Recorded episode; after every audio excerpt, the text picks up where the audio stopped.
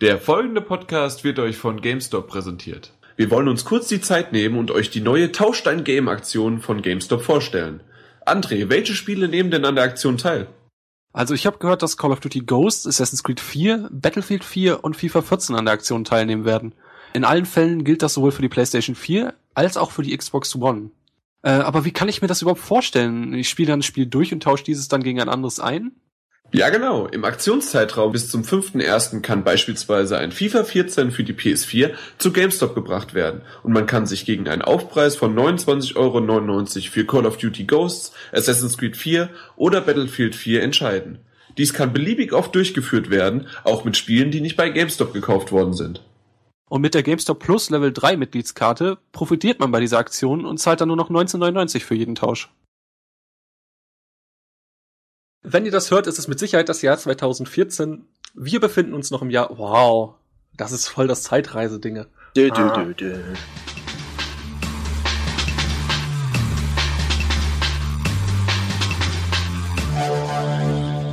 Willkommen zum siebten PS4-Magazin. Wir sind hier wieder da. Es ist Ende des Jahres. Es ist der 27.12. direkt. Wir sind noch voll gefressen von ach, was hatten wir alles? Wahrscheinlich Ländchen, Pute, Roulade, Grünkohl. Weil ich weiß nicht, äh, Gans gab's noch, eine ganze Gans, die der Chris auch ganz gegessen hat, verzehrt hat. Wir haben den, das Jahr, mit was haben wir denn gestartet? Mit Piep, Horror und Indizierung haben wir gestartet. Dann besuchte uns ein Troll, der den Podcast besucht hat, aber nicht nur André war dabei, sondern tatsächlich ein richtiger Troll. Selbstverständlich haben wir über die PS4, das war das größte Thema des Jahres, immer wieder hat sie unseren Podcast durchleuchtet, in Atem gehalten. Wir haben spekuliert, wir haben gefiebert, wir haben dann irgendwann rausgefunden, was es tatsächlich ist. Wir waren live nachts dabei. Dann haben wir zusätzlich noch einen Cast vor und hinter und während der PS4s Zeiten aufgenommen. Zusätzlich hatten wir Serverprobleme, die mittendrin einfach technische Fehler hervorholten. Was haben wir dann gemacht? Wir haben ein Quiz eingeführt, das später dann auch noch verbessert worden ist. Wir haben einen Sexcast äh, aufgenommen oder auch einfach nur einen Sexismuscast, wie er offiziell hieß.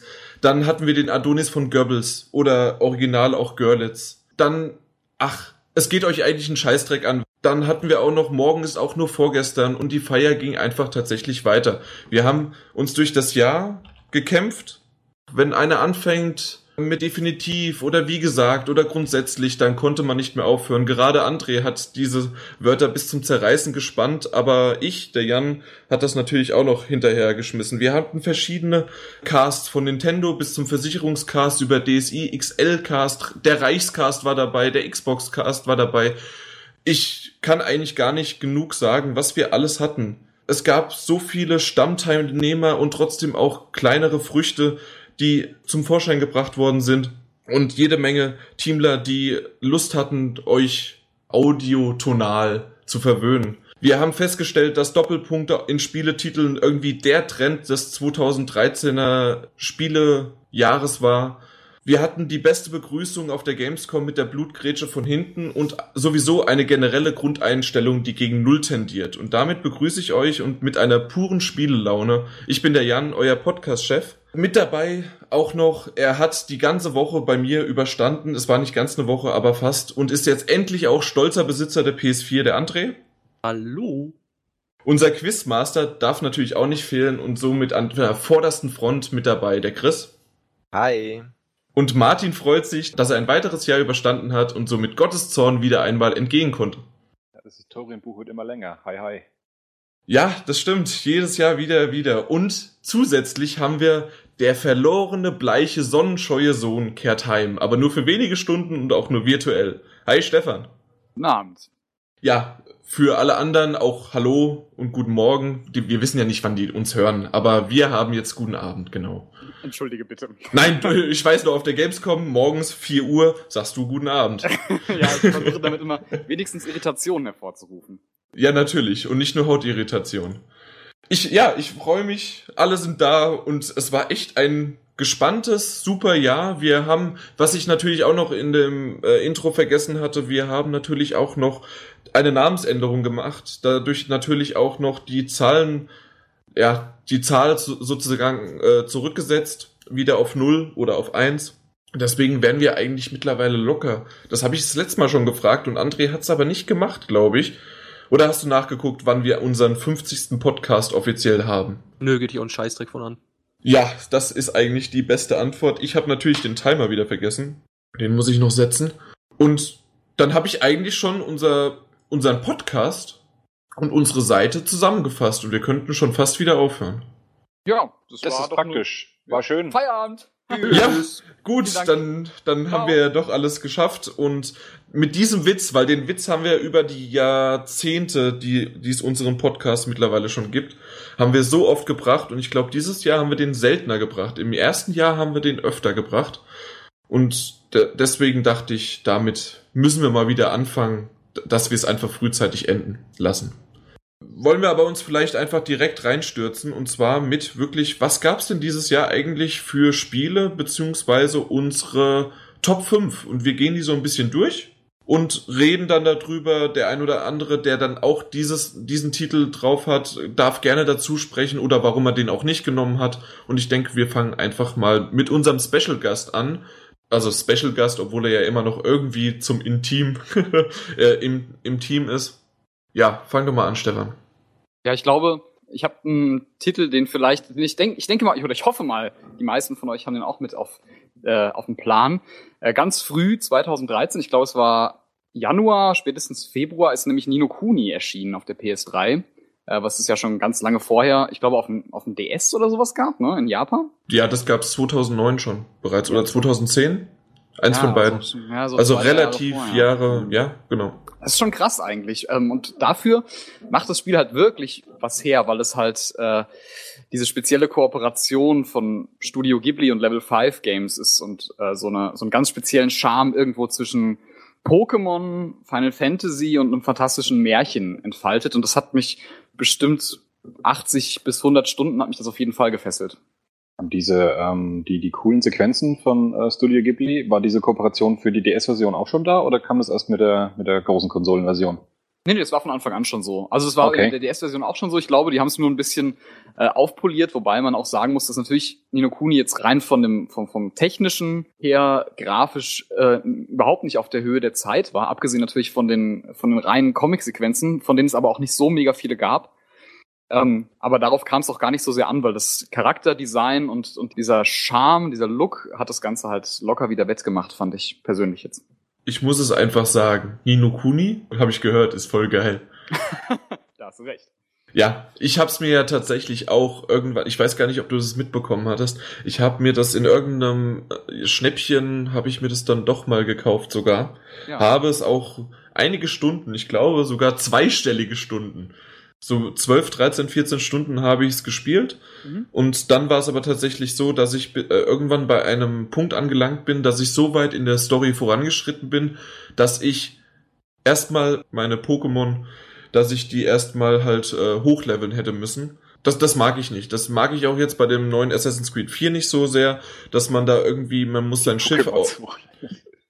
ja, die Pokémon. Na, es gibt keine, also die Mehrzahl von Pokémon ist Pokémon, nicht Pokémons. Da merkt man, Martin ist nicht damit aufgewachsen. Du kannst auch sagen, deine Vertrauten. Meine Vertrauten, meine, wie, wie heißen die denn? Meine, Ja, Vertraute. sind es die Vertrauten? Okay. Genau, ja. Ja, das Ding ist halt so ein bisschen, das, das ist halt typisch japanisch in der Hinsicht. Und Nino Kuni ist ja halt auch entgegen dieser äh, sehr kindlich märchenhaften Präsentation trotzdem kein Kinderspiel. Und das merkt man halt spätestens dann, zumindest wenn man es auf normal spielt, dass es einem teilweise ganz schön in die Eier tritt, wenn man nicht äh, ein paar Nebenquests erledigt und sich darum kümmert, dass Ausrüstung und äh, entsprechend die Vertrauten auf dem Level sind. Das ist richtig, wie ich dann irgendwie das zweite, dritte, vierte Mal nach einem halbstündigen Kampf verloren habe, weil ich einfach gemerkt habe, okay, gut, der ist so stark und ich habe irgendwie ja noch zu wenig äh, mir halt die hochgelevelt. Da habe ich es dann doch leider gelassen. Aber von der Story her, von der Inszenierung, mir hat das echt Spaß gemacht und das Nino Kuni ist voll geil. Ja. Das ist eigentlich mein. Fazit. Wer war nochmal der vehemente Gegner? Peter war das, ne? Peter und ich? Ja. Okay, dann müssen wir jetzt nur noch Peter dazu bekommen. unter der Hand glaube ich sogar, dass er das auch schon mal gesehen oder gespielt hat. Der hat es bestimmt heimlich die ganze Zeit schon gespielt. Er wollte es nur nicht zugeben, um seine Extra- nicht zu untergraben. Extra einen anderen Account eröffnet, damit er da auch nicht irgendwie noch Trophys hat oder sowas. Ja, zum österreichischen Account oder sowas. Genau. Wunderbar.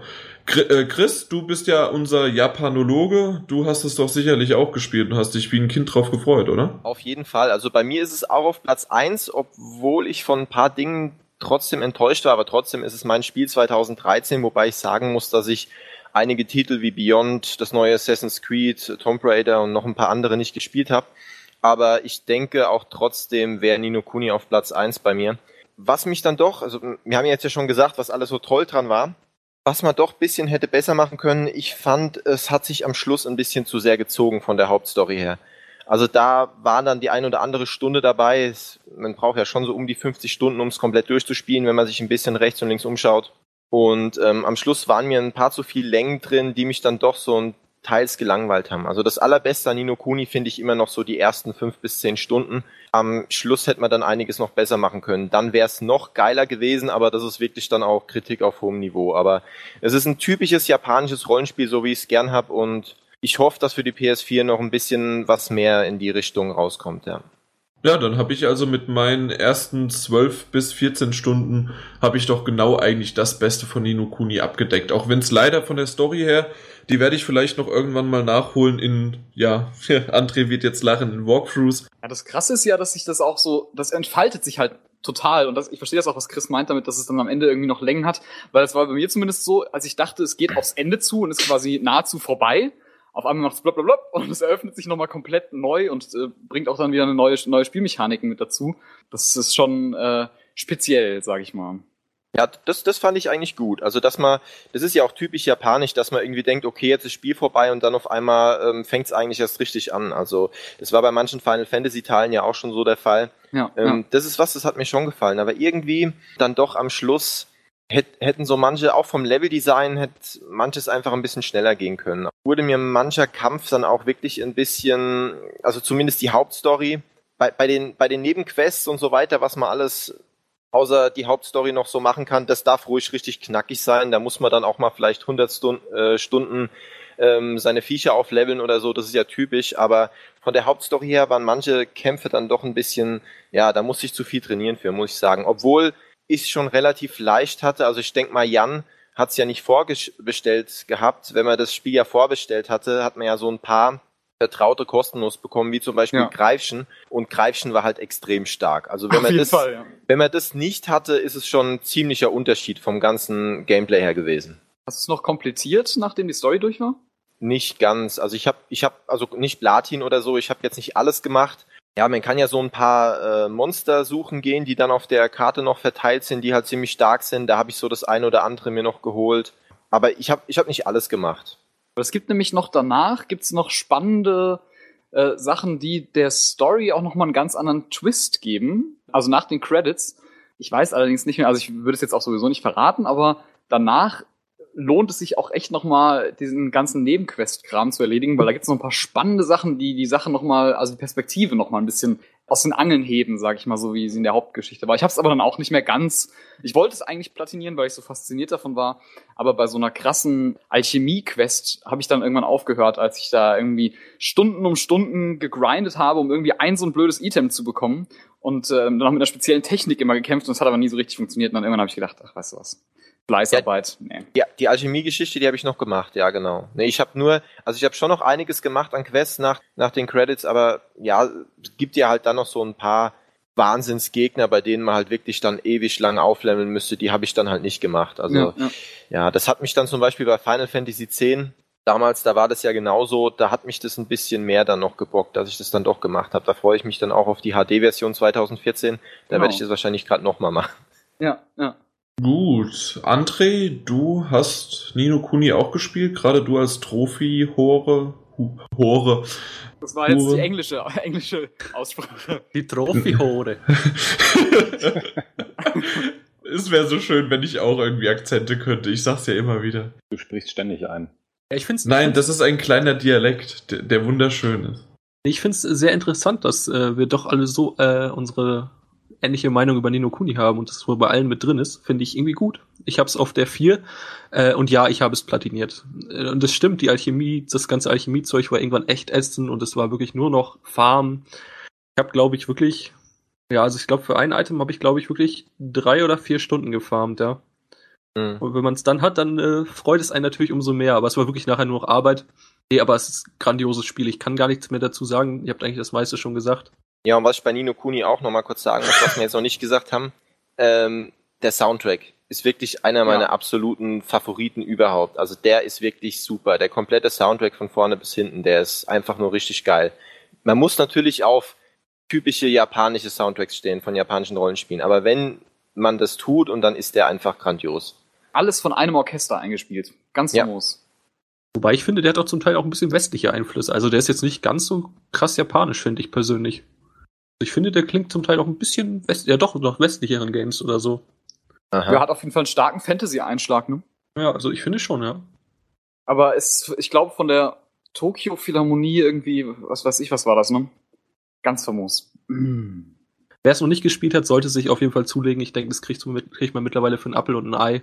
Sollte man ja. auf jeden Fall gesehen haben. Ja. ja, ist weit unter 20 Euro mittlerweile. Bei mir steht sogar Tröpfchen im Regal. Ja, ja, da hatten wir herunter. doch, da hatten wir auch einen Podcast. Wie riecht denn eigentlich Tröpfchen? Ja, echt schade. Ich hatte, ich hatte damals die Wizards Edition vorbestellt und fand es dann irgendwie, dachte dann so, oh, vielleicht wird's doch nicht so geil oder das gefällt dir doch nicht so. Und dann habe ich sie abbestellt und jetzt ärgere ich mich. Hm. Ja, blöd. Ich habe sie auch im Schrank stehen. Edge. Oh. Oh, dafür können wir dich trösten mit deiner. Ja, obwohl Nummer 4 ist es ja nicht, sondern deine Nummer 5, weil die Nummer 4 war ja sowieso Nino Kuni und wir wollen ja sowieso die 5er erstmal durchmachen. Meine 5 oh, ist Rayman Legends und es ist eigentlich, ich muss wirklich zugeben, es ist viel zu weit hinten eigentlich. Es war so toll, es ist äh, ja wahrscheinlich wirklich das beste Jump'n'Run des Jahres. Der Grafikstil ist famos. Ich, ich, oh Gott, wenn ich, wenn ich nur dran denke. Und dann gibt es ja immer noch diese schönen Rubbellose, die man kriegt nach jedem Level und plötzlich erfährt man, hey, irgendwie haben sie noch mal ein Dreiviertel von Origins noch mit reingepackt und das Spiel ist immer noch nicht vorbei. Es war einfach so groß, ach, so viele tolle neue Ideen auch und äh, dachte damals, als ich es mir gekauft habe, hm, okay, ja, also besser als Origins kann es nicht werden. Und ich lag verdammt falsch. Es war noch mal besser und das ja. ist echt schon ein ziemliches Lob für so ein Spiel. Wie kann das aber besser sein? Naja, einfach dadurch durch neue Ideen. Du hast ja auch irgendwie diese Level, die eigentlich bei der Wii U vorhanden waren. Da hast du diesen kleinen, äh, oh Gott, wie heißt der? Murray. So eine Murray, kleine genau, ja. so eine Fliege oder so. Äh, das läuft bei der Wii U, musst du eigentlich äh, den Murray nur steuern, mit dem die Level verändern und Raymond läuft von alleine. Sie haben es aber für die Version geändert, die keinen Tablet-Controller hat. Mhm. Und du hast im Prinzip, äh, drückst mit Kreis, lässt du den Murray fliegen und seine Aktionen machen, dann holt er zum Beispiel Ringe für dich runter oder Seile oder was. Und das ist, bringt eine ganz andere Dynamik in manche Level rein. War schon echt okay. geil, ja. Okay, ich bin gespannt, weil es soll ja angeblich jetzt für die PS4 auch noch erscheinen. Genau. Und wie, du hattest gesagt, auch äh, von der Grafik her sah es gut aus. War es irgendwie auch besser als der erste, also Origins? Ja, auf jeden Fall. Also, Haben die da nochmal eine Schippe draufgelegt? Doch klar, also ähm, es wirkt zum Teil ein bisschen 3D-mäßiger, also sie haben den Grundstil beibehalten, aber das noch weiter ausgebaut. Das ist ja durch diese neue UbiArt Engine. Ich weiß, war die schon bei Origins? Ich glaube nicht, ja, oder? Doch, doch, doch UbiArt okay. war auch bei Origins alles handgezeichnet. Okay, ja, gut, aber auf jeden Fall noch ausgebauter, weil ich fand sie noch mal krasser. Sie haben halt ein bisschen mehr 3D-Einflüsse mit reingebracht, dass man dann irgendwie so Drachen hat, die zwar auch irgendwie gezeichnet aussehen, aber äh, schon noch 3D animiert sind. Ich glaube insbesondere die, diese, diese Ebenenwechsel, die gab es früher nicht. Also dass man dann so nach hinten in die hintere Ebene, wo man vorher auch schon wirklich die Gegend gesehen hat und in die dann äh, rein äh, katapultiert wird und da dann weiterspielt. Zumindest nicht, dass ich mich erinnern kann. Gab's die nicht auch schon? Uh. Nee, nee, nee, die gab's auch nicht. Und diese ganze okay. Monster äh, sammeln und heranzüchten Geschichte, die dann halt diese Lums für einen farmen, äh, das gab's auch nicht. Und was es natürlich auch nicht gab, was ich ganz famos fand an Rayman Legends, sind halt die Musical-Levels. Oh ja. Die fand ich oh. so sauwitzig. Was ich dann nur schade fand, dass ja sehr, sehr viele Level von denen schon in Trailern gezeigt worden sind, um halt natürlich Werbung für das Spiel zu machen, aber die haben halt schon einige Level dadurch verbraten.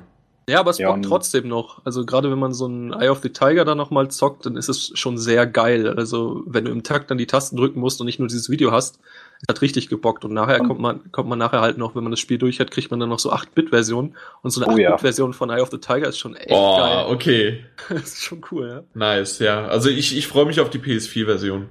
Ja, es steckt einfach voller Liebe. Das ist unfassbar. Ganz ungewöhnlich mir- für Ubisoft eigentlich.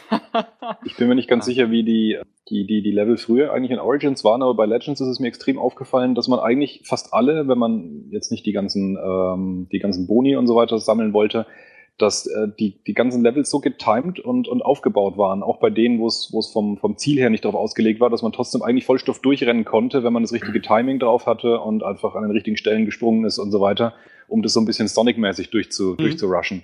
Das hat praktisch in allen Leveln funktioniert. In manchen musste man es ja, weil man unter Zeitdruck steht, aber im Prinzip ging es eigentlich in fast allen. Und das gibt dem Spiel halt auch nochmal einen, einen unglaublich geilen Flow, äh, sobald man da mal reinkommt. Und ähm, merkt halt auch, dass das Ganze, dass die, dass die ganzen Level wirklich so gebaut sind, um genau das auch zu unterstützen. Als optionale Art im Prinzip das zu spielen. Äh, entgegen dem etwas langsameren, erforschenden, ich will auf keinen Fall irgendein Item, irgendeinen Lum verpassen, Spielprinzip. War das auch so bei Legends so, dass, wie bei Origins, dass man dann einen Time-Bonus bekommen hat und dass man, musste man auch irgendwelche, wie heißen diese komischen Sterne oder Dinge einsammeln, um dann Ja. wieder Level freizuschalten? War das bei Legends genauso? Also nicht auf Zeit, zumindest nicht in den regulären Levels. Es gab dann halt noch diese Invasions- oder also zumindest auf Englisch hießen sie Invasion. Äh, Zusatzlevels, wo du quasi nochmal einen Abschnitt äh, auf Zeit durchrennen musst und dann halt äh, drei unterschiedliche Zeiten unterbieten musst, um quasi die volle Anzahl an Lums zu bekommen. Okay, und die musstest du natürlich dann wie auch wieder sammeln, dass du halt dann weitere Level und weitere Mm, Länder freischalten konntest. Nee, das waren, Ja. das waren nur noch so wenige, diese, die, die Lums, die man für die Invasionslevel bekommen hat, dass die jetzt nicht mehr groß Level freigeschalten haben. Das war wirklich eigentlich nur noch so, dass die letzten paar und ein paar Kostüme und so weiter freischalten. Aber auf die Level hat das, glaube ich, keine Auswirkungen. Ach so, okay, weil bei. Origins war das ziemlich Ja. heftig. Also da musste man schon einiges machen. Ja, und die werden zum Teil auch wirklich am Ende richtig knackig. Also da hat man dann auch so, so Schattenversionen von Rayman, die, denen man noch dabei ausweichen muss in dem Zeitdruck. Also da muss man wirklich eine ganz genaue Choreografie ablaufen. Und da muss wirklich alles sitzen, damit man das schafft. Das Schlimmste ist eigentlich immer noch, und jetzt können wir wieder auf Stefans Sexismus-Cast eingehen, dass zwischen Origins und Legends die Brüste der Elfen nicht mehr so schön sind. Das ist natürlich ein Drama. Das ist der, das größte Drama überhaupt und deswegen habe ich es mir bis jetzt auch noch nicht gekauft. Ja, das spricht äh, für deine Charakterzüge. Ja, und für meine Zockerkenntnisse und für mein Individuum. Und deswegen vielleicht einfach mal, Chris, rette mich mit deiner Top 5. Also mit deiner 5. Meine 5 ist Killzone Shadowfalls, obwohl ich gerade noch dabei bin, es zu spielen, also ich habe es noch nicht durch. Killzone gehört ja zu meiner absoluten Lieblingsspielereihe, auch auf der PS3. Es ist nicht so gut wie Killzone 2 oder 3. Was ich mir aber auch schon gedacht habe, deswegen waren auch meine Anforderungen daran nicht so super hoch, aber es hat mich einfach doch begeistert wegen, ja, es ist für mich wirklich das erste richtige Next-Gen-Spiel, was mich wirklich grafik, grafisch auch so richtig begeistert hat von den, vor allen Dingen von den Lichteffekten, ja, von den Gesichtsanimationen, die sind zwar noch, äh, ist zwar noch einiges dran zu verbessern, die Augen wirken noch etwas tot, aber ja, aber trotzdem eindeutig Next Gen, so auf der PS3 nicht möglich und ja, sieht einfach wirklich wieder super aus. Die Story, die ja viele nicht so gut fanden, gefällt mir bis jetzt eigentlich ganz gut, allerdings bei weitem nicht so gut wie die Story von Killzone 2 und Killzone 3. Da hat mir die, gerade die Story richtig gut gefallen, weil es einfach nicht so eine typische Story ist, wie jetzt bei Battlefield oder Call of Duty, wo man ja komplett drauf verzichten kann. Aber was der größte Unterschied ist, ist meiner Meinung nach die Charaktere. Weil die Charaktere bei Killzone 2 und 3 halt viel mehr Profil hatten und ja, da waren die Charaktere auch das, was mir mit so am besten gefallen hat. Die hatten einfach Ecken und Kanten, das, das waren ganz unterschiedliche Charaktere. Und jetzt hat man so den typischen Soldat, bei dem man meistens das Gesicht überhaupt gar nicht sieht, der auch einfach Nachteil, sage ich mal, von Killer und Shadowfalls, aber ich glaube, da hatten sie einfach nicht wirklich viel Zeit, da noch wieder verschiedene Charaktere, ja, Hauptcharaktere, auch ja, befreundete Charaktere irgendwie zu kreieren, dann irgendwie wieder ja so unterschiedlich sind wie bei Killzone 2 und 3. Aber insgesamt ist es schon vom Gameplay her ein typisches Killzone, es macht Spaß. Die Geschichte mit der Drohne hätte ich nicht gedacht, dass es so einfach und so wunderbar funktioniert, so gut von der Hand geht und ähm, so vielseitig ist. Allein die Geschichte mit der Drohne, muss ich sagen, macht Killzone zu einem Spiel, was wieder viel individueller und, und anders ist als, als alle anderen Shooter, die dann so rauskamen, wie Battlefield, Call of Duty und so weiter. Ja, deswegen ist es unter meinen Top 5, Mhm. war nur auf Platz 5, aber trotzdem gefällt es mir wirklich super gut. Naja, was halt heißt nur? Also Platz 5 ist ja schon Ja, ist schon gut. so viele Fall. Spiele, die dieses Jahr rausgekommen sind. wir dürfen uns nicht beklagen, aber das wollen wir vielleicht erst zum Abschluss dann so eigentlich sagen. Also ich finde bei Killzone sogar richtig froh, dass es zumindest keine, keine ausgefeilten Begleiter gibt, äh, die einständig begleiten. Das bekommt man ja dann bei, bei Battlefield 4 in der Kampagne sehr gut mit, wie das nach hinten losgehen kann, wenn man ständig jemandem hinterherrennen muss. Killzone verfolgt halt auch eher einen, einen offeneren Ansatz, was die Level angeht. Es ist zwar auch nicht ja. komplett, dass es in jedem Level ja so ist, dass man sozusagen eine, eine, eine beinahe kleine Open World hat, wo man dann zum Teil sich sogar die Reihenfolge der, der Aufträge ähm, sozusagen aussuchen kann. Also da wird dann halt gesagt, du musst du das und das und das machen und dann sucht man sich halt aus. Äh, das ist eigentlich ziemlich cool, wieder mal sowas so zu spielen. Äh, man merkt dann auch erstmal, wie ungewohnt es inzwischen ist, dass man nicht so an der Hand geführt wird und durch die, durch die linearen Schläuche geführt wird. Aber das hat mir auch sehr gut gefallen. Und das wäre wahrscheinlich auch wiederum schwierig gewesen, das Ganze mit einer, mit einem Shooter-Begleiter umzusetzen. Insofern habe ich ihn nicht vermisst. Ja, auf jeden Fall. Also man muss halt auch sagen, ähm, bei Killzone ist es halt so, die hatten wirklich verdammt wenig Zeit für das Spiel, um dann so einen Next-Gen-Titel, auf den die ganzen Leute ja total gewartet haben, ähm, rauszubringen. Und Guerilla Games hat es dann wirklich einfach verstanden, sich auf das Wesentliche zu konzentrieren und ähm, nicht dann einfach zu versuchen, okay, wir machen wieder verschiedene Charaktere und dann geht's wie bei Battlefield, wie Martin gerade gesagt hat, nach hinten los, sondern zu sagen, okay, das schaffen wir in der Zeit nicht, dann nehmen wir einfach einen Hauptcharakter und konzentrieren uns auf andere Dinge.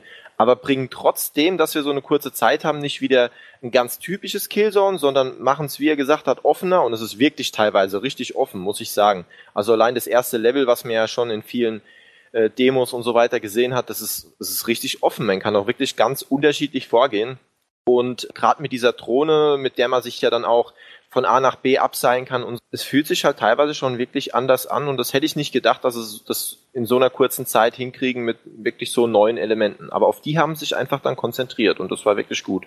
Ja, ich finde gerade bei der Drohne ist die, die eine Spezialeigenschaft, um sich eben, um sich dieses Seil produzieren zu lassen, an dem man dann an einen tiefer gelegenen Ort äh, hingehen kann. Das haben sie in genau diesem, diesem Anfangslevel in dem Wald extrem gut umgesetzt. Später, ja. finde ich, hat man schon so ein bisschen den Eindruck, dass man genau an dieser Eigenschaft so ein bisschen merkt, dass ihm die Zeit gefehlt hat, um so ein bisschen diese, diese Funktionen wirklich rauszuholen. Die anderen Funktionen von der, von der, von der Drohne, die man jederzeit einsetzen kann und die auch jederzeit Sinn ergeben in den Kämpfen und dem Ganzen so ein bisschen einen, einen strategischen Kniff kriegen, die klappen immer gut. Gerade das mit dem Seil, das ist so eine Sache, da hat man fast manchmal das Gefühl, das ist dann später so ein bisschen vergessen worden oder die Level unterstützen das halt an, an seltenen Punkten später. Aber gerade in diesem ersten Level sieht man wirklich, was für ein Potenzial eigentlich drin gesteckt hat. Ja, das, das fange ich, was du jetzt sagst, fange ich auch gerade an zu merken. Also ich bin jetzt gerade, ich weiß nicht, wie weit ich insgesamt bin. Ich bin gerade in dem Level, wo man das erste Mal in, in diesen, auf der anderen Seite der Mauer ist, also bei den, bei den Hellgast und in diesen Quartieren rumrennt, mhm, quasi da ja. eingeschleust wird. Da bin ich jetzt gerade so mittendrin. Und da merkt man schon, äh, da sind ja so bestimmte Ecken, wo du gesagt kriegst, okay, da brauchst du jetzt genau vom Punkt A zu Punkt B die Winde da ist es halt nicht mehr ganz so offen wie am Anfang. Also wenn sich das dann so bis zum Ende durch, durchzieht, dann verstehe ich jetzt schon absolut, was du meinst. Ich denke, das liegt dann halt auch wirklich wieder an der Zeit, die sie dann eben nicht hatten. Aber auch die anderen drei, wie du gesagt hast, da ist es nicht so, dass man wahllos jetzt zum Beispiel sagen kann, okay, ich benutze jetzt immer nur äh, die Drohne zum Angriff und ähm, fertig. Gerade wenn man das auf einem höheren Schwierigkeitsgrad spielt, sollte man wirklich schon überlegen, je nach, je nach äh, Leveldesign, ähm, in welchem Moment ich ähm, das Schutzschild einsetze, in welchem Moment ich sie angreifen lasse und so weiter. Also das in manchen Momenten, wenn man sie da einfach zum Angriff einsetzt, ist es zum Beispiel völliger Fail. Also dann ist es wirklich schlecht und das ist halt wirklich super, dass es nicht wahllos ist, was man jetzt benutzt. Ja, das stimmt. Absolut. Jetzt haben wir eh einen kurzen Schnitt. Äh, eigentlich, das wollte ich direkt nachdem Chris losgelegt hatte und fertig war, wollte ich eigentlich noch so reinbringen da Martin und ich ja schon Killzone geredet haben, wollen wir mal Stefan und André machen lassen und dann war mal, aber du hast neue Aspekte reingebracht, die du nicht, deswegen wollte ich dich nicht unterbrechen. Aber André, Stefan, habt ihr so überhaupt gespielt? Wollt ihr was dazu sagen? Nö, Wenn ja. Gespielt. Und André, du nur bei mir, ne? Ich, ja, ich, nee, ich habe hier auch noch ein bisschen den Multiplayer angezockt, äh, fand ich nicht so gut, aber ich werde es mir auf jeden Fall nochmal ansehen. Na, der Multiplayer ist schon speziell. Also ich habe den Multiplayer habe ich jetzt noch nicht gespielt, aber ich habe den Multiplayer von Killzone 2 und 3 ausgiebig gespielt, mehr wie ich glaube bei allen anderen Shootern. Und da muss ich sagen, er ist halt speziell, also mir gefällt er halt super gut. Mir gefällt er viel besser wie ein Multiplayer von Call of Duty oder Battlefield, aber er ist halt speziell, absolut. Chris ist halt auch so ein spezieller. Ja, so sieht's nämlich aus. Genau.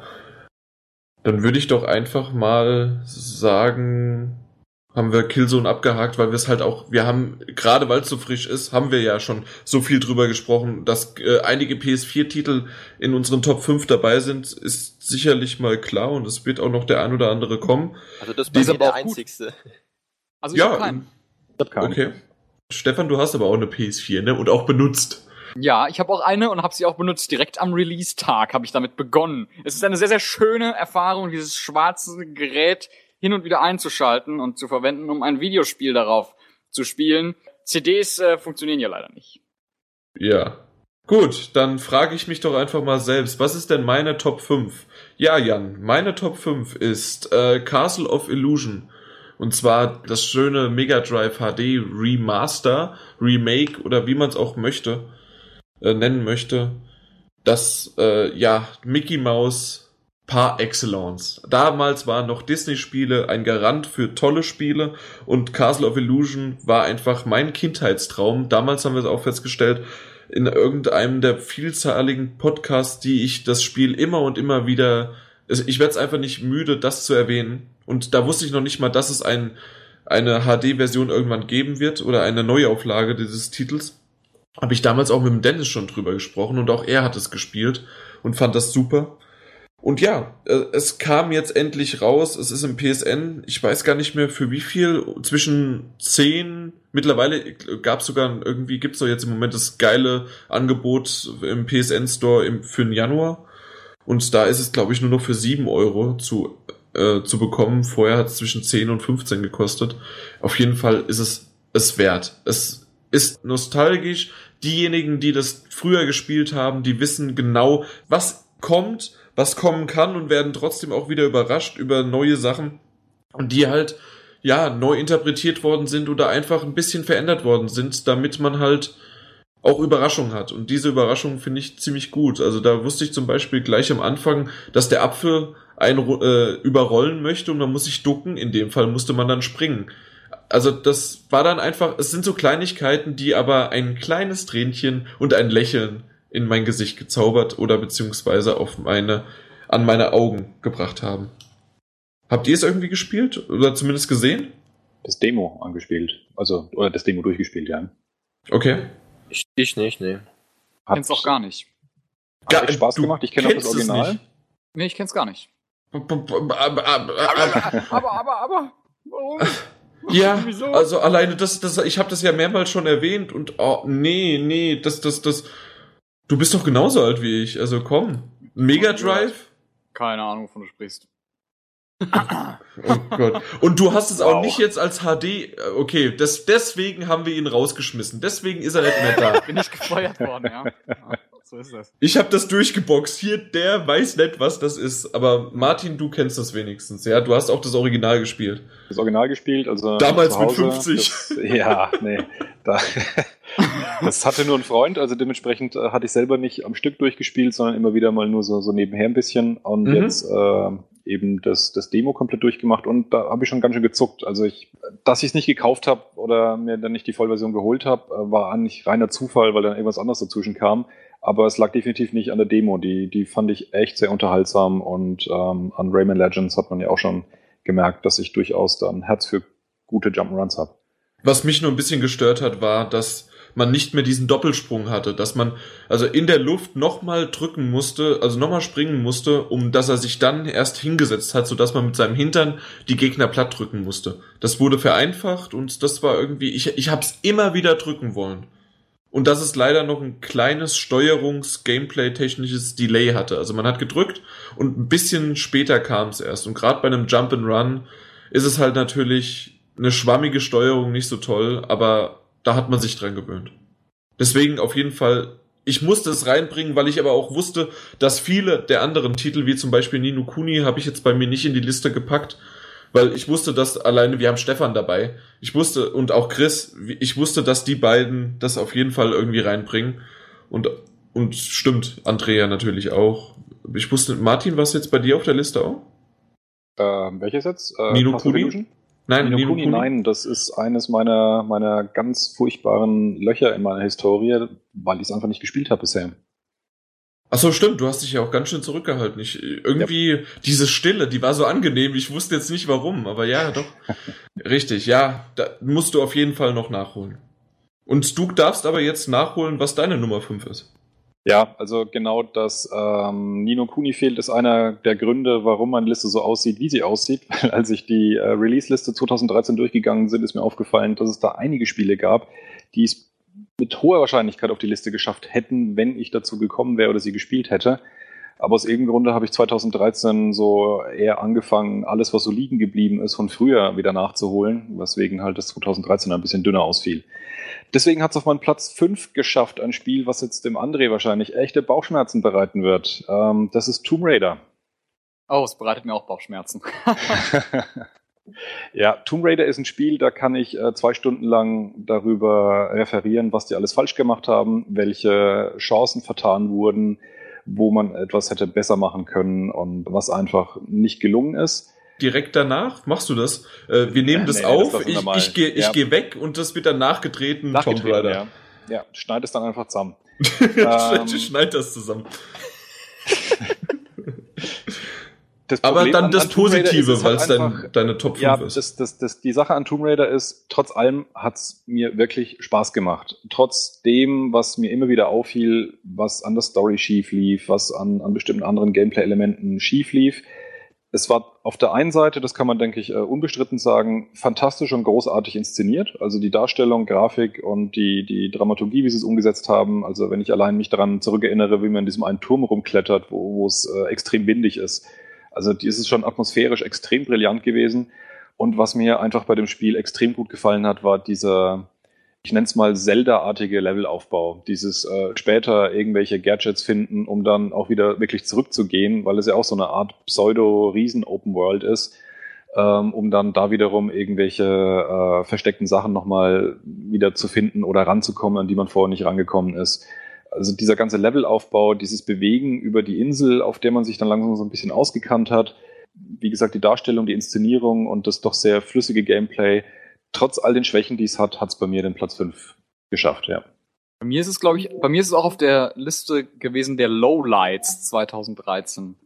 Was allerdings auch so ist, also ich, ich verstehe das und hatte auch äh, zeitweise Spaß damit und ich kann es halt auch verstehen, dass es quasi ein, also es ist, ein, es ist von der, von der Spielmechanik her, es ist halt gut gemacht, von der Inszenierung ganz spannend und so weiter und so fort. Aber was es für mich, oder was für mich Tomb Raider total dekonstruiert hat, ist äh, dieses Phänomen der ludonarrativen Dissonanz, bei dem quasi das, das, äh, das interaktive Element und die Erzählung in Widerspruch zueinander stehen, so dass man im Prinzip, weil, also ich glaube, der, der Begriff kam 2006 auf in, in der Diskussion über Bioshock damals. Bioshock 1 müsste das wahrscheinlich gewesen sein. Oder Bioshock 2, ich weiß nicht, ich kenne die Serie nicht so gut.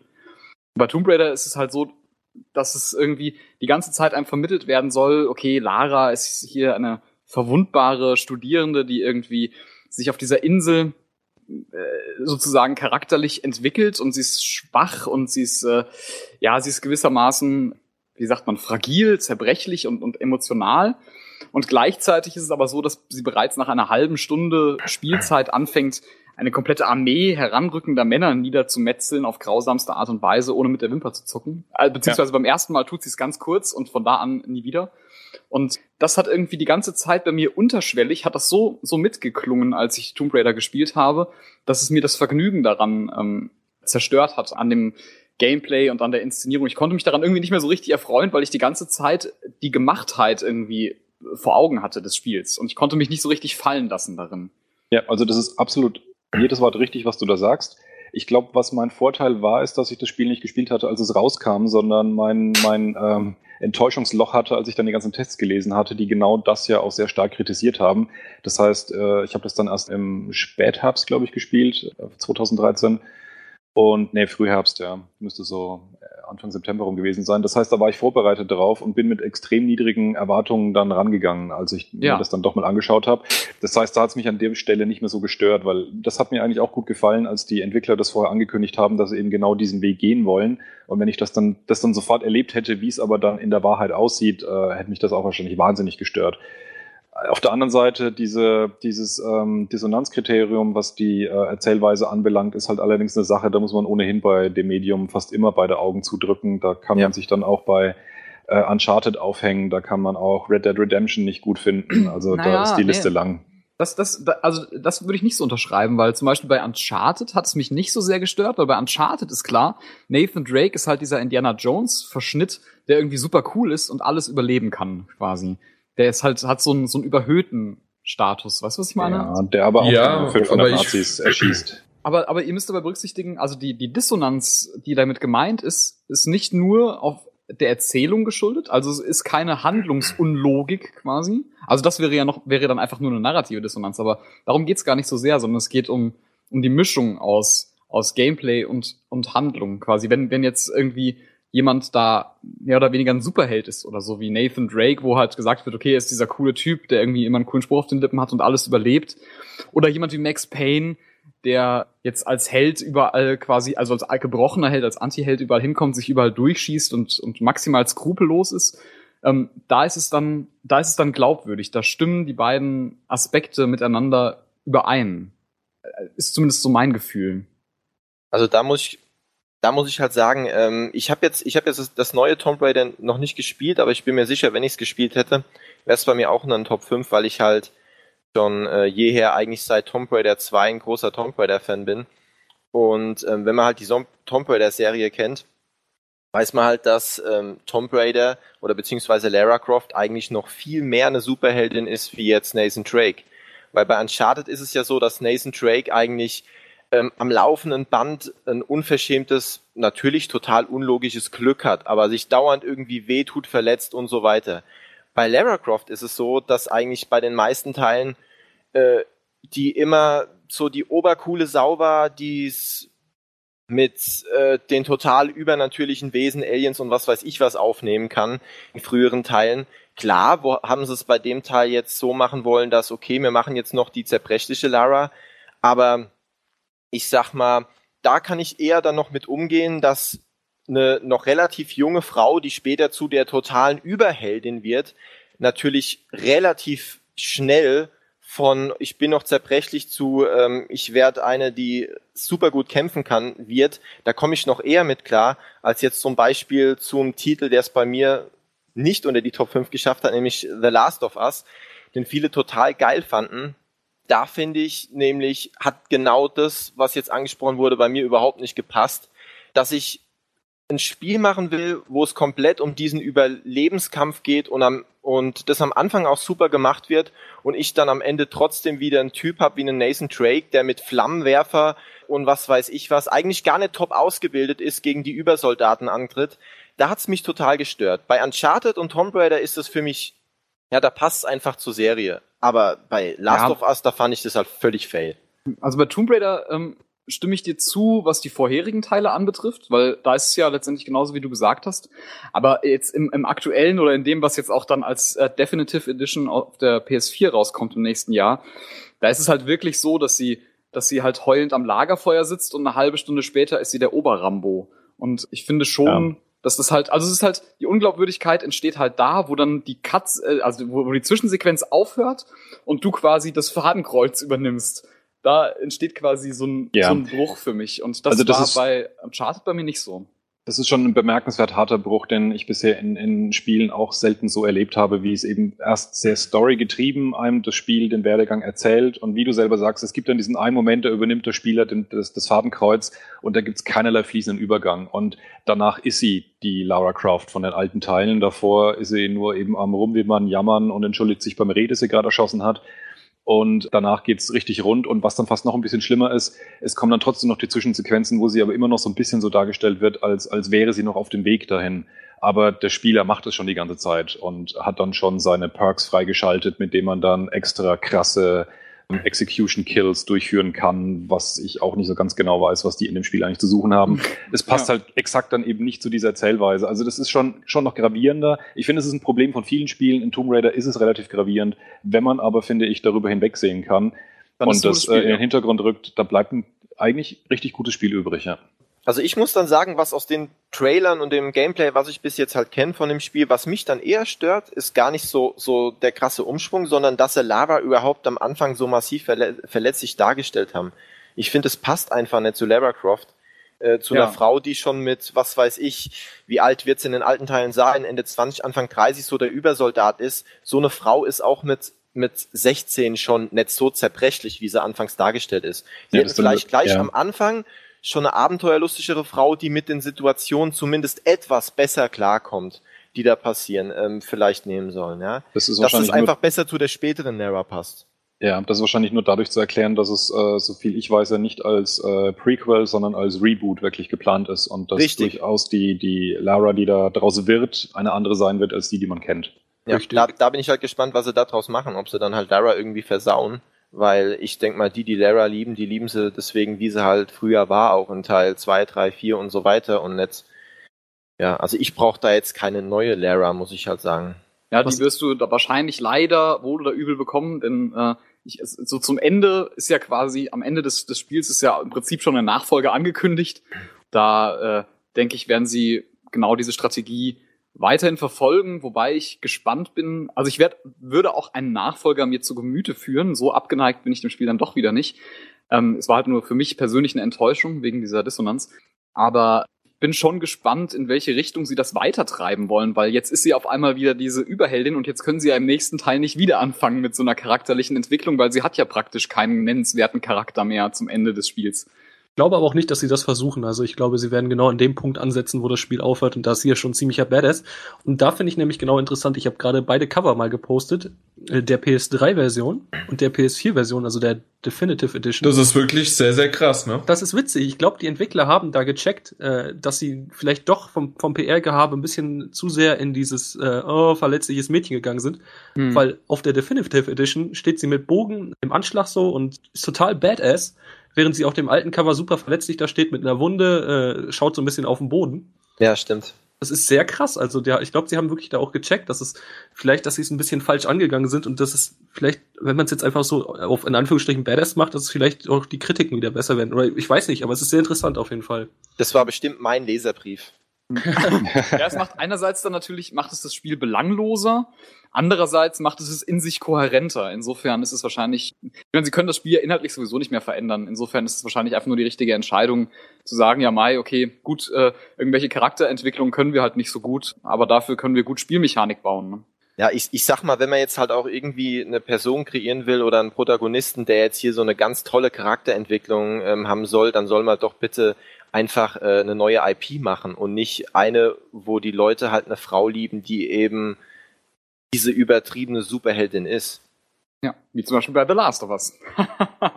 ja, dann hätte man es halt richtig machen müssen. Ganz kurz nur noch davor, bevor wir zu Last of Us was sagen, ähm, hat jemand anders noch Tomb Raider auf der Liste? Ich bin wahrscheinlich der Einzige, oder? Nee, ich hab's, äh, ja doch, nee, stimmt, ich hab's nicht drauf. Du hast nicht drauf. okay. Aber das ist ja. halt auch so die Sache, weil es halt echt viel gutes Zeug dieses Jahr gab. Und ich war am Anfang des Jahres ähm, ja, also wie gesagt, es ging mir halt auch äh, wirklich tierisch auf den Sack, diese, diese total, dieser, dieser Bruch. Aber wie wir gerade auch schon gesagt haben, die Spielmechanik, es, es hat halt irgendwie gebockt. Und es hat auch von Anfang bis Ende gebockt. Und es, während ich es gespielt habe, dachte ich, hm, okay, eigentlich kann es nicht noch besser werden. Oder dies Jahr, also das steht auf jeden Fall mit drin. Okay, dann kam es doch anders, ja. Da würde ich noch kurz auf The Last of Us eingehen. Ich denke mal, das wird sowieso bei dem einen oder anderen drauf äh, hinauslaufen, dass wir darüber noch äh, sprechen. Bei wem stehst du da drauf? Kurze Frage. Bei wem steht auf der Liste? Last of Us bei mir. Bei mir auch. Wollen wir denn einfach direkt darüber äh, gehen, während ich meinen Satz, Satz noch zu Ende spreche, könnt ihr dann direkt loslegen mit dem weiteren Teil. Ja, was ich nämlich noch zu The Last of Us sagen wollte, ist, dass ich, wer hat es jetzt gesagt? Was Chris oder Stefan? Über dass derjenige dann übertrieben, also Joel mit äh, Flammenwerfern dann da äh, gegen Okay. Ja, das war ich. Und zwar, das wurde doch im Grunde eigentlich erklärt. Also das waren 10, 20, 20 Jahre später. Der hat sich in diese, in diese Welt eingelebt. Es war ein Überlebenskampf und er hat Stück für Stück sich äh, das erbastelt. Er hat sich einfach in diese Welt, er, er weiß, wie man in dieser Welt überleben muss und kann. Nee. Also natürlich ist es in Ordnung, dass sich so ein Charakter weiterentwickelt und, und vielleicht ein besserer Kämpfer wird und das alles, da sage ich ja gar nichts dagegen. aber nur weil der 20 Jahre in der, in deren, in der Welt lebt, in der alle anderen Menschen ja zu der Zeit genauso leben, ähm, kann der nicht dann plötzlich, obwohl er grundsätzlich ja ein ganz normaler Mensch ist, der auch am Anfang ähm, super dargestellt wird, ja, einen tollen Charakter hat, äh, Emotionen hat, die auch wirklich super dargestellt werden, äh, mit seiner Tochter am Anfang und so weiter, dann, dann trotzdem schafft am Ende dann eine ganze Horde von Supersoldaten da niederzumetzeln, ähm, da geht für mich der komplette Sinn des Spiels verloren. Und deswegen war das auch für mich so die Enttäuschung, weil ich mir von The Last of Us das Spiel 2013 erwartet habe, weil ich halt auch von Naughty Dog halt extrem überzeugt bin und ein großer Fan von Uncharted bin und gedacht habe, okay, die wollen jetzt und eine ganz andere Richtung. auch gehypt haben. Die wollen jetzt eine andere Richtung und ich spiele die ersten paar Stunden und bin völlig gehypt, ja, denk, was ein geiler Anfang. Also auch wenn das für mich die Enttäuschung ist, ist der Anfang, die erste halbe Stunde, was man da sieht, für mich einer der besten Anfänge von einem Videospiel aller Zeiten. Hm. Also wirklich grandios.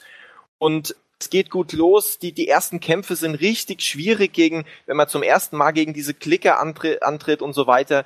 Und es ist auch in Ordnung, dass er natürlich gegen so ein bisschen versteht, wie man mit diesen Klickern umgeht und am Ende vielleicht dann ein paar mehr umnietet. Aber wie die das dargestellt haben, für mich, ich habe einfach in den letzten zwei Stunden, gerade ganz am Schluss, wenn diese ganzen aufgemotzten Supersoldaten mit ihren Superwaffen kommen und du einen nach dem anderen umnietest, einfach das Gefühl, ich spiele wieder ein Uncharted und hab mich hab einfach gedacht, wo ist dieses geile Spiel hin, was ich die ersten paar Stunden gespielt habe und das hat mich so dermaßen enttäuscht.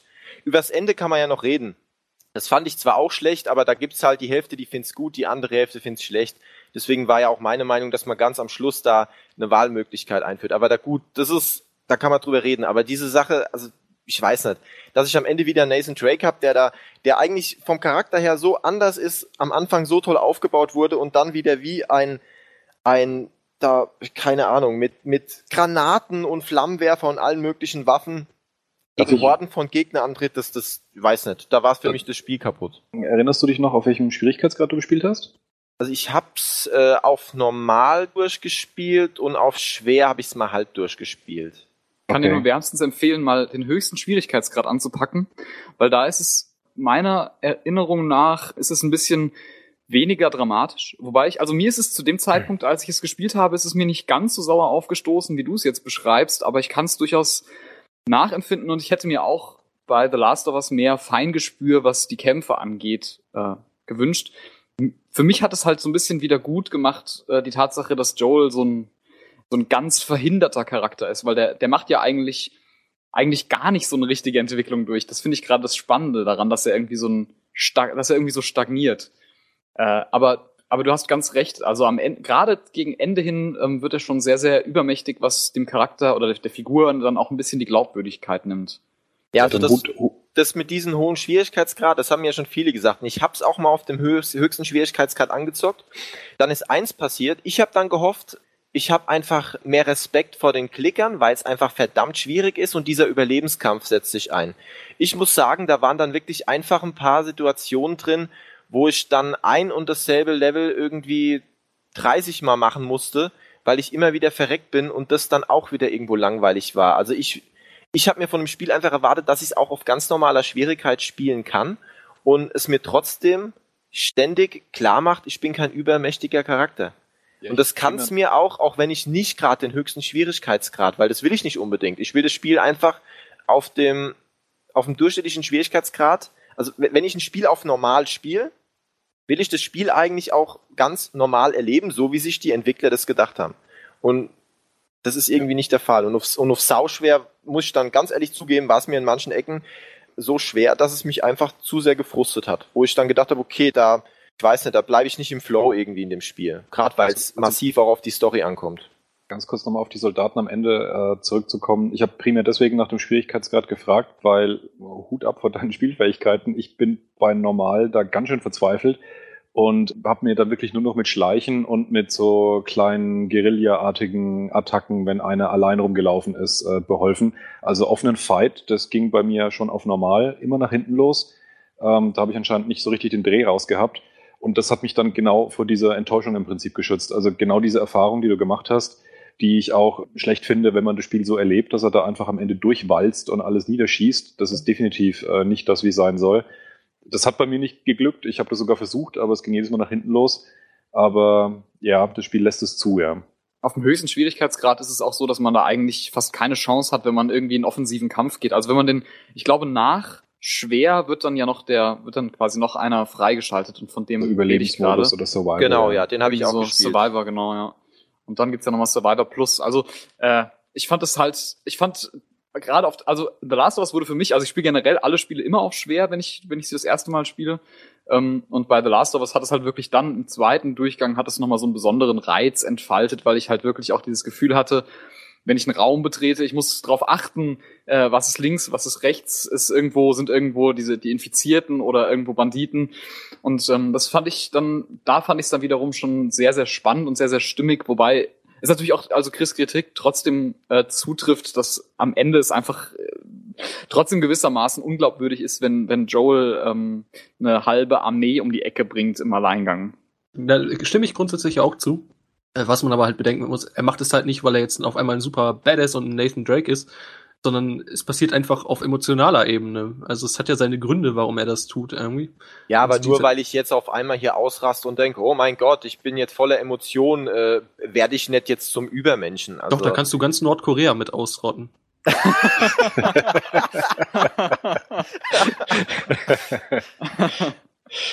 Das ist ein tolles Argument. Ja, mehr sag ich da auch nicht zu. Ja, wollen wir mit diesem Argument vielleicht weitergehen? Ja, das war jetzt Ja. der Last of Us Einschub. Ich würde trotzdem sagen, wir äh, erwähnen es nachher dann noch mal kurz, wenn es dann, wenn wir an die, auf die Plätze kommen, aber hacken es jetzt nicht komplett ab, oder? Oder machen wir es jetzt fertig? Warum? Was willst du denn noch drüber reden? Wir, wir, haben, wir haben keine Zeit mehr. Wir wissen, The Last of Us ist ein super Spiel mit vieler Kritik. Punkt. Welche Ja, das- Plätze? Ein Ja. super Spiel mit viel Kritik. Gut, Ja. dann, dann, dann fordere ich unsere Zuhörer auf, dass ihr euch ein, auf jeden Fall, wenn ihr wissen wollt, in welcher Reihenfolge wir die Spiele auf unserer Liste hatten, nehmt einen äh, Zettel und Stift, weil wir machen es dann kreuz und quer. Bei mir ist es auf Platz 1. Ja, das Ja, kann ich ja. Nino Kuni war ja auch auf irgendwie Platz 1 und dann da wieder auf Platz 5. Und ja, passt doch. Wir können es ja aber auch mit in die News reinpacken, dass wir ja in unsere Top 5 Ach, wir, wir. Also ich. Schreib's halt mit rein. Ich hoffe, du hast mitgeschrieben. Aber du kannst es ja auch nochmal anhören. Das ist gerade alles aufgezeichnet. Selbstverständlich. Ich kann das mir auch einfach mal von euch schicken lassen. Okay, wer hat's noch auf welchem Platz? Eins. Ich hab, ich hab's drin, aber auf keinem Platz, weil ich habe generell keine Plätze hier. Ich habe einfach nur viele. Ja, gut. Ich hab's nicht. Ich fand's awesome. Mich hat das Ende sowas von sprachlos gelassen. Das äh, gab's selten bisher in meiner Geschichte als Videospieler. Willst du das Ende auch noch spoilern? Weil Chris hat Ja. es schon geschafft. ich Und kann's Gandalf. mal spoilern, ist kein Problem. Wer eine eineinhalbstündige Lobesrede von mir hören will, einfach den nachgedrehten Podcast anhören. Ist, ist gutes Spiel. Ja. Ist gut, der Mann, der das da sagt. gut. Äh, dann, dann, dann. André. Platz 4. Wenn vier. Platz 4 schon noch nicht belegt worden ist kann von ich, irgendjemandem. kann ich nicht weiter benennen, weil ich da Nino Kuni habe. Also, ja, gut, alles klar. Dann Chris, Platz 4. Mein Platz 4 ist Tearaway, was ich erst vor zwei Wochen durchgezockt habe. Also was heißt erst, ja noch gar nicht so lange draußen. Also ich habe es eigentlich relativ schnell durchgezockt. Ja, also das Spiel hat mich wirklich komplett begeistert. Ich habe ja auch seit kurzem erst die Vita, also eigentlich erst seit Anfang Dezember und habe dann auch gleich diese, dieses Bundle zusammen mit Tearaway bekommen. Tearaway wirklich grandios. Ich meine, ich habe ich hab viel erwartet von dem Spiel, weil ich wusste, okay, es kommt von den Little Big Planet Machern, die stecken viel Liebe rein und das ist ein Spiel, da kann man so viel erwarten, wie man will, da, da wird man einfach nicht enttäuscht. Also so viel Detailliebe in Spiel zu stecken und überhaupt diese grandiose Idee, ich mache mal ein Spiel, was ich auch komplett im Prinzip selber mit, theoretisch natürlich nur, äh, mit Papier, äh, Stift, äh, Schere und ein bisschen Kleber irgendwie nachbauen kann. Also fantastisch. Wirklich fantastisch. Wie man es überhaupt schafft mit einem Spiel, wo aus so einer Papierwelt entsteht, mit so skurrilen Figuren auch Emotionen zu erzeugen, super. Wirklich super. Und überhaupt auch, ich glaube, das erste Spiel, wo ich zu 100% überzeugt bin, okay, da weiß ich genau, warum ich da jetzt so ein, so ein Touchscreen und ein Rücktouchpad brauche und wo ich normal sag, so, so, so, so ganze, die ganzen Features wie auch bei der Wii oder so, so Fuchtelsachen, ja. Ähm, ich bin ein riesen Zelda-Fan und dann fangen die an, Zelda zu machen, wo man irgendwie da rumfuchteln muss. Da habe ich gedacht, ich muss brechen, ja. Ähm, und das ist das erste Mal, wo ich ein Spiel habe für eine Konsole wie die Vita, wo, wo viele eben diese Touch-Funktion und, und, und ich kann drauf pusten und, und es passiert was im Spiel und lauter so Sachen. Und es ist so toll eingepflegt, dass ich sage, okay, das wäre jetzt wirklich schade, wenn das jetzt nicht so gewesen wäre oder wenn ich jetzt eben diese Touch-Geschichten nicht gehabt hätte, weil man ja wirklich ähm, in diese Welt eingreifen kann und das ganze Spiel ja auch um eigentlich nicht nur um diesen diese kleine Papierfigur geht, sondern ja auch um einen selbst. Dass man selbst ja quasi, man sich selber die ganze Zeit sieht als Sonne und man selbst ein Teil dieser Geschichte ist, das ist so wunderbar erzählt, so toll gemacht und deswegen ist bei mir auf Platz 4 echt super, richtig geil. Ich habe da noch mal eine Frage zu. Und ja. zwar ist es ja so, dass dieses kleine Männlein, das man spielt, ein Briefumschlag ist, ne? Genau. Ja. Und da drin sollte ja äh, das, also ich habe es jetzt nicht gespielt, ich weiß es halt nur so von, von PR-Kram, ähm, eine persönliche Botschaft an die Spielenden sein. Genau. Ist das ähm, spannend? Ja, ich habe mich die ganze Zeit gefragt, wie machen sie das? Ich weiß, ich wusste auch von Anfang an nur, dass halt bei jedem da eine andere Nachricht quasi am Ende erscheinen kann. Und ähm, ich wusste aber gar nicht, wie machen die das. Also keine Ahnung, kommt da wirklich dann so eine Nachricht, so was weiß ich, ein Zehnzeiler und das liest du dir dann durch. Ähm, ich will nicht verraten, was sie am Ende machen, aber es, ich find's grandios. Also ich fand's ganz toll. Man, man sitzt am Ende da, guckt sich einfach ein bisschen was an und denkt, geil. Einfach toll gemacht. Also, ja, und es ist wirklich so, dass quasi wirklich, je nachdem, wie man spielt und, und was man so tut in dem Spiel, wirklich seine eigene persönliche Nachricht bekommt. Und auch deswegen, weil man ja ständig äh, durch, die, durch die Kamerafunktion und durch die ganzen künstlerischen Elemente, die drin sind, dass man zum Beispiel selber eine Krone malen muss für einen bestimmten Charakter im Spiel. Oder für den König? Ja, ja, genau, für diesen, für diesen, äh, was war es, Frettchen? Nee, kein, Eichhörnchen. Eichhörnchenkönig, ja, eine Krone malen muss. Ich oder, bin gut. Oder in einem bestimmten Punkt für einen Charakter, der quasi seine, der nur weiß ist und quasi seine, seine Texturen irgendwie verloren hat, ähm, irgendwas fotografieren muss. Also ich habe bei mir zum Beispiel einfach so eine, so eine Überdecke von der Couch fotografiert und dann hat er dieses Muster halt gehabt. Und sowas passiert halt immer mal wieder so ganz liebevoll da eingebettet und aufgrund dessen entsteht wirklich eine, eine eigene Nachricht am Schluss und das ist ganz geil gemacht. Spannend. Muss ich mir auch nochmal anschauen. Darf ich fragen, ob die Nachricht für dich persönlich äh, oder ob, ob du sie gut fandest? Oder ob sie dir irgendwas gegeben hat? Ja, also ich fand, ich fand sie gut, auf jeden Fall, ja. Okay, was es gegeben hat, das ist jetzt schwierig zu sagen. Also es hat mich auf jeden Fall schon, schon so emotional berührt, weil, weil das mir wirklich nochmal aufgezeigt hat, so die paar Stunden, die ich mit dem Spiel verbracht habe, nochmal ganz liebevoll irgendwie zusammengefasst hat, so irgendwie. Wie umfangreich ist es jetzt zeitlich ungefähr? Also ich habe mir ziemlich viel angeguckt. Ich habe schon so zehn Stunden, ja, zehn Stunden nicht ganz, vielleicht irgendwas zwischen acht und zehn Stunden, aber ich habe mich auch so zeitlich ziemlich drin verloren. Ich kann ja. gar nicht genau sagen, wie, wie viel Zeit ich gebraucht habe, aber für mich war es auf jeden Fall nicht zu kurz, auf gar keinen Fall. Spannend. Aber, aber auch nicht zu lang.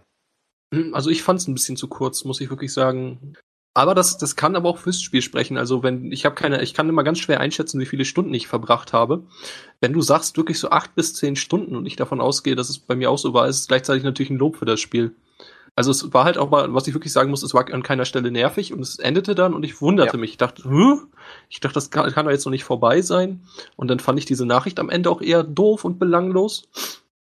Also als du, als du gesagt hast, das ist so verdammt kurz, ne, es geht ja quasi im Spiel darum, dass man diesen, diesen kleinen Briefträger zu sich selber bringt, dass der eben einem mhm. die Nachricht übergibt. Und ziemlich am Anfang nach, nach, was weiß ich, den ersten paar Stunden funktioniert es ja fast schon mal. Und als du gesagt hast, so kurz, habe ich gedacht, oh, ist das jetzt wirklich schon vorbei? Also das hat mich halt extrem enttäuscht. Aber dann geht's ja eigentlich erst richtig los. Ich habe halt nur, ich kannte halt deine Kritiken, habe gedacht, ist das jetzt, warte, meint der deswegen jetzt? Ist, ist es so kurz? Ne? Und ich gedacht, okay, das kann jetzt doch nicht sein. Und dann geht's ja eigentlich erst richtig los. Und von daher, also, ja, also ich kann eigentlich immer recht gut einschätzen, wie lange ich für ein Spiel brauche. Aber bei dem Spiel gar nicht. Also ich habe mich da einfach wirklich fallen lassen können und mir war es auch scheißegal. Also mir war es nicht für mich kam es nicht zu kurz vor, ich weiß nicht, aber auf, auf gar keinen Fall auch zu lang, weil es halt wirklich extrem kurzweilig war. Und es war halt zu keiner Zeit irgendwie repetitiv. Also ich habe kein, zu keiner Zeit das Gefühl gehabt, vom äh, Gameplay und vom Leveldesign, dass ich das irgendwie schon mal gesehen oder gemacht habe. Was auch sehr für das Spiel spricht, das war, ähm, habe ich, hab ich bei Twitter mal einen Tweet gelesen, ähm, den fand ich sehr amüsant. Äh, normalerweise, wenn du solche Spiele hast, wo du Sachen zusammenbasteln kannst, äh, würdest du dich als pubertäres Kind sofort gezwungen fühlen, äh, ja, ja. Objekte zu machen. Und äh, das, das machst du bei dem Spiel nicht. Also nee, selbst, selbst, das willst du auch nicht. Das wird nee, genau. dir selber das Spielgefühl zerstören. Genau Absolut. das. Weil es ja. ist einfach eine Welt und die möchtest du schmücken und du, du willst, du willst jetzt keinen albernen Kram da machen, du möchtest ja. dann auch genau das machen, was dir gesagt wird, eine schöne Krone basteln, genau. schöne Sachen machen. Das ging mir auch so, weil ich bin nun mal auch einer, der wird dann vielleicht Scheiße machen oder so und da irgendeinen Blödsinn dahin malen, aber nee, das, das willst du gar nicht, das wird dir Eine Krone aus Penissen. Ja gut, Jan, Jan würde das natürlich tun jetzt, also das ist klar. Nein, das, das wäre jetzt nur das, was ich mir vorgestellt hätte. Ja, was, kommst, du kommst auch an andere Situationen, wo du dann Schneeflocken machen musst oder so, oder dann auch in einer Schneewelt äh, ein Banner gestalten musst. Und auch das könntest du lustig gestalten, wenn du das ja. möchtest. Und was habe ich gemacht? Ich habe fünfmal die gleiche Schneeflocke gemalt, bis wirklich es nach schönem Schnee aussah.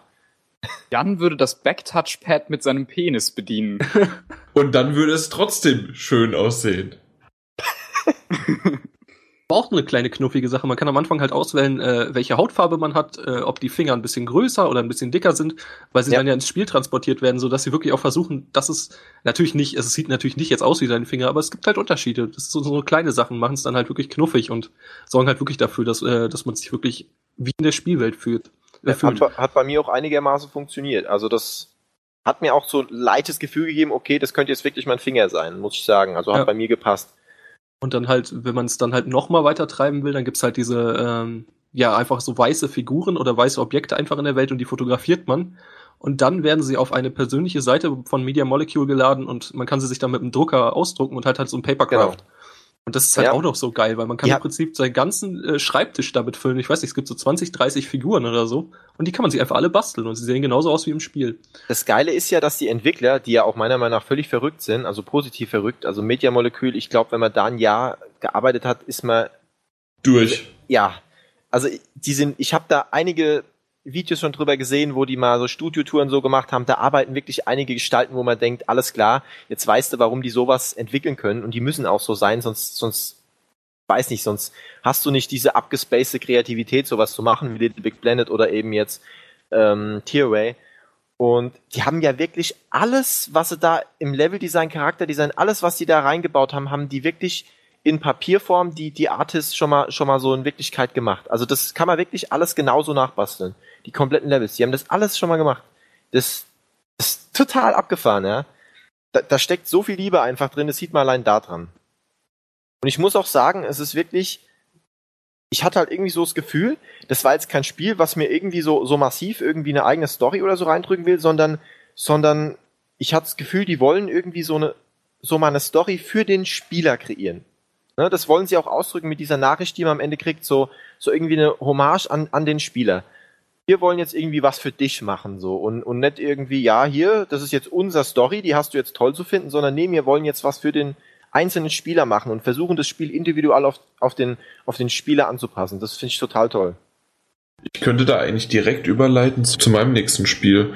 Außer ihr wollt gerne noch was dazu Ende sagen. Ich würde wissen, ob irgendjemand das auch auf seinen Top 5 hat. Ich habe in meinem Most nicht. Wanted, äh, aber nicht, äh, ich habe es ja noch nicht gespielt. Genau. Bei mir auf einem Special-Platz, äh, Special Art-Platz. Vergessen wahrscheinlich. Ja, eigentlich schon. oh verdammt, ich muss noch mal was ausradieren. Ja. Warte mal, die eins mache ich weg und dann ist da und eins im Sinn und dann habe ich Terrorware da. Was war denn dein letzter Satz? Weil jetzt habe ich die Überleitung vergessen. Äh, Spiel für den Spieler. Nee. Da habe ich gerade drüber geredet, so ganz toll. Gearway, wow und so. wow, uh, yay! Keine Ahnung, so. was war mein letzter Satz?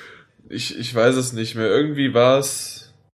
Überleitung war bestimmt eh schlecht, also fang einfach an zu Nein, reden. die Überleitung war nämlich genial zu GTA 5 mit irgendwie, dass das Design und dass das Aussehen her von Los Angeles halt wie GTA 5 war. Da habe ich das letzte Mal ein von Screen Team. Ich weiß nicht, wer die kennt auf YouTube, die beiden. Äh, das sind mittlerweile, glaube ich, auch verheiratet. Die machen halt so äh, aktuelles äh, Chart-Songs und äh, machen die auf na, auf, auf Videospiele. Und da haben sie auch irgendwie noch ein, äh, haben sie GTA 5 nachgemacht. Und da denke ich mir so, hey, guck mal da, das ist doch genau wie in GTA 5. Nein, umgekehrt. Natürlich ist das so wie in Los Angeles. Und das war halt so exakt nachgetreu, nachgecodet, äh, nachgeprogrammiert, nachge Baut. nachgezeichnet, nachgebaut. Egal, was es nachgemacht worden ist, auf jeden Fall war es echt schön und ich war nur ein einziges Mal in LA und habe nicht viel gesehen, aber ein wenig. Und das, was ich gesehen habe, ist sogar mir noch in Erinnerung geblieben und ich wusste sofort wieder, ah, da war ich und hier war ich. Und bis ins kleinste Detail war, war ich in Los Angeles. Und deswegen ist GTA 5 auf jeden Fall einer meiner Top-Titel des Jahres. Bin ich dabei. Ist bei mir auch drin. Bei jemand anderen auch noch? Nope. Also bei mir ist es nicht drin, äh, GTA, weil ähm, ich einfach noch nicht gespielt habe. Mhm. Und ich kann überhaupt nicht sagen, ob es mir gefällt. Also bei mir ist es bei GTA so, das ist eine Reihe, die seit dem zweiten Teil, also seit man noch alles in der Vogelperspektive gesehen hat, mich überhaupt nicht mehr gejuckt hat.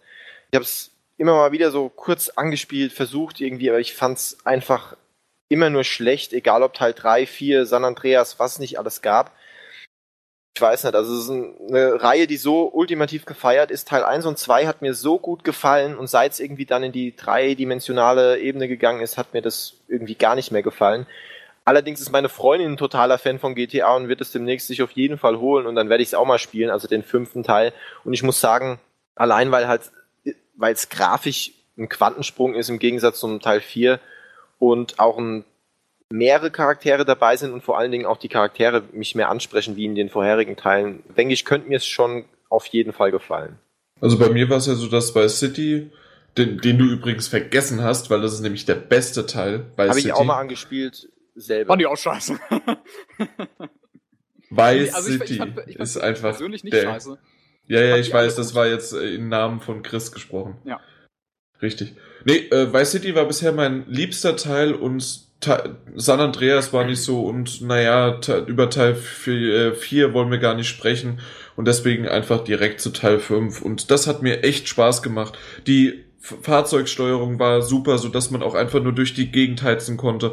Man hat die Mission, die drei Charaktere, die sehr, sehr unterschiedlich waren. Da haben wir schon drüber gesprochen, dass natürlich sehr, sehr viele äh, Stereotypen dabei sind und dass man, wenn es runterbricht, doch eine sehr, sehr einfache Story, die auch vielleicht auch vorhersehbar ist oder dass die gar nicht äh, so, so toll ist, aber dass die einfach eine tolle Inszenierung in dieser Open World und ja vorhanden ist und zusätzlich dann auch noch einfach nur so viel zu entdecken gibt. Und deswegen, ich find's toll. Und wenn jemand noch gerne, ich glaube, Stefan äh, schart schon mit den Hufen, darf gerne noch sein Schlussplädoyer darüber halten. Ja, ich, also kein Schlussplädoyer, sondern ich will nur noch ergänzen zu dem, was du sowieso schon gesagt hast, dass es mich halt vor allem extrem begeistert hat, äh, wie mutig sie, also ich meine, das war Rockstar waren schon immer relativ mutig mit ihren äh, mit ihren Statements und in GTA 5 greifen sie halt auch wieder Themen auf, die halt in Games nicht unbedingt allgegenwärtig vertreten sind.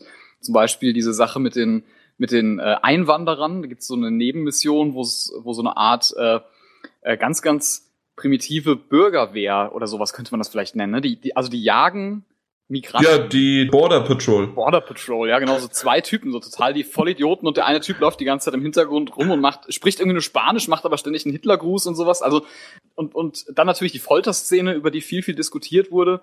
Ähm, ich finde es einfach, ich finde es sehr, sehr inspirierend und mutig, wie Rockstar Games solche Themen anpackt und sie sozusagen, also das, das Thema wirklich inhaltlich beleuchtet und in die Tiefe geht und äh, so, dass man sich auch als, also gerade in der Folterszene, dass man sich in, in, in der Szene als Spieler nicht als, als Held fühlt und nicht als irgendwie toll und, und gut, sondern dass du dich wirklich selber fragen musst, okay, kann ich das jetzt hier eigentlich machen? Kann ich das mit meiner Moral äh, äh, vereinbaren. Das fand ich unheimlich spannend und mutig. Ich weiß nicht, ob die tatsächlich so tief da rein wollten. Also ich glaube schon. Also ich glaub, meinst, meinst du das echt, dass das ja. dahinter steckte? Ja, ja, würde ich schon okay. sagen. Also ich glaube, sie wollten mit dieser Folterszene ein ganz klares politisches Statement setzen. Das machen sie sowieso ja ständig. Ich meine, es gibt dann FIB und sowas, ja. Also die, die setzen da ständig ein politisches Statement, gerade auch im Hinblick auf die, äh, auf die ganze neoliberale Konsumkultur in den USA. Und mit der Folterszene greifen sie sich halt genau diesen Aspekt äh, raus. Zum einen lassen sie ein ganz klares Statement vom Stapel gegen Folter. Das machen sie ja, also ich finde zumindest, das ist unmittelbar erkennbar durch äh, die Art und Weise, wie Trevor dann äh, am Ende sich zu dieser ganzen Situation verhält. Ja. Ähm, und darüber hinaus äh, treten sie, haben sie natürlich eine Diskussion losgetreten, was Videospiele dürfen und was nicht. Und äh, da finde ich halt, ist es so, ja, es ist halt wie in der Kunst. Videospiele haben das haben meiner Ansicht nach künstlerisches Potenzial und dürfen daher alles. Und dadurch, dass sie das so krass einem ins Gesicht drücken mit dieser Folter, sie es so grausam inszenieren, fragt man sich halt auch, was dürfen Games eigentlich? Und ich finde das sehr, sehr spannend, wie sie das, wie sie das gelöst haben. Ja, also ich finde es auf jeden Fall auch spannend, wie sie es gelöst haben. Ich finde es vielleicht nicht ganz richtig, aber was man halt wirklich sagen muss, äh, halt überhaupt, es ist auch spannend, dass das Thema überhaupt aufgekommen ist. Weil wenn wir uns mal vorstellen, äh, jedes Kind und auch äh, jede Zwölfjährige will GTA spielen, macht sich ein Jux draus, äh, jeden Menschen dazu überfahren, nur Scheiße zu bauen, Leute umzubringen. Und in dieser einen Szene wird einem halt nochmal klar vor Augen geführt, das ist eigentlich das, was du die ganze Zeit machst. Und das ist auch. Genau. Du machst das jetzt zwar, du machst das gerade bewusst und äh, du wirst automatisch ein schlechtes Gewissen bekommen und fragst dich, ist das überhaupt richtig, was ich sonst hier auch mache, dass ich hier rumfahre, irgendwelche Leute überfahre? Also es war ein interessanter Schritt auf jeden Fall, ja. Ja, deshalb finde ich es halt auch so spannend, dass sich viele Leute dann darüber aufgeregt haben, dass hier irgendwie eine Folter gezeigt wurde, wohingegen man in GTA 5, Leute, die das intensiv gespielt haben, wissen es ja, in noch viel, viel mehr äh, Situationen und Missionen und aber auch teilweise in der freien, frei begehbaren Stadt man eigentlich total die Verbrechen an der Menschheit begeht, über die niemand diskutiert. Mhm, und genau. ähm, das fand ich, äh, fand ich ziemlich spannend. Ja, deshalb glaube ich auch, dass äh, Rockstar das gerade mit dieser Inszenierung so auf die Spitze getrieben hat, dass es ganz, ganz bewusst und intendiert war, um eben diese Diskussion loszutreten. Also ich habe die betreffende Szene nicht gespielt, deswegen kann ich mir keine eigene Meinung erlauben. Ich kann allerdings gut nachvollziehen, dass sich Menschen drüber aufregen, schlicht und ergreifend deswegen, weil der Grad ist halt immer sehr schmal, wann hier wirklich jemand etwas zeigt, um sozusagen darauf aufmerksam zu machen, um auszuloten, was man darf oder nicht und um Diskussionen anzuregen oder wann schlichtweg ein solches äh, Stilmittel verwendet wird, um Kontroversen auszulösen, um Diskussionen auszulösen, um einfach noch mehr aufzufallen. Und ja. da ist nun mal einfach eine sehr explizite Gewaltdarstellung in der Geschichte der Computerspiele schon immer ein extrem effizientes Mittel gewesen, um ins Gespräch zu kommen und man findet dann auch seine Konsumenten. Ja, ja, ich glaube, es ist, also ich will, würde sogar sagen, dass es äh, wahrscheinlich alle diese Punkte sind, die du aufgeführt hast, weil ich denke nicht, also dem, also dem, dem, dem Ansehen und der Promo des Spiels hat es sicherlich nicht geschadet, dass es so Kontroversen gab, weil dann natürlich gerade die Leute, die sich an solchen Sachen vielleicht auch äh, ergötzen oder sehr unreflektiert damit umgehen, sich natürlich denken, boah, da gibt's diese mega krasse Folterszene. Ich meine, es gibt noch andere Spiele von Rockstar Games, die wir jetzt hier nicht nennen können, aber wo die im Prinzip äh, auf der ganzen Linie so funktionieren. Das macht die Message für mich nicht unbedingt schlechter oder kaputt, gerade weil es halt wirklich so ist, dass, also wenn du die Szene nicht gespielt hast, dann am Ende der Mission entscheidet sich ja Trevor selbst als psychopathischer Charakter dazu, den Gefolterten freizulassen und ihn zu retten, was eigentlich sehr untypisch ist für diesen Wahnsinnigen, der ihn eigentlich genauso gut auch ohne Gewissensbisse umbringen hätte können. Und auf dem Weg zum Flughafen, zu der äh, er ihn dann fährt, hält er ein flammendes Plädoyer äh, gegen die Folter in der und, und bezieht sich damit auch ganz klar auf die auf die Welt, auf die reale Welt und sagt halt, nur Folter ist halt kompletter sinnloser Scheiß, was dir jemand unter Folter erzählt, man hat überhaupt keinen Wert. Das ist natürlich, also das ist für, aus meiner Perspektive heraus ist das viel viel viel viel spannender, viel viel interessanter und auch viel viel moralischer, weil es eigentlich eine Anti-Folter-Szene ist, als solche Sachen wie beispielsweise Splinter Cell, äh, hier Blacklist hieß der letzte Teil und aber auch andere Spiele in dieser Richtung. Call of Duty zum Beispiel kommt das häufiger vor, wo Folter als legitimes Mittel zur Informationsbeschaffung eingesetzt wird. Und äh, ich finde, GTA bezieht sich eher darauf und äh, setzt halt ein ganz klares Statement dagegen. Das muss man natürlich auch erkennen können. Und ich würde, will gar nicht behaupten, dass es irgendwie jeder 14-Jährige, der das von seiner äh, nichtsahnenden Mama gekauft bekommt, das überhaupt identifizieren kann, diese Kritik daran, sondern der sieht halt einfach die Gewalt und ist vielleicht schockiert oder auch erfreut darüber. Ich habe vielleicht ein Grundproblem damit, dass die äh, GTA-Serie insgesamt und du hast ja auch schon die anderen äh, andere Spiele, die wir hier nicht nennen wollen, des, des Herstellers genannt oder darauf hingewiesen, dass die natürlich schon eine Geschichte haben, dass sie äh, Spaß und Freude an Chaos und Anarchie und Gewalt haben in Spielen. Die GTA-Serie hat von Anfang an äh, in die Richtung geschlagen, auch die ersten 2D-Teile, die Chris erwähnt hat, die noch von oben waren. Das war natürlich alles nicht explizit dargestellt, aber da war natürlich null Message dahinter. Das war schlichtweg einfach nur ähm, Spaß am, am, am Chaos und am, am Druff. Und Ja, ich ja. bin mir auch ganz ehrlich nicht so ganz sicher, ob da wirklich so gut, so wie du die Szene jetzt beschreibst, mag das gut sein, wenn danach so eine, so eine, so eine Besprechung sozusagen noch stattfindet nach dieser Szene. Aber ich habe schon manchmal den Eindruck, wenn ich mir so äh, Reviews anschaue über GTA-Spiele oder Analysen und Gespräche, dass sie halt selber im Prinzip sich selbst in keinster Weise ähm, bewerten oder sich selbst gar keine Message geben, die sie, die sie offen nennen und dadurch halt jeder was eigenes reininterpretiert. Das ist ja schön und gut, aber das, das Augenscheinlichste, das äh, GTA für mich ausstrahlt, ist schlicht und ergreifend die Freude am Chaos und an, an, an der Anarchie. Ja, das Im äh, gesamten mag durchaus sein. Spielprinzip und äh, oftmals auch in der Story. Ja. Ja, das ist teilweise auch so. Also diese, ähm, diese Satire, ja, wobei, also diese Persiflage auf die amerikanische Kultur ist natürlich auch Die ist drin, die ist definitiv drin, ja, ja, ja. Gerade im Ra mit den Radiosendern, äh, mit dem eigenen Internet. Ich meine, da gibt's ja ein, ein Facebook-Pendant, das Live Invader heißt, ja. Also das ist schon, ist schon ziemlich witzig. Aber es ist sehr, sehr explizit und sehr, sehr makaber in dem, wie es seine Messages verpackt. Da muss, da muss man natürlich umgehen können. Da muss man vielleicht auch einfach ein Fable für haben.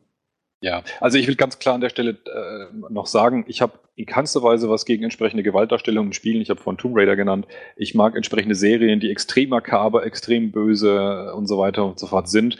Das Einzige, wo ich nur so ein bisschen Bauchschmerzen bekomme, ist, wenn ich ein Plädoyer höre, das ein bisschen in die Richtung geht, dass Rockstar vielleicht so im Grunde die guten Weltverbesserer sind. Das habe ich nicht so den Eindruck. Also das will ich auch gar nicht unbedingt sagen. Also es, es rührt, also ich kann das, ich kann das nicht beurteilen, ich stecke ja nicht drin, ähm, weil letztendlich könnte es auch so sein, dass genau wie du äh, vorhin, was ein Punkt bei dir war, dass es letztendlich genau deshalb, also letztendlich ein Marketingkalkül ist, sowas einzubauen, um quasi damit Kundinnen und Kunden anzulocken. Ähm, das weiß ich ja nicht, das kann ich schlecht beurteilen. Ich kann es nur so interpretieren und also es bietet halt Mhm. diese Lesart für mich an. Und deshalb weiß ich es gewissermaßen zu schätzen. Aber es kann natürlich auch sein, dass es jetzt nicht ja. so, dass ich es quasi gegen den Strich bürste.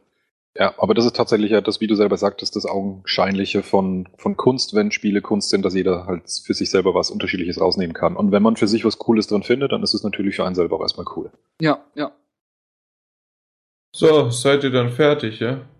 Du hast damit angefangen. Ja, ich habe angefangen, aber weißt du noch, was ich gesagt habe? Ja, ich mach da mal Schluss damit. Das war vor einer halben, dreiviertel Stunde. Ach Min mindestens. Auf welchem Platz hattest du GTA 5? Ich habe keine Plätze, weil ich nämlich nur drei Spiele habe. Also wenn wär's dann Top 2. Okay. Also Platz 2. Mehr hast du dieses Jahr auch nicht gespielt, sondern immer nur Walkthroughs geguckt. Das ist richtig. Ich hab's nicht auf den Top 5. Ich hab's drin. Bei mir ist auch egal, bei mir könnte es auch Platz 1 sein. Mir ist es wurscht. Martin, wie schaut's aus bei dir mit dem nächsten Spiel? Platz 4, Rayman Legends, hat man schon besprochen. Gut. Dann machen wir doch einfach weiter. Stefan, mit deinen. Okay, dann kurzer Geheimtipp. Äh, Ich halte mich jetzt wirklich kurz. Guacamole. Äh, sagt das jemandem was? Ja, Selbstverständlich, ja, kommt ja auch für die PS4 jetzt noch raus. Super. Genau, ja. Das war nämlich, okay, es ist dann eigentlich schon fast kein Geheimtipp mehr, wenn es jeder kennt.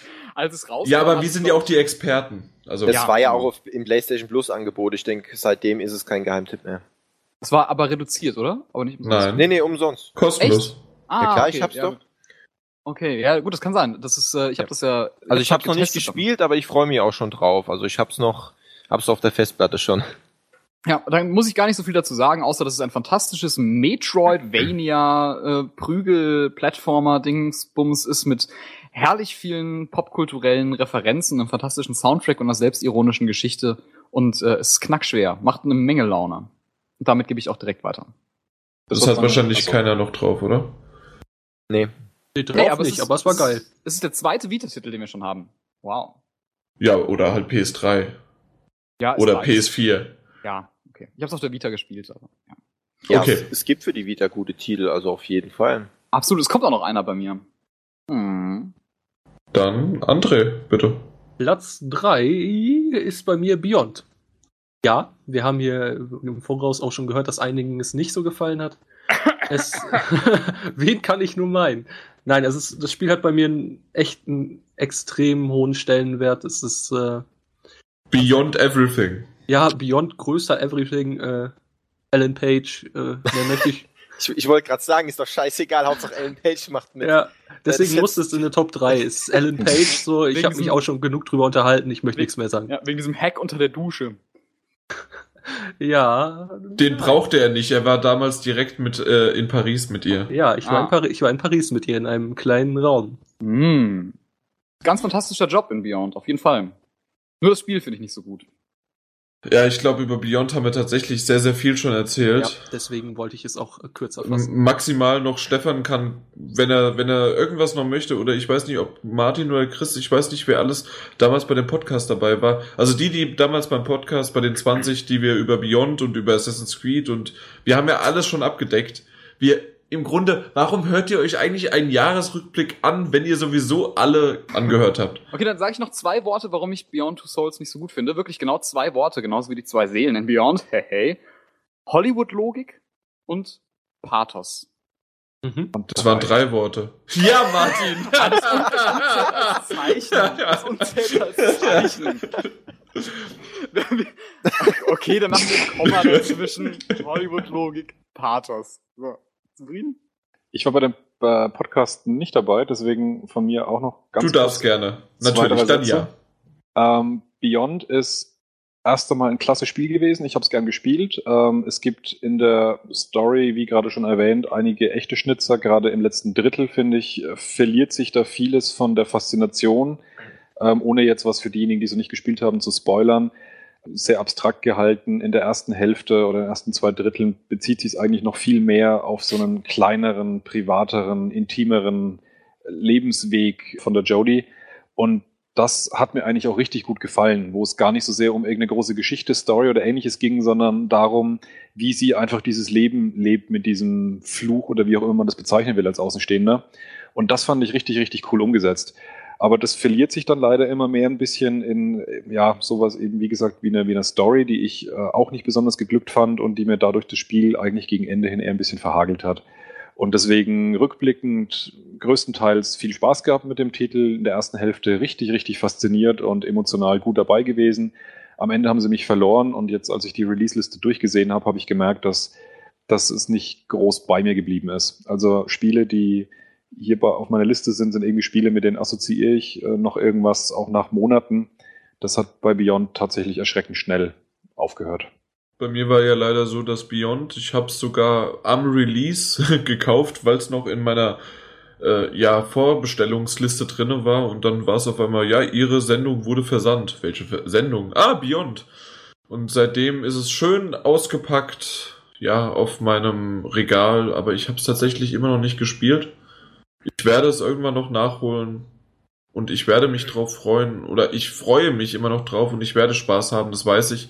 Aber ich muss mich halt dazu erstmal irgendwie überwinden. Das sind ein paar Stunden, ne? Irgendwas zehn Stunden oder ein bisschen weniger, mehr? Eher ein bisschen mehr.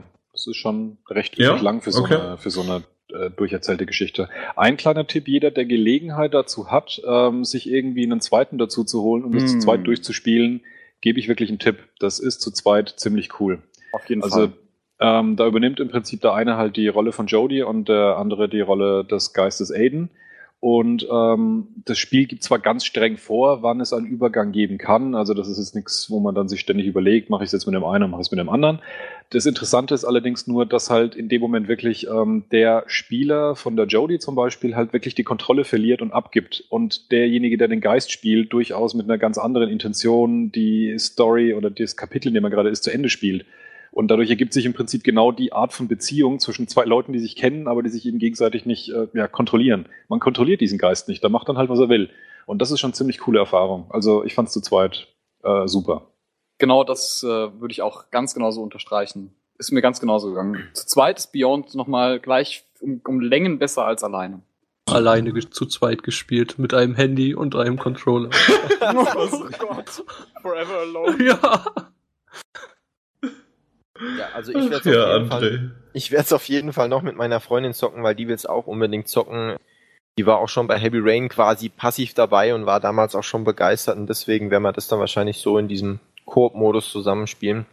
Ich habe es jetzt noch nicht gespielt, aber was ich auf jeden Fall so sagen kann, ich habe einen ziemlichen Respekt vor David Cage, weil ich bei David Cage auf jeden Fall der Meinung bin, dass er jetzt niemand ist, der mit seinen Spielen unbedingt äh, reich werden will, weil das wird er mit Sicherheit nicht Beziehungsweise Ähm, ist er schon. Ja, das ist ja wirklich eher. Gut, mehr oder weniger, aber da gibt's ganz andere Spiele. Wenn ich mir Call of Duty oder so weit anschaue, die wesentlich weniger Entwicklungskosten haben und wesentlich mehr einnehmen. Und er weiß, Hm, dass er niemals so viel einnehmen wird wie ein Call of Duty Spiel, aber gibt unheimlich viel Geld auch für die Spiele aus. Das muss man auch sehen. Hm. Was einfach damit zu tun hat, dass der das in erster Linie wirklich deswegen macht, weil er absolut hinter dem steht, was er tut. Und, For the ähm, players. Nee, ja. ich ich glaube am meisten für ihn selber, weil Ja. er bestimmte, bestimmte Visionen hat, die er unbedingt umsetzen will. Und was ich ihm extrem zugute halte, ist, dass er meiner Meinung nach mit Beyond der ganzen Industrie einen Gefallen getan hat. Was man daran gesehen hat, ich habe ziemlich viel drüber gesehen und gelesen, auch zu der Entstehungsgeschichte von Heavy Rain und auch zu Beyond. Und bei Heavy Rain hat er auch schon versucht, bekanntere Schauspieler zu finden für Motion Capturing und so weiter. Und es war auch ziemlich früh schon so, dass er zum Beispiel mit, den Man dem Management von Leonardo DiCaprio auch schon äh, angefragt hat, wie sieht's denn aus und natürlich auch viele andere Schauspieler und die einfach gesagt haben, oh für ein Spiel, nee, mh, das wirft ein schlechtes Licht auf unseren Mandanten, oh, oh, dass der beim Spiel da mitmacht, hm, nee, das, das haut vielleicht dem seinen Wert runter, so ungefähr. Und dann mit Beyond, mit einer ganzen Riege von wirklich Top-Hollywood-Schauspielern zu kommen, nicht nur Ellen Page, natürlich auch Willem Dafoe, ganz klar, ähm, die sofort sagen, sind wir dabei, begeistert davon sind und immer wieder Werbung machen, wie, wie, wie cool das eigentlich ist, so ein, äh, so ein Spiel zu machen und, und sagen, das ist was ganz anderes, wie, ein, wie als Schauspieler in einem, in einem Film zu agieren und wirklich sagen, das war eine tolle Erfahrung. Das bringt meiner Meinung nach die ganze Industrie ein bisschen in ein anderes Licht. Und ich Also- denke, das ist auch was, was ihm wichtig war bei dem Spiel. Ja, auf jeden Fall Daumen hoch für, für David Cage, dass er das durchzieht. Das ist auch eine Rolle, die er extrem gut macht. Dafür von meiner Seite aus auf jeden Fall auch da, beide Daumen hoch, dass er das hinkriegt, dass er von Sony das Geld bekommt, um diese Riesenspiele zu produzieren, die in der Nische sind, dass er die, die Schauspieler inzwischen überzeugt bekommt, dass er wirklich seine Vision von dieser Art von Spielen einfach durchzieht und real werden lässt. Und ich liebe diese Art der Spiele, definitiv. Das Einzige, was ich ein Problem an David Cage finde, er macht storylastige Spiele, die halt primär von ihrer Geschichte leben. Und ich finde das größte Manko bei allen drei Spielen, bei Fahrenheit ganz besonders, bei Heavy Rain nur ein bisschen und jetzt bei äh, Beyond auch wieder ein bisschen mehr, ist die Story. Er schreibt Genau. jetzt nicht so die brillanten Stories. Er sollte dieser Typ sein, der diese Vision durchprügelt, der der Regisseur ist, der darauf achtet, dass das alles passt, aber er sollte die Finger vom Drehbuch lassen. Das denke ich auch, ja. Genau meine Rede. Bei Heavy Rain ist es, ist es tatsächlich ziemlich gut geglückt und auch Fahrenheit fand ich über weite Strecken sehr spannend.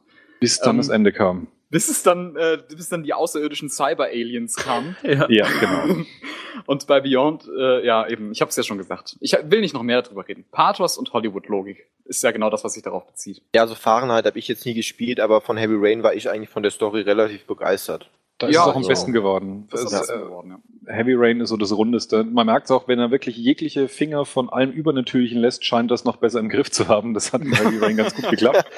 Aber bei Fahrenheit ist es ganz, ganz absurd, dann, wie es man plötzlich abdriftet. Und Gut, bei, ich denke aber, äh, das ist so ein Oblivion Problem, halt dass, dass er ja selber schon gesagt hat, dass er so ein bisschen dran glaubt auch an so übernatürliche Dinge.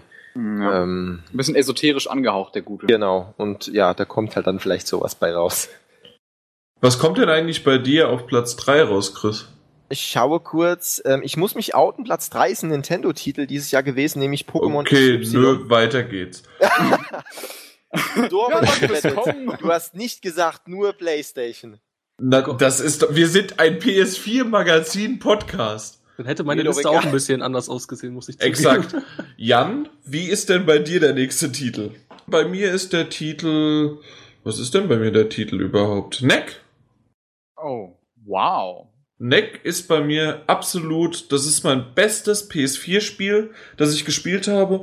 Neben Resogun vielleicht noch. Resogun ist mittlerweile mir so ein bisschen ans Herz gewachsen. Das habe ich ab und zu mal äh, live gestreamt und mit Sepster und auch äh, das letzte Mal mit André im Koop online gespielt und dabei für äh, einige User gestreamt. Macht auch Laune, aber Neck ist tatsächlich, das habe ich günstig erworben und konnte es dann auch günstig wieder, also mit einem Arbeitskollegen, das habe ich ja schon mal gesagt, na, eintauschen gegen Assassin's Creed 4, weil ich wusste, dass Neck nur ein einmaliges Durchspielen von mir erforderte, mehr brauchte ich davon nicht und es hat mir echt Spaß gemacht. Es war fordernd, es ja, ich hab's eigentlich schon, ich hab's in Jan Zockt erwähnt, ich hab's im Podcast erwähnt. Ich sag's nur einfach nur kurz und knapp. War ein toller Titel des Jahres. Es soll jeder mal gespielt haben, der gar nicht so sehr auf, also Jump'n'Run Features hat's drinne, aber nur Features. Eigentlich ist es ein, ein Brawler, ein, ein Klopper, mit God dem man. es hat mehr von God of War als von dem Jump'n'Run, finde ich. Ja. In der Mechanik. Also nicht, natürlich nicht in der Darstellung, aber in der reinen Mechanik ist es, ist es näher dran. Ja, okay, gut, natürlich. Schade, äh, das stimmt. Das, das hat mir ab und zu mal gefehlt, dass du irgendwie noch einen Gegner hochwerfen könntest und in der Luft dann noch weiter drauf dreschen könntest. Da so Kombinationen einfach. Und das, das hätte gepasst, ja, stimmt. Und deswegen, also Neck, wunderbares Spiel.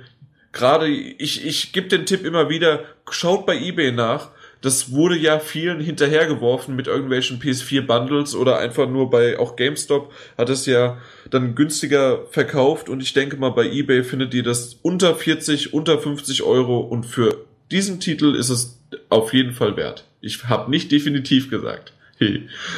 Ja, also ich sag auch nochmal, das hatten wir auch schon in den vorangegangenen Podcasts, ist ich habe auch mit dem Gedanken tatsächlich gespielt, ob es vielleicht sogar in die Top 5 reinkommt, aber hat es bei mir letztendlich nicht geschafft. Aber es ist deutlich, deutlich besser in meinen Augen, als äh, wie die allgemeine Stimmungslage aussieht. Ja, ich wollte gerade fragen, ist das nicht total verrissen worden, Nick? Ja, aber nicht bei uns. Hättest du mal unseren Podcast hören müssen.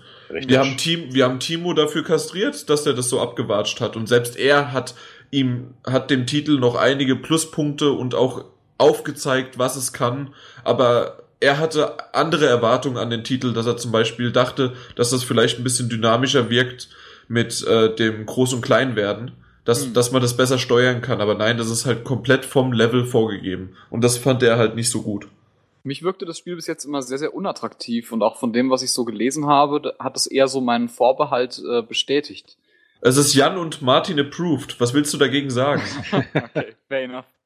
Gut, Chris, äh, du warst jetzt weg. Hast du vielleicht jetzt ja, ja, noch einen PS4-Titel oder PS3-Titel oder PS Vita-Titel? Rausfinden können. Du kannst sogar einen PS1-Titel sagen, wenn der 2013 rausgekommen ist. Alles, was in der Sony-Familie ist. Nee, also ähm, wenn ich gerade den umtauschen sollte, dann, dann rückt halt Hearway und Killzone 1 hoch und ich tue ungespielt Assassin's Creed 4 auf 5, weil ich weiß, dass mich das Spiel wieder begeistern wird. Okay, aber über das wollen wir jetzt nicht, weil da würde ich ja, ich will, ich, ich Dann habe ich, dann hab ich einfach einen Titel und gut ist. Alles klar. weil dann würde ich nämlich dich zitieren. Ich bin nämlich gerade an der Best-of Sache zusammenschneiden. Ich kotz gleich. Das, das hast du dieses Jahr irgendwann mal gesagt. Ich will es nicht mehr verraten, warum. Das war einfach nur genial. Ja, ich, ja, ich weiß, wegen dir. ja, wegen mir und Frauengeschichten. Ja. So sieht's nämlich aus, ja. Ich, ich weiß es noch genau, weil, ja, weil ich halt kotzen hätte können, deswegen weiß ich Ja, ja, halt richtig.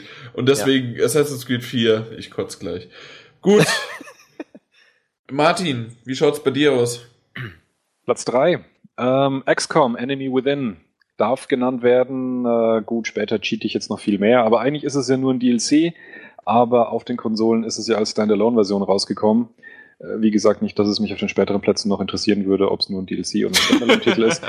Ähm, auf jeden Fall ist es eine gute Gelegenheit, um nochmal zu erwähnen, dass es da ein Spiel gibt namens XCOM Enemy Unknown, jetzt mit einem Add-on äh, Enemy Within und das ist ein super geiles Spiel. Punkt. Auf jeden ähm, Fall. Das Einzige, was mich tatsächlich ein bisschen stört, ist die Release-Strategie, die sie auf der Konsole gemacht haben, dass sie das ganze Ding eben als Standalone-Teil rausbringen und dann für 10 Euro mehr als auf dem PC. Ich kann es nicht ganz nachvollziehen. Es gab irgendwelche Aussagen von wegen, das Ding ist zu groß für ein, für ein DLC, Schrägstrich, Add-on, Schrägstrich, irgendwas. Ich bin mir nicht ganz sicher, wie in der heutigen Zeit, wo man sich äh, 50 Gigabyte Spiele ähm, fürs, für die PS4 downloadet aus dem PSN, was da Größe noch für eine, für eine Ausrede sein sollte. Also ich, äh, es wäre ehrlicher gewesen, wenn das ganze Ding wirklich ein Add-on, ein, ein DLC bleibt und gut ist. Das ist das Einzige, was mich da ein bisschen, bisschen stört. Ansonsten macht, nimmt es das Spiel, das man kennt. Ähm, es äh, macht mehr Inhalte rein. Es hat mehr, ähm, mehr Maps. Vor allem die, die die alten äh, UFO-Teile, XCOM-Teile kennen, die ähm, finden da durchaus einige Strukturen, Architekturen wieder, was ich ziemlich cool fand. Es hat ein paar Gameplay-Anpassungen, insbesondere halt eine neue Art von Ressource, die die ganze Spielmechanik dadurch ein bisschen durcheinander bringt, weil man jetzt gezwungen ist, etwas schneller, zügiger durchzugehen in die, durch, die, durch die Mission. und die man dann eben nutzen kann, um die aus den Vorschauen und Reviews bekannten Modifikationen der eigenen Soldaten durchzuführen, äh, sei es genetische Aufwertungen oder dann eben Kombinationen aus Mensch, Mensch und Maschine, um da eben äh, gegen die auch wiederum vorhandenen neuen Gegner der Aliens äh, besser voranzukommen. Aber im Kern ist es einfach XCOM und XCOM ist ein brillantes, verdammt brillantes Spiel. Aus meiner Sicht wirklich das einzige Spiel, was sich verdammt nochmal lohnen würde, wenn es, äh, wenn sie es noch für die neuen Konsolen bringen. Weil Daumen man, hoch von mir. weil Ja, man muss ja wirklich sagen, es lief technisch ein bisschen, also ich habe nur das Enemy Unknown gespielt und es lief technisch ein bisschen ähm, suboptimal stellenweise. Ein bisschen. Also mich warum? hat's, Na, jetzt ernsthaft, aber warum? nö, mich hat's auch nicht arg gestört. Also natürlich sah es grafisch ein bisschen altbacken aus und hat dann äh, der und der Seite mal gehangen, da hat man Textur nachgeladen, aber Das mich hat's dem bei dem PC Spiel auch. überhaupt nicht gestört. Überhaupt. mich hat's auch nicht, mich hat's nicht massiv gestört, aber ich finde von der Performance her ähm, finde ich schon, dass es durchaus Optimierungsbedarf dort gibt und äh, Warum denn jetzt? Also hat's geruckelt oder weswegen? Erklärt's mal. Ich hab's Äh, nur ein einziges ja, Mal auf der Gamescom schwierig. als Also- Demo gespielt. Ich habe ich hab Enemy Unknown durch und wenn ich das recht in Erinnerung habe, war das schon war, war es technisch schon ziemlich grenzwertig. Also ich Ja, glaube, es ja, war ja, schon viel Fall. mit mit Hängern und Rucklern und äh, Kantenflimmern und was nicht alles. Also und Matschtexturen und sowas. Also hübsch war das Spiel jetzt zumindest rein von der technischen Seite her nicht, von der gestalterischen Seite ist nochmal was anderes. Also ich fand es auch ein gutes Spiel, aber ich äh, wollte jetzt nur darauf hinweisen, dass es für meinen Geschmack technisch äh, schon noch durchaus Optimierungsbedarf da gab. Ja, das auf jeden Fall. Also es war nicht auf einem typischen PlayStation 3 Niveau. Genau. Aber das lag vielleicht auch einfach ein bisschen daran, was ha- haben die vorher schon mal was für die PS3 gemacht? Nee, ne? Aber das, äh, wir kommen jetzt eigentlich genau an den Punkt, wo ich gerade eben auch ein Missverständnis hatte. Die ganzen Sachen, die du kritisierst, sind meines Erachtens genauso auch auf dem PC vorhanden. Also diese nachladenden Texturen hast du halt, weil es die Unreal Engine ist. Hm. Ähm, und äh, dass das Spiel nicht perfekt in jeder, in jeder Lebenslage sozusagen eine flüssige Framerate hinkriegt, da war schlicht und ergreifend, hat man den Eindruck bei der Entwicklung auch nicht der Fokus drauf. Also das habe ich bei Tests Ja. für die PC-Version auch ähnlich gelesen, dass es da Hänger gibt und manchmal ähm, nicht erklärliche Framerate-Einbrüche, weil man jetzt nichts, nicht irgendwas Besonderes sieht. Also Mhm. deswegen von mir aus definitiv die Zustimmung. Ja, es hat technische Mängel, aber Das keine, macht- die jetzt darauf Genau. zurückführen kann, dass es die PS3-Version ist. Ja. Okay. Okay, Ja, das hätte ich also- nicht anders empfunden. Also diese technischen Mängel, die würde ich auch, würde ich noch hinzufügen, die machen das Spiel ja auch nicht schlecht oder schlechter. Genau, ähm, ja. Ich bin, ich bin da überhaupt kein, kein Technik- oder Grafikfetischist. Ähm, ich fand, äh, ich fand Enemy Unknown auch äh, sehr, sehr beeindruckend. Ähm, auch wenn es mich äh, zeitweise ein bisschen überfordert hat mit den äh, zahlreichen Möglichkeiten, die man hat, äh, wo man aber nie alles machen kann. Das ist für mich alten Perfektionisten immer ein bisschen anspruchsvoll, aber ähm, gerade daraus zieht es ja auch seinen Reiz. Ja, also ich, ich muss sagen, ich fände auch eine PS4-Version interessant, aber nicht, weil ich denke, dass es dadurch technisch äh, brillanter wird, sondern weil ich mir es auch ganz gut mit dem DualShock 4 mit ein paar Funktionen und so ganz interessant vorstellen könnte. Mit dem Touchpad. Touchpad, und so Mhm. weiter, ja. Könnte Genau, ganz stimmt, interessant ja. sein. Wobei man an der Stelle auch nochmal wirklich erwähnen muss, ist, dass es für ein Strategiespiel für einen Controller top umgesetzt ist. Also Auf jeden Fall. Ja. Richtig gut, ja. Ja. Hat mich auch zu keiner Weise gestört, da ich gesagt habe, okay, da bräuchte ich jetzt eine Maus und Tastatur, nö. Ja, also ich kann auch kurz sagen, XCOM ist allgemein bei mir auf Platz zwei. Gut. Schön. Dann haben wir wen abgehackt? Äh, Ich bin gerade durcheinander gekommen. Wen hatten wir? Wer hat das in den Raum geworfen? Stefan? Was Chris? meinst du? Nee, ich habe nichts gesagt. André hat seine Top 3, ich habe meine Top 3. Nein, nein, nein. Wer hat eben gerade Also. XCOM? Martin, du. Martin, das Sorry. war von mir, ja, ja, Dann ja. Stefan. So, jetzt haben wir doch wieder die Reihenfolge. Stefan, bitte. Okay, ich fasse mich ganz kurz mal wieder. So, Das kann, kannst du mache. nicht. Das hast du jedes Mal. Das ist prima mit Lüg einfach nicht und rede. Also ich habe auf, äh, ich, also ich habe ja keine Platzordnung. Wenn ich eine hätte, allerdings dann wäre auf Platz eins zu finden ein Vita-Titel Zero Escape Virtue's Last Reward. Irgendjemand auf dem Schirm? Ich wusste, ich habe gerade noch überlegt, ob es dieses Jahr rausgekommen ist und nicht schon letztes Jahr. Wenn es dieses Jahr rausgekommen ist, dann ärgere ich mich, weil ich hätte es gerne in meiner Liste. Das war großartig. Ja, ganz famos. Es war März diesen Jahres auf der Vita, ich glaube, ja, nee, genau, war Vita exklusiv sogar, ne? Nee, ich glaube, es kam auch für den DS. War dann wahrscheinlich schon letztes Jahr. Ich glaube, DS war nur der Fall. Vorgänger. Nein, nein, ja, nein. aber der, der DS-Teil kam auch, also der zweite Teil kam auch für den DS. Echt? Für den 3DS. Ja, ich sehe es gerade. Ja. Ah, ja, ja, also die bringen doch keinen zweiten Teil raus, ohne dass sie. Nein, nein, nein, nein, nein. Ja, Vielleicht den, das- den zweiten Teil bringen sie raus, ohne dass der erste rauskam, aber umgekehrt, nee. Ja, ja, nee, ist durchaus nachvollziehbar. Also, okay, okay, macht Sinn. Es ist auf jeden Fall meiner Ansicht nach aufgrund seiner Komplexität, seiner krassen, radikalen emotionalen Nähe, die man zu den Figuren auch bekommt, aber auch seiner intellektuellen Herausforderung durch die vielen Rätsel und die, äh, die, die logischen Ebenen, die sich da teilweise überlagern. Ich meine, da geht es um, um Schrödingers Katze und dann kriegst du irgendwas von der Quantenphysik erklärt und so weiter und so fort. Das ist mega kompliziert, äh, aber auch unheimlich faszinierend, wenn man sich, wenn man sich reinarbeitet und wenn man das ganze Ding äh, sich äh, zu Gemüte führt. Ich habe es innerhalb von 50 Stunden platiniert und keine einzige Sekunde davon bereut. Und ähm, deshalb ist es für mich nach wie vor ein absolutes Meisterwerk und auch ja ein Pflichttitel für die PS Vita. Dem würde ich mich vollkommen anschließen. Das ist das, äh, wenn man so möchte, was Saw hätte werden sollen können. Ja, wie auch immer. Auf jeden Fall, ja. Äh, ich kann XCOM technische Mängel verzeihen. Ich mag auch andere Spiele, die ähm, primär von der Story leben und es tut äh, auch dieses Spiel ja in erster Linie. Nur kann ich 2013 keine eingeblendeten Standbilder mit Text, der sich aufbaut. Klick, klick, klick, klick. Geht nicht mehr. Bin da ja, zu alt für. Du musst es halt als, als Visual Novel sehen. Ne? Ich meine, du liest ja irgendwie, also von diesen 50 Stunden liest man ungefähr 35 Stunden. Und ähm, es ist halt wirklich, es ist halt eine Geschichte, die man liest, die mit Standbildern ja nur so sporadisch animiert ist im Wesentlichen. Es gibt ja keine richtigen Videosequenzen oder nur, nur eine Handvoll. Das ist definitiv kein, kein allgemeiner Grund, ein Spiel schlecht äh, oder als generell schlecht zu titulieren, aber bei mir ist es inzwischen so, das kann ich 2013 nicht mehr abhaben, wenn von jeder Figur gibt's die typischen drei äh, Emotionsdarstellungen, zwischen denen halt hin und her geblendet wird und ansonsten schnöde reintickernder Text, den man wegklickt. Das ist, ähm, ja, dann sollen sie ein Buch machen. Ist okay. Ja gut, aber das hat ja gerade durch seine Komplexität, durch die Entscheidung und durch die Rätsel was, was weit über das Medium Buch hinausgeht. Also, okay, nein, das will ich nicht sagen. Es macht was anderes, als das Medium Buch es täte. Es würde als Buch sicherlich auch funktionieren, aber auf eine andere Weise. Also ich verstehe deine Kritik daran durchaus. Mich persönlich hat es halt gar nicht gestört, weil es für mich auch nicht mehr gebraucht hätte. Also mich hat die Story so, wie sie präsentiert wird, so gepackt, dass ich jetzt keinerlei Videosequenzen oder sonst irgendwas gebraucht hätte. Aber ja, man muss natürlich, also man muss zum einen auf sowas stehen, also man muss äh, gerne auch viel lesen in solchen Spielen und man muss auf diesen Japano-Kram stehen. Weil das, das ist, glaube ich, fast noch das größere Problem, ja. Das ist nämlich auch ganz extrem. Also es ist teilweise sehr, sehr, äh, sehr, sehr skurril und ein bisschen quietschig. Weil es geht gar nicht so sehr auch um das Lesen, sondern ich kann mich vor allem an die, an die erste Sequenz erinnern, nachdem man das, das erste Rätsel gelöst hat und dann auf die anderen trifft in diesem Raum ich wollte dann irgendwann mal Pause machen und speichern und das ist, glaube ich, ein Ding, das war bestimmt halbe, dreiviertel Stunde lang.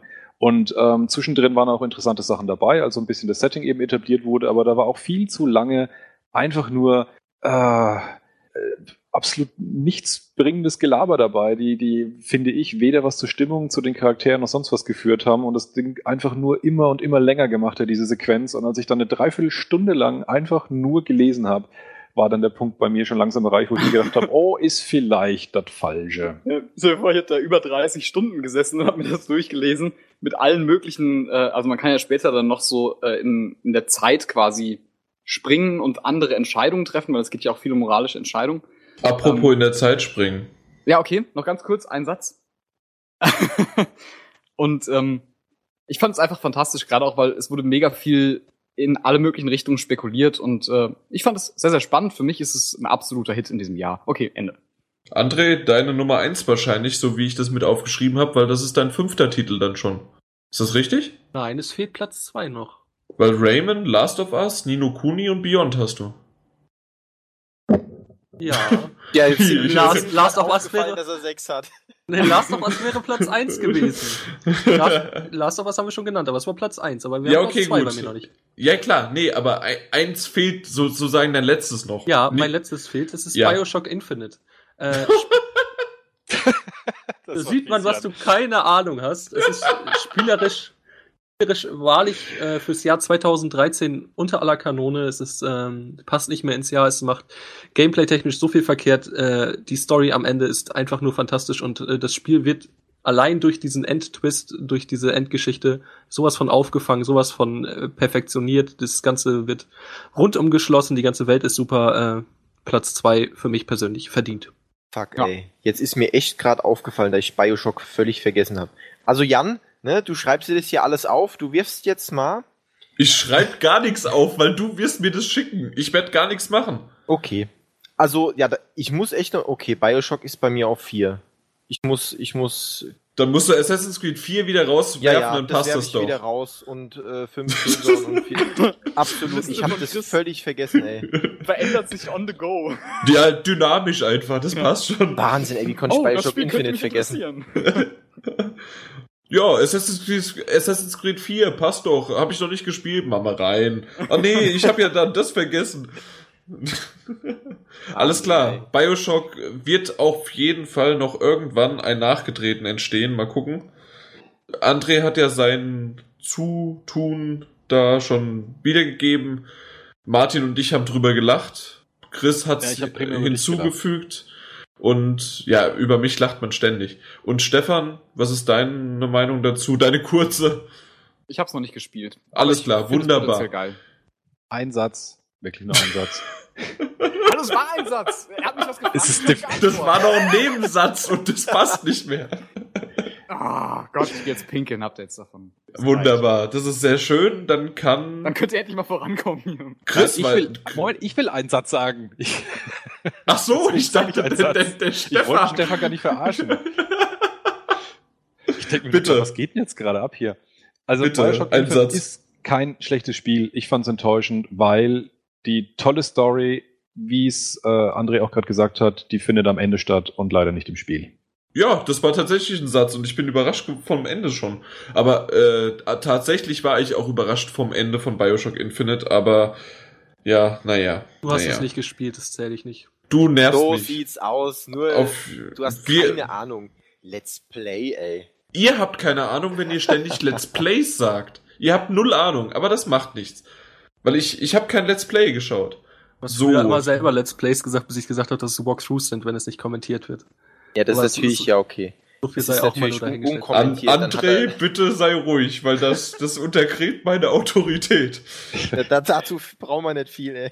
Chris, erzähl weiter. Mach deine dynamische Liste. Die ist doch fertig? Du bist durch? Wunderbar. ja, auf freut eins, mich. auf eins war ja Nino Kuni. okay. Ganz klar, das hat Platz sich auch verändert.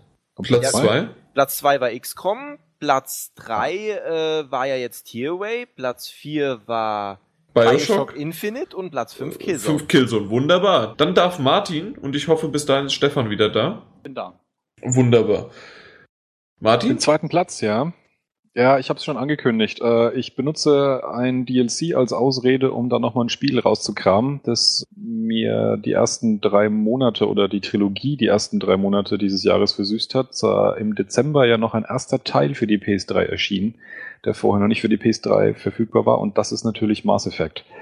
Da gab es dieses Jahr, ähm, ich glaube auch noch davor andere Story-DLCs für den dritten Teil, aber primär dann eben das letzte, das äh, Citadel-DLC, das dann wirklich ähm, auch schon angekündigt war, dass es eben jetzt das letzte äh, Content-Häppchen sein wird für die gesamte Trilogie und damit alles Ausschluss vorbei und fertig. Und ganz unabhängig davon, dass ich Mass Effect als eine der, der fantastischsten Rollenspiele dieser Generation empfinde, mit einer hervorragenden Story, ziemlich grandiosen Charakteren und, und coolen Dialogen, ist das DLC auch tatsächlich auch nochmal lobenswert. Es hat extrem viel Inhalt gehabt, es hatte wahnsinnig viel Witz, das war extrem unterhaltsam und hatte dann aber eben durch dieses Abschließende und ähm, dadurch, dass es auch angekündigt war und der, die Macher da auch diesen Fanservice da reingesteckt haben, um wirklich so eine Art Verabschiedung von der Serie zu machen, auch eine ziemlich starke melancholische Komponente gehabt. Also war auf jeden Fall eines der besten DLCs, die ich bisher gespielt hatte überhaupt. Also das war ein sehr, sehr, sehr rundes Paket, das gerade nach dieser Diskussion um das Ende von Mass Effect 3, was ja alles so ein bisschen im schiefen Licht hat hängen lassen. Ich persönlich fand es gar nicht so schlimm, aber das hat ja insgesamt ziemlich viel Kontroverse hervorgerufen. Aber ich glaube, durch das DLC hat man dann doch nochmal ein bisschen so den, den positiven Ausklang dann nochmal hinbekommen für die Serie. Ja, außer dass das natürlich jetzt gecheatet war, ist, stimme ich dem zu, dass dieses Spiel letztes Jahr auf jeden Fall in dieser Liste gewesen sein hätte sollen. Zumindest eine allgemeine, nicht meine persönliche, aber eine allgemeine. Das sage ich ganz objektiv als Experte. Walkthrough-Experte. Stefan, auf. Was denn? Bist du fertig? Ja, klar. Nino Kuni, Oder? Last of Us, äh, 99, 9, Nee, Zero Escape heißt. Äh, b -b -b -b -b was hast du noch? Guacamole Ja, und, und? GTA 5. Wunderbar. Und dann war André durch. Wir, wir sind durch, oder? Gott sei Dank. Ole, ole, ole. Ja, das, Gott sei Dank. Vorbei. Aus und Schluss und Ende. Nee, das war eigentlich unser kurzes, zweistündiges äh, ja, Spieletitelraten. Und das hat auch echt, ja, also so ein bisschen durchgeschaut und ich würde mal noch ein kurzes Fazit, gerade auch mit der PS4 und der Vita und auch irgendwie immer noch die PS3 und da kommen ja nächstes Jahr auch noch einige Titel raus für die PS3. Ich empfand, es war ein sehr, sehr gutes Jahr. Das sagt man teilweise, also viele sagen das jedes Jahr, das war ein tolles Jahr und viele sagen jedes Jahr, oh, das Jahr davor war aber besser. Also ich empfand, dass tatsächlich 2012 nicht so gut war wie 2013. 2011 fand ich wiederum ein bisschen besser. Wie sieht's bei euch aus? Also 2013 fand ich auch, dass es ein extrem gutes Jahr war. Es gab sehr viele Spiele, es war auch ähm, sehr viele gute Spiele. Äh, es war auch sehr ausgewogen und vielfältig. Ähm, Gerade jemand, der mehr auf Nischenspiele steht, sage ich mal, ist auch dieses Jahr recht gut bedient worden. Die Indie-Szene wird immer stärker und befüttert auch nochmal aus der Richtung, wenn es nicht die AAA-Titel sein muss, von denen es aber auch wirklich genug gute gab. Und dann obendrein dann noch eben einen Konsolen Konsolenlaunch, wo man ja gehört hat, dass es jetzt nicht besonders viele Spiele hier in unsere Top-5-Listen geschafft haben. Aber das ist ja auch wirklich ähm, nach allen Erfahrungen von Konsolenlaunches unwahrscheinlich, dass äh, die ersten Spiele gleich so gut sind, dass sie das ganze Spiel, äh, das ganze Jahr wegrocken und trotzdem waren sie ordentlich in meinen Augen. Also so gesehen rundum Daumen hoch. Ich muss sagen, für mich war es spielerisch jetzt nicht das Top-Jahr.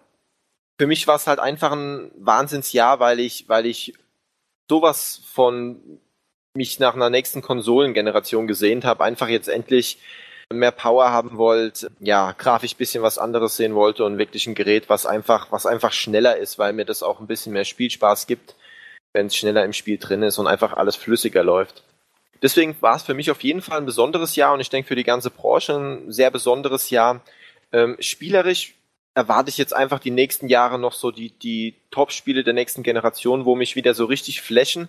In, bei der letzten Generation waren, war allerdings da dieses Jahr nicht wirklich viel dabei. Vielleicht noch Nino Kuni, aber davor sind halt einfach Spiele wie 2011 Skyrim oder auch Fallout 3, was noch ein bisschen älter ist, Metal Gear Solid. Also so wirklich diese super Spiele, die mich absolut geflecht haben in der letzten Generation, die waren jetzt einfach dieses Jahr für mich nicht dabei. Ich fand's auch, ich schließe mich Martin an und würde sagen, äh, also ich empfand es auch spielerisch, fand ich es ein sehr famoses Jahr. Es gab viele gute Titel, auch viele, die äh, ein bisschen spezielleren Anspruch hatten, was, äh, was mir ganz gut gefallen hat. Ähm, generell äh, bin ich halt jetzt nicht so unbedingt, also privat muss ich sagen, habe ich mich schon sehr auf die PS4 gefreut. Ähm, aus einer kritischeren Perspektive würde ich allerdings sagen, dass ich mir jetzt keine Revolution davon verspreche oder sowas. Für mich ist es einfach eine bisschen leistungsfähigere Kiste, die ein paar Sachen äh, paar Sachen besser macht als die PS3, ein paar Sachen im Moment aber auch deutlich schlechter. Und ähm, insofern bin ich eigentlich ausgewogen, sage ich mal. Ich hype jetzt nicht mega rum, ich bin aber auch nicht wirklich enttäuscht. Also es sind vor allem die kleinen Titel, die mich begeistert haben. Ja, nee, war ein äh, Top-Jahr. gab eine neue Konsolengeneration. Das Spieljahr an sich war sowieso toll. 2013 war super, wie Chris schon sagte, auch für die Branche. Wir hatten einen tollen Start mit unserer Seite. Man kann sich nicht mehr wünschen. Das ist eigentlich wirklich richtig schön, ja. Mir ist gerade ein kleines Tränchen gekullert. Ach du, du bist nicht mal im Team. Ab. Der, der, Name ist sogar von mir. PS4 Magazin. Ich bitte ich, euch. Das ist das einzige Positive, was du hier reingebracht ach, hast. Komm, ach komm. Werde ich hier rausgemobbt. Erst lädt er mich ein, dann mobbt er mich raus. Kerle, Kerle. Du warst die Zwangslösung, weil Peter mal wieder abgesagt hat. So, apropos Zwangslösung. Wir haben, um euch mal ein bisschen zu motivieren, haben wir eine kleine, ja, für die Motivation haben wir euch zum Motivieren eine Motivationshilfe gebracht. Und zwar mit Hilfe von GameStop gab es die Motivation, um es nochmal zu bringen, dass unter allen Fragenstellern und deren Frage wir dann auch beantworten und dann ganz zum Schluss äh, werden wir demokratisch, also Stefan wird's entscheiden, dann einfach abstimmen, wer von euch ein 50 Euro Guthabenkarte, das, wie nennt sich das, GameStop plus Level 1 Kundenkarte mit 50 Euro Guthaben gewinnt. Und deswegen fangen wir doch einfach direkt mit den User-Fragen an, um euch dann nicht ganz so auf die Folter zu spannen, wer dann auch tatsächlich diese 50 Euro Guthabenkarte gewinnt. Plus auch noch werden die Gewinner der äh, des letzten Gewinnspiels, was wir im Podcast haben, auch noch äh, bekannt gegeben. Da habe ich schon im Vorfeld gelost und dann schauen wir doch mal, wer dann da gewonnen hat. Da gab's ja, wer uns irgendwie für uns, für unseren Podcast Werbung macht über iTunes oder sonst was. Und da gab's echt gute, ausgefallene Sachen, aber da will ich noch nicht zu vorgreifen. Deswegen wollen wir doch einfach direkt die erste Frage, ich weiß nicht, ich glaube, das trifft sowieso nur auf eine Handvoll Leute zu. Mich würde mal eure Meinung oder Erfahrung zur PS4-Kamera interessieren. Das fragt nämlich Fio. Was kann die Cam bisher? Was ist geplant? Verarbeitung, Bildqualität und so weiter. Ich weiß André, Martin glaube ich auch und Chris. Und ja. ich hab's ja auch. Ach so, also können alle was sagen, außer ich, deswegen bin ich still. Ich Kurz. ich finde das Ding äh, unter aller Kanone. Ich finde es für 50 Euro eine Frechheit. Äh, es funktioniert, es macht grundsätzlich das, was es soll. Die Bildqualität ist aber trotzdem nicht gut, äh, die Mikroqualität ist nicht gut. Ich finde es doof. Ja, ich warte noch darauf, dass es von irgendwas unterstützt wird, außer dem Playroom. ja, so ist das nun mal. Ich benutze weder diese Sprachbefehle noch sonst irgendwas. Ähm, vielleicht dachte ich mir, und deshalb habe ich es hauptsächlich gekauft, kann man es noch verwenden, um halt eben eine Facecam zu machen bei den Livestreams. Dafür erscheint es mir durchaus zweckmäßig, wobei ich natürlich lieber eine richtige Kamera nehmen würde, aber geht ja nicht. Ansonsten habe ich bis jetzt noch noch nichts groß damit anfangen können. Playroom ist total öde, ist eine reine eine Mini Demo, aber wirklich ganz minimalistisch. Und äh, ansonsten habe ich mir sie einfach nur gekauft, weil ich die Hoffnung immer noch nicht aufzugeben wage, dass es eventuell noch mal irgendwann ein gutes Move-Spiel geben könnte. Also die Technik der Kamera ist in keinster Weise schlechter, als ich es mir erwartet habe. Ich finde den Preis jetzt nicht überraschend hoch für das, was man geliefert bekommt. Das Hauptproblem ist, wie gerade eben schon angesprochen wurde, dass es halt kaum Unterstützung findet. Also insofern bin ich so ein bisschen bei euch dabei, nur dass diese, also dass es insgesamt eben für 50 Euro eine Frechheit ist, kann ich nicht ganz nachvollziehen, was man da erwartet hätte. Ich nutze die Kamera primär zu der, zu der automatischen User-Auswahl beim Login. Die funktioniert bei mir zumindest äh, wirklich zuverlässig. Also man ja. hockt sich dann halt nur noch mit seiner Kamera davor und er erkennt dann halt automatisch, welcher Benutzer das ist, anhand Gesichtserkennung und äh, weist den entsprechenden Controller zu. Das mit dem Playroom rumzuspielen ist natürlich komplett sinnlose Veranstaltung gewesen. Ich fand sie ganz nett und kurzweilig für die zehn Minuten, die man sie verwendet hat. Aber dann ist es auch wirklich wieder gut. Und ansonsten ist tatsächlich halt das Hauptproblem, wer nicht äh, sich selber einfügen will in den Stream. Äh, dafür ist sie anwendbar hat aber momentan gar nichts davon. Also wer es zum Stream nicht unbedingt braucht, der braucht auch keine Kamera. Und ich sag dir, was, oder ich sag euch, was, was unbedingt her müsste, was diese Kamera für mich zumindest auch rechtfertigen würde, wäre eine Skype-App für die PS4 die so funktioniert. Ähm, ich ich habe es selber noch nie, äh, also ich habe einmal kurz an der Xbox One mich vergnügt, aber noch nicht damit geskypt. Habt ihr das schon mal gemacht? Wisst ihr wie das? An der Xbox One? Ja. Nee. Weil ich, ich habe nämlich, mir hat neulich ein Kollege davon erzählt, äh, der da ganz begeistert auch von war. Und zwar ist, ist es irgendwie so, die, die Kamera, also diese Kinect 2.0 macht dann, bei, wenn du Skype startest, macht so ein Establishing-Shot von dir, wenn du das, wenn du anfängst äh, zu sprechen, also nimmt das Zimmer auf mit allem drum und dran. Und dann wechselt die Kamera aber auch die Einstellungen, während du sprichst und macht beispielsweise so Nahaufnahmen und solche Sachen. Also das ist, soll wohl wirklich äh, Videotelefonie, und das ist jetzt ein Zitat äh, meines, meines Kollegen dort, auf eine ganz neue Ebene heben. Sowas würde ich mir auch wünschen für die PlayStation 4 Kamera und dann wäre sie in meinen Augen auch absolut gerechtfertigt, inklusive des Preises. Ja, dann ja, dann würde ich dir zustimmen. Äh, außerdem würde ich mir noch wünschen, dass man sie komplett muten kann. Das ist aktuell auch nicht der Fall. Das ist besonders doof. Also ich habe es auf jeden Fall noch nicht gefunden und es ist äh, sehr doof. Ich habe sie deswegen nicht dran. Wenn ich einfach nur FIFA spiele, äh, nimmt er die ganze Zeit mein ganzes Haus auf. Deswegen ist sie nicht angeschlossen. Man kann sie nicht muten. Also du meinst, äh, sie nimmt es auf, quasi um es optional als, als Stream-Dings einzubinden oder macht die nein, Kamera... Nein, ich meine jetzt das Mikrofon. Also die, das Mikrofon das überträgt Mikrofon. die ganze Zeit, äh, überträgt die ganze Zeit Sound und äh, im Prinzip äh, überträgt es dann in den Voice-Chat, obwohl ich das gar nicht möchte. Ach so, okay, verstehe. Vielleicht sollte ich dann. Ups. nee, ich habe sowieso immer mein. Ich habe, glaube ich, ich habe immer ein Astro A50 Headset da dran und ich glaube, da äh, ist ja dann der Voice Chat sowieso über das Mic am Headset ja. Geregelt und die Kamera prinzipiell, dann ist sie nämlich, glaube ich, aus. Genau, richtig. Also dann wird das priorisiert. Ja, okay. Gut. Oh, Gott sei Dank. Das war die Kamera, oder? Ja. Yep. Alles klar. Wolverine HU fragt, fehlen euch die Multimedia-Unterstützung wie DLN, äh, DNLA? Ist das nicht DLNA? Das ist DLNA, ja, aber. Ja, genau. Lappen. Und wann denkt ihr, wird Sony dies wie versprochen nachliefern? Fehlt mir total, ja. Tatsächlich? Ja, äh, schon. Äh, um, nicht unbedingt der DLNA-Stream, aber ähm, was mir tatsächlich fehlt, sind andere Multimedia-Features, wie zum Beispiel würde ich gerne äh, MP3-Dateien abspielen können. Ich würde gerne meine externe Festplatte äh, daran anschließen können. Und es ist mir ein bisschen ein, ein Rätsel, beziehungsweise in meinen Augen ist es ein, ein großes äh, Versäumnis seitens Sony, dass sie diese Multimedia-Features, die bei der PS3 alle schon vorhanden waren, dass sie davon einfach vieles letztendlich auf die lange Bank geschoben haben und gecancelt haben.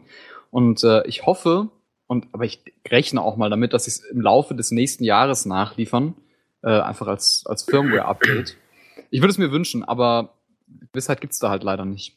Bei MP3s bin ich mir sicher, dass sie das tun werden. Also wann genau natürlich nicht, aber nach allen Ankündigungen und Reaktionen auf die Empörung, dass es fehlt, als es bekannt wurde, bin ich mir sicher, dass die MP3-Unterstützung nachgeliefert wird. Wie es mit DLNA aussieht, weiß ich nicht. Gesagt haben sie es nie, aus meiner Sicht bisher.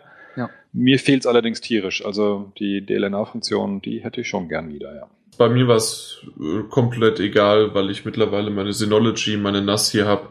Und da geht das über meinen Fernseher direkt. Da brauche ich keine Playstation mehr. Oder sie sollen mal einen vernünftigen äh, Musikstreaming-Dienst anbieten und nicht nur Music Unlimited. Was, was mir eher auf die Nerven gegangen ist, ähm, na, dass zum Beispiel die Play 3 DVD, die kann der nicht abspielen. Die Doch. PlayStation 4 kann sie nicht abspielen. Doch, doch, kann, kann er. Ich habe es jetzt erst neulich gemacht, ist auch das, was ich zuletzt gesehen habe. Und Ähm, wie? Und zwar, äh, nur, es kann nur nicht die HD-Dinger abspielen, weil das ja eine Datenseite ist quasi. Du musst sie andersrum reinmachen. Dann funktioniert die. Ja, äh, super, genau. Play 3 Ich, ich werde die runtergerechneten äh, 120p Dinger mir anschauen. Ja, musst du doch eh mit einem Großteil der Videos, die HD-Videos, das ist, die stellen ja nur so, eine kleinen, so einen kleinen Anteil dar. Aber die DVD ist auch ganz mies geworden, finde ich, die letzte. Aber ist ein anderes Thema. Jetzt ab Januar wird's aber gehen. Also die haben sich schon drauf eingestellt und haben da was geändert. Also die Play 3 DVDs ab Januar funktionieren auf der PS4. Warte mal, lass mich mal überlegen. nee, also die wir haben ja letzten- auch keine die letzten Zeit mehr funktionieren für. definitiv nicht mehr. Erst ab Januar funktioniert es jetzt wieder. Richtig, Also die, die- die letzten haben nicht funktioniert. Ach so, die letzten haben nicht funktioniert, aber die aktuelle Play 3 funktioniert, ne? Funktioniert Jetzt die ab Januar. Genau, die aktuelle quasi. Die jetzt schon raus ist. Die, die, das die jetzt ist die zuletzt- Februarausgabe, ja. Ah, okay, die, okay, gut. Die, die jetzt zuletzt erschienen ist, die habe ich mir nämlich auf der PS4 angeschaut. Äh, und davor hatte ich ja noch die PS3, deshalb, na, okay, war ich gerade verwirrt. Entschuldigt bitte. Ja, und jetzt weißt du, warum wir dich nicht mehr haben wollen. Ja, ja, ich gehe auch gleich. Gott sei Dank. Auf jeden Fall haben wir das eigentlich schon ganz gut besprochen und ich fand die Frage gar nicht so schlecht, gerade auch wegen der DVD und dass wir jetzt mal Stefans Unwissen aufgedeckt haben. Entschuldigt bitte. Das ist aber auch das Mindeste. Sinner 88, was. Nee, der hat doch schon über. Wir haben doch schon über die Frage. Äh, Erfahrung mit der Kamera haben wir schon. Kombination mit PS4, PS Vita, ob es sinnvolle Anschaffungen sind. Mit der Vita Ah, hat übrigens äh, die Kamera gar nichts zu tun. Nein, aber dann einfach nur und die Kombination. Das war ein Satz, äh, ein Satzende beziehungsweise ein weiterer Satz. Und die Kombination mit PS4 und PS Vita, also Rem äh, Remote Play. Ob das sinnvolle Anschaffungen sind, genau. Das ist sinnvolle Anschaffung. Wenn man die Kohle Auf hat, jeden ist das Fall. eine sinnvolle Anschaffung. Auf jeden, Fall, Ja. Unterschreibe ich auch. Wie oft ich Also- das bis jetzt schon genutzt habe, weil die Freundin irgendwie gerade irgendwas gucken will oder so, zack, auf die Vita und einfach da weiter Killzone gezockt. Das ist, das ist genial. Ich finde Wobei- super. Was ich mir noch wünschen würde, und das, da kann ich ja gleich, wenn ich hier mal sowieso in der Runde bin, mal rumfragen. Äh, es ist aber nicht so, dass die, wenn man jetzt mit der PS4 in den Standby-Modus geht, der ähm, meiner Ansicht nach sowieso relativ, äh, also, oder von dem ich anderes erwartet hatte. Ich dachte, wenn man in den Standby-Modus geht, dann laufen quasi die Anwendungen weiter, aber tatsächlich Kommt schließt noch sich ja Patch. trotzdem aus. Kommt noch Okay, kommt noch. Gut. Äh, und dann kommt wahrscheinlich auch mit diesem Patch die Möglichkeit, die Vita aus dem, aus dem Standby aufzuwecken, oder? Das kann sie. Das, Mit das der Vita- geht. Du musst nur in den euch? Einstellungen, in den Einstellungen, Systemeinstellungen gibt es irgendwo einen Punkt, wo du ähm, explizit äh, festlegen musst, was äh, die PS4 im Standby-Modus alles kann. Und da gibt es Ja. ein eigenes Häkchen, dass es eben aufgeweckt werden kann. Ja, aus das dem ich, Standby. ich- Hm, Und okay, ähm, das funktioniert zumindest aus dem, also das muss ich noch dazu sagen, aus dem LAN heraus, aus dem eigenen perfekt. Was, Ich Okay. habe äh, bis heute die Kombination äh, Vita-Anbindung an die PS4 bis heute noch nie ausprobiert aus dem Internet heraus, also aus der Ferne. Ähm, so so viel ich weiß, scheint es prinzipiell, wenn alles perfekt eingerichtet ist und der Router das alles perfekt durchschleift, scheint es zu gehen. Aber Sony sagt selber eindeutig, ist nicht zu empfehlen. Okay, weil bei mir hat's nämlich, ich hab's, ich hab's neulich mal ausprobiert, so spaßeshalber. Ähm, und da habe ich es nicht hinbekommen, die PS4 aufzuwecken, obwohl das Häkchen, glaube ich, auch gesetzt war. Aber ich, da muss ich nochmal schauen. Also Remote Play generell hat aber problemlos funktioniert, nur wenn die PS4 halt direkt eingeschaltet war. Aber ich, ich teste das. Genau, teste du das mal, ansonsten hör dir einfach nochmal unseren, war das der letzte? Ja, 6.1, 6.2 an. Oder davor? Wann hast du drüber geredet, Martin? Ich glaube sogar das da, müsste ne? der, der PS4-Cast gewesen sein, der 6.1, ja. Genau, Oder, ja, ja. kann sein, dass es auch in 6.2 reingerutscht ist. Egal, aber auf 6er, jeden ja. Fall in, in dem Sechser. Da Ja. einfach letzte anhören, da haben wir, oder beziehungsweise Martin, sehr lange und ausführlich über Remote Play gesprochen und einige technische Details erläutert und erklärt. Alex Sunny 81 hat eine interessante Frage und zwar über das Touchfeld des DualShock 4 Controllers. Mich würde interessieren, welche Spiele bisher und in naher Zukunft das sinnvoll unterstützen. Finde das Feature toll, nur bisher konnte ich nirgends das verwenden. Wieso kann man zum Beispiel das PS4-Menü damit nicht scrollen oder im Browser? Frage ich mich auch, warum es im Browser nicht funktioniert. Richtig, das wäre eigentlich ideal. Was, was gibt's im Moment? Wofür wurde es eingesetzt? Es wurde einmal eingesetzt für Assassin's Creed 4, dass man dort die Map, Die Map. aufruft und damit auch reinzoomt, rauszoomt und auch markieren kann. Sinnvoll? Und, Und an dich, genau, und an dich jetzt äh, die Frage gerichtet, Jan, ist die Map von Assassin's Creed 4 nicht auch der Grund oder die Vermutung für den Grund, warum sie es nicht im Browser aktivieren? Weil ich finde, das lässt sich ganz bescheiden steuern. exakt, ich benutze immer noch die Analogsticks. Ja. Also für so kleine Wischgesten wie bei Killzone, das funktioniert hervorragend. Also Ja, Das wäre nämlich der nächste, das nächste. Beispiel, genau. Genau, dafür funktioniert es hervorragend, aber wirklich als Mauscursor-Ersatz, um Dinge zu schieben, habe ich bisher nur Assassin's Creed als, ähm, als Beispiel. Und das funktioniert so bescheiden, dass ich mir sicher bin, dass das auch der Grund ist, warum man damit nicht die, die Tastatur steuern und ähm, den Browser steuern kann. Es ist zu ungenau. Ist es eigentlich Multitouch? Ja, also du kannst äh, die üblichen Gesten wie beim Smartphone äh, mit größer und kleiner wischen, die funktionieren da auch. Ja, Mit zwei nur, Fingern. nur schlecht. Nee, das funktioniert sogar, aber eher mit einem Finger irgendwie einen Ja. bestimmten Punkt zu kriegen. Das ist, ich glaube, das liegt einfach daran, dass du äh, die Übertragung zwischen Finger nach, äh, du, du musst den Finger bewegen und gleichzeitig äh, auf den Bildschirm gucken. Da ist es, glaube ich, einfacher, wenn du wie bei einem iPad oder bei einem äh, Smartphone einfach, dass du den, dass du den Bildschirm unten drunter hast. Ich glaube, das ist äh, einfacher. Deswegen ist im Moment das Touchfeld tatsächlich die beste, ja, die beste Be äh, Zusatz, das beste Zusatzfeature ist tatsächlich einfach vom, äh, von Killzone, dass es ein erweitertes Steuerkreuz ist. Ja, das funktioniert also wirklich super, kann ich auch sagen. Bei Killzone, das geht richtig gut. Hey, und man benutzt es im Playroom. Ich bitte euch, das habt ihr vergessen. Das stimmt. Im Playroom kann man damit so durchflicken. Und es funktioniert super, weil man es auch nicht viel können muss eigentlich. Und der Playroom ist auch langweilig. Ja.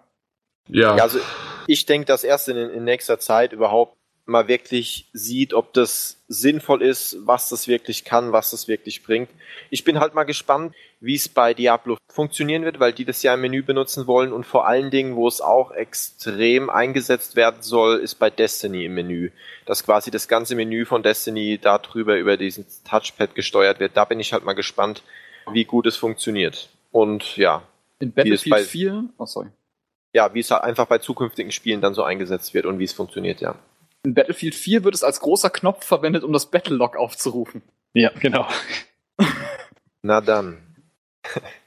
dann fragt Jingo 81 noch, wer André bei seiner Avatarwahl berät. Ingo, du Arsch. Ich habe dir schon meine Sätze dazu gesagt. Ich Warum? Sieht super aus, hat er gesagt. Ich möchte mich nicht über Ingo unterhalten und ich möchte auch nicht seine Frage beantworten, ob der HSV es in die Champions League schafft, denn der HSV wird es niemals Nein, schaffen. nein, der nein, HSV nein, ist das- scheiße, das ist St. Pauli ist vollkommen- braun-weiß. Äh, Hamburg ist braun-weiß, Entschuldigung. Das lasse ich genau so drinne. Mich interessiert brennend. Das fragt der Castils Deviant. Die Wahrheit. Nein, Deviant. Castel Devion. Genau, Castile de Vior. Äh, ob Santa Monica schon an God of War 4, beziehungsweise zählt dann Ascensions als vierter Teil arbeitet. Allerdings Nein. befürchte ich, dass ihr darüber nicht sehr viel Bescheid wisst. Also wir haben bisher noch nichts erfahren und noch nichts gehört, richtig? Gab doch Ja. irgendwas, dass man was weiß, dass Santa Monica durchaus mit Hochdruck an irgendwas arbeitet. Wusste man da schon, in welche Richtung das geht? Oder wird vermutet, dass es ein God of War ist? Also die arbeiten mit Sicherheit an einem God of War. Ja. Ähm, Aber also, es ist auf jeden Fall nichts bekannt, ja. Die Frage ist nur, ob es ein God of War 4 wird, weil nochmal, um auf die Frage einzugehen, Ascension ist nicht 4. Ja. Es ist ja ein vorheriger Teil. Das war ja gerade auch ein Stück von der Frage, wenn ich es richtig verstanden habe. Ja, genau. Ich bin mir halt nicht sicher, ob sie wirklich ein God of War 4 machen oder ob sie sich wirklich eine andere Mythologie raussuchen, weil das mittlerweile so ein, ein weit verbreiteter Wunsch ist, dass man nicht mal vielleicht römische Mythologie, germanische macht, ähm, weil irgendwann ist halt die Grieche auch mal ausgelutscht. Ich meine, alle Götter, die man sich so vorstellen kann, die irgendwie interessant sind, waren drin. Und Äh, tot. Sind To- tot, und genau. tot, ja, ähm, was natürlich auch super interessant wäre, man nimmt weiterhin Kratos, aber der reist jetzt mal irgendwo anders hin und findet sich in einer anderen Mythologie wieder. Wäre halt völlig abgespaced. Keine Ahnung, wie man das von der Story her so erklären könnte, dass es nicht völlig Banane wird, aber es wäre geil. Ich fänd's super cool. Also neue IP, die ähnlich wäre, würde ich auch begrüßen. Für mich ist Kratos, der ein echt cooler Typ war, aber ist jetzt durch. Nee, wäre cool. Also vielleicht irgendwie mal so ein, so in der germanischen Mythologie so ein richtig bärtischer, mit, mit langem Bart, so ein Hauptcharakter. Sowas wünsche ich mir, so irgendwie so einen ganz rauen anderen Charakter. Was ich noch eine interessante Frage finde, ist Hills Devil. Und zwar, mich würde mal eure Meinung zu den angebotenen Free-to-Play-Spielen interessieren. Fluch oder Segen für die Konsolen. Ein paar Perlen dabei oder alles Schrott? Dann haut mal raus. Sehr viele Fluch. Perlen dabei. Fluch? Okay, das da, da, da möchte ich doch erst nicht sagen. Erzähl mir dann, warum es ein Fluch ist. Also aus meiner Sicht sieht man momentan, und das ist jetzt kein Gebäsche auf die andere Seite, sondern das kann ab morgen sofort auch bei der PS4 genauso losgehen. Wenn man sich die Spiele auf der Xbox One momentan anschaut, sieht man aus meiner Sicht schon einen Fluch, weil da ist jedes Spiel, das äh, erstmal frei ist mit Microtransactions versehen. Und weil wir uns alle so schön dran gewöhnen, ist auch jedes andere Spiel mit Microtransactions überfrachtet bis zum Anschlag. Soviel ich mich äh, erinnern kann und gelesen habe, ist kein Spiel, das Rang und Namen hat auf der Xbox One momentan ohne Microtransactions drin. Und Microtransactions kommen rein über Free-to-Play-Spiele. Microtransactions oder sagen wir so, Free-to-Play hat immer das Konzept, ich enthalte dir irgendwas vor als Spieler oder gebe dir zumindest irgendwie anderweitig das Gefühl, damit du motiviert bist, was zu kaufen. Das heißt, es muss per Definition irgendein Haken am Spiel sein, der dich auf irgendeine Weise motiviert, zusätzlich Geld auszugeben. Das heißt, man hat aus irgendeinem Grunde bewusst, gezielt, wie auch immer, nicht das Beste aus dem Spieldesign rausgeholt, was hätte gehen können, wenn es nicht Free-to-Play wäre. Eindeutig Fluch. Ich hasse das Zeug. Sehe ich so überhaupt nicht. Äh, Also ich finde nicht, natürlich klar, durch die äh, Free-to-Play-Spiele sind Microtransactions erst gekommen, aber ich finde einfach äh, so Spiele wie jetzt ein äh, mein geliebtes Zen Pinball, wo einfach ein Tisch bei ist, wo ich dann für einen weiteren Tisch einfach äh, drei Euro oder was bezahle, finde ich sowas von angenehmer. Ich muss mir keine für 50 Euro kein äh, gesamtes Paket holen. Mir würde sogar gerade gar kein richtig schlechter Free-to-Play-Titel einfallen. Es gibt War Thunder, was glaube ich ziemlich gut geworden ist. Warframe ist äh, sehr gut. Ähm, ich finde es überhaupt kein Fluch. Ich finde es toll, dass es sowas gibt. Es zwingt ja keiner ein, was zu kaufen. Wenn es weiter. Da Ja. kommt aber äh, genau das, was Martin nämlich sagte. Also ich persönlich bin auch jetzt, ich, ich spiele keine Free-to-Play-Titel, beziehungsweise habe bis jetzt noch keinen gespielt, einfach weil mich jetzt auch keiner so wirklich gereizt hat. Der Grund, ich stehe grundsätzlich viel auf Story-getriebene Spiele. Und ähm, genau das ist der Punkt, den Martin gerade hatte, den ich auch nochmal unterstreichen möchte, weil du gerade sagst, man muss es ja nicht kaufen, ist ja auch, dass eben gerade dieser dieser Drang hin zu Free-to-Play und zu Microtransactions verwend, äh, verändert natürlich auch die, den Rest der Spiele, die publiziert werden, die veröffentlicht werden. Zum Beispiel, man kann das ganz schön sehen, zum einen anhand der Tatsache, dass immer mehr DLCs entstehen, dass sozusagen das Spielerlebnis insgesamt fragmentiert wird. Und zum zweiten, dass selbst in Titel, die eigentlich nicht für ein Free-to-Play-Konzept optimiert sind, wie ich behaupte, Microtransactions Einzug halten. Ich nehme da als Beispiel, als abschreckendes Beispiel mal Dead Space 3 raus, wo es halt so war, dass du selbst in einem Singleplayer-Titel, was eigentlich irgendwie eine, eine Horroratmosphäre irgendwie oder in irgendeiner Art und Weise eine, eine, eine, eine immersive Atmosphäre erzeugen sollte, äh, dir ständig irgendwie ins Gesicht reibt, hey, und wenn du jetzt uns nochmal 90 Cent gibst, dann bekommst du noch die Waffe so und so obendrauf. Und insofern würde ich, ich würde nicht ganz klar sagen Fluch, weil es hat sicherlich auch seine positiven Seiten, aber ähm, ich sehe halt schon die Gefahr, dass Spiele ihren ihren, ihren Status oder, oder dass es für Spiele schwieriger wird, einen Status als Werk, also als abgeschlossenes Werk zu erreichen. Davon hoffe ich halt, ich hoffe, dass es halt sich nicht zu stark in diese Richtung entwickelt. Also ich muss dazu halt sagen, ähm, erstmal Dead Space 3 ist ja kein Free-to-Play-Game, sondern das ist ein genau. ganz normaler Vollpreistitel mit äh, Abzockfunktion.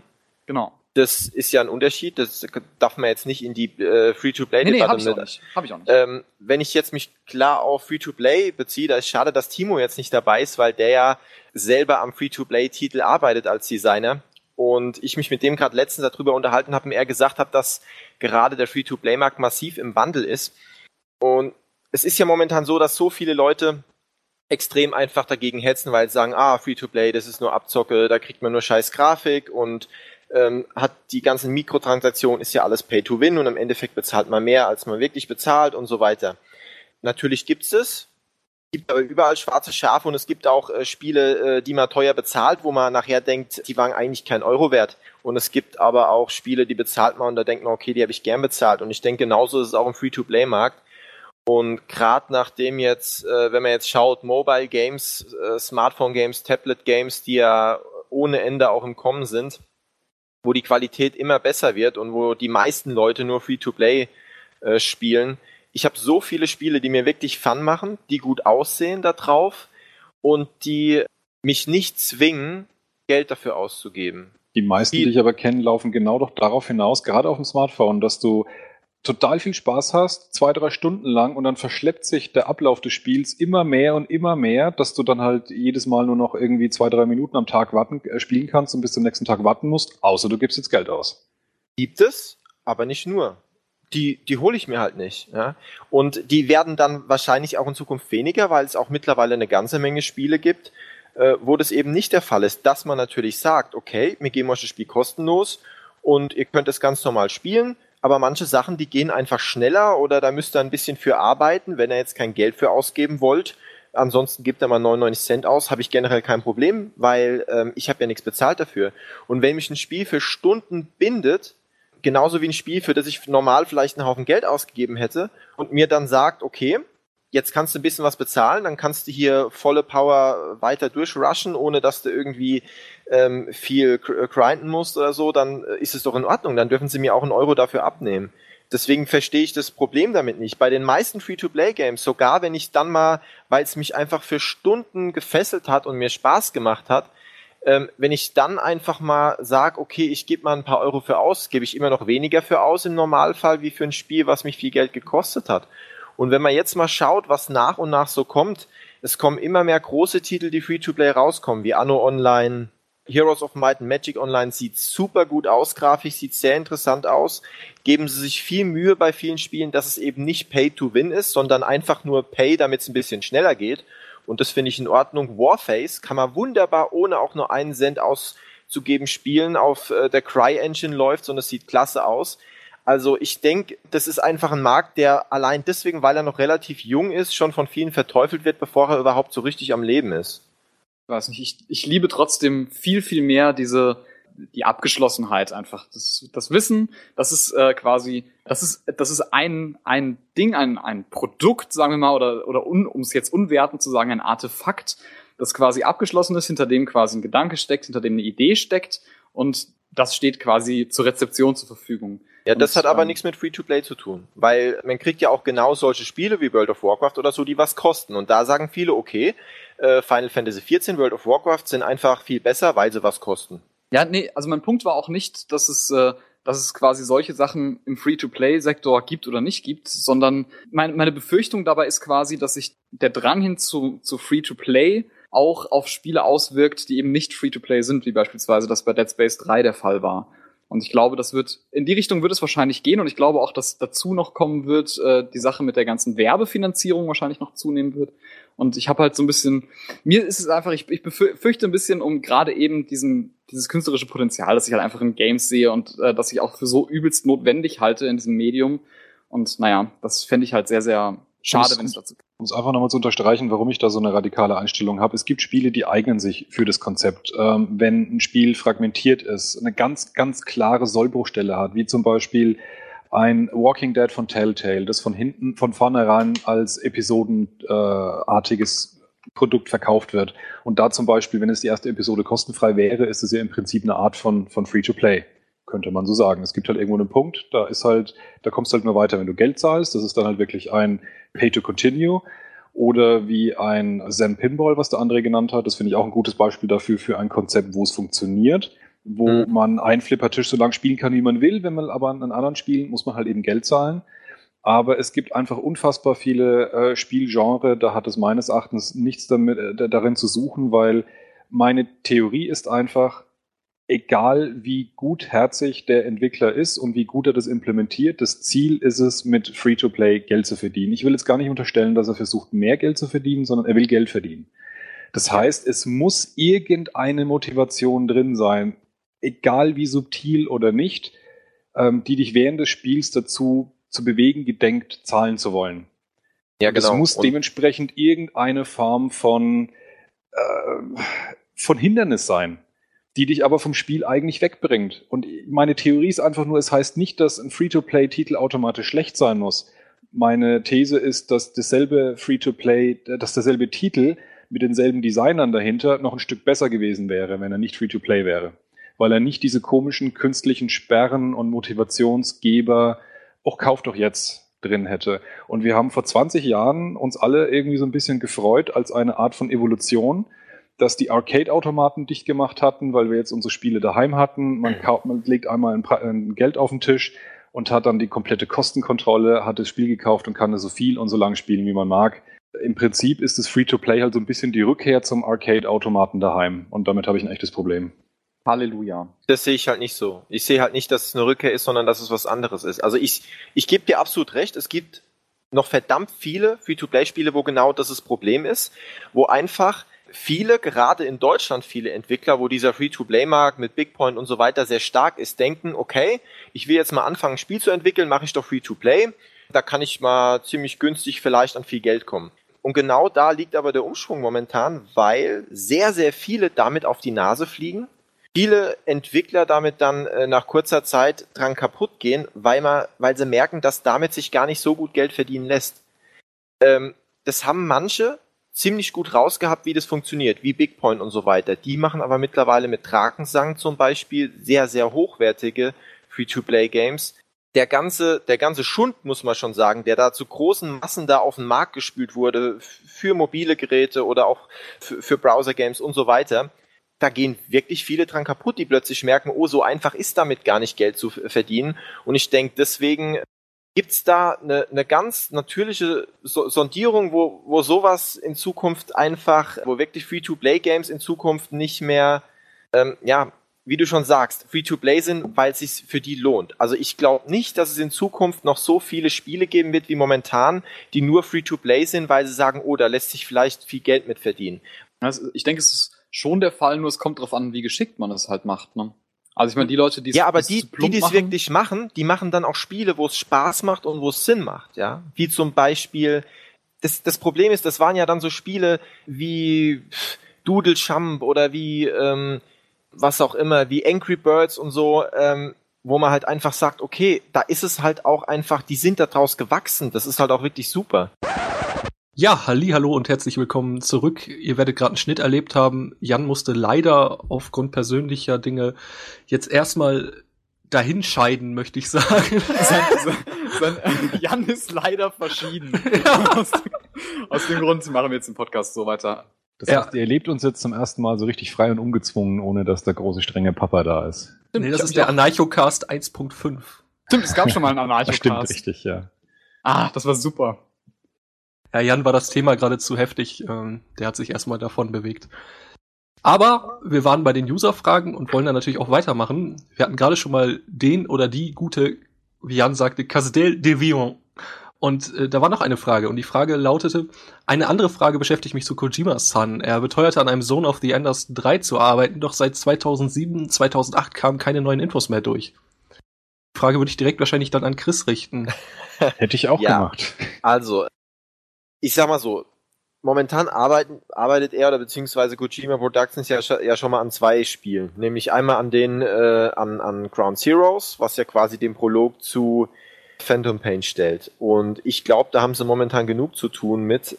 Ich denke mir, Hideo Koshima aber schon weit vorausdenkt und, und ich weiß von vielen Twitter-Posts, dass er selber immer schon Ideen für die nächsten, was weiß ich, wie viele Jahre hat, ähm, dass er schon ziemlich genau weiß, wie Dawn of the Enders 3 aussehen wird oder aussehen kann.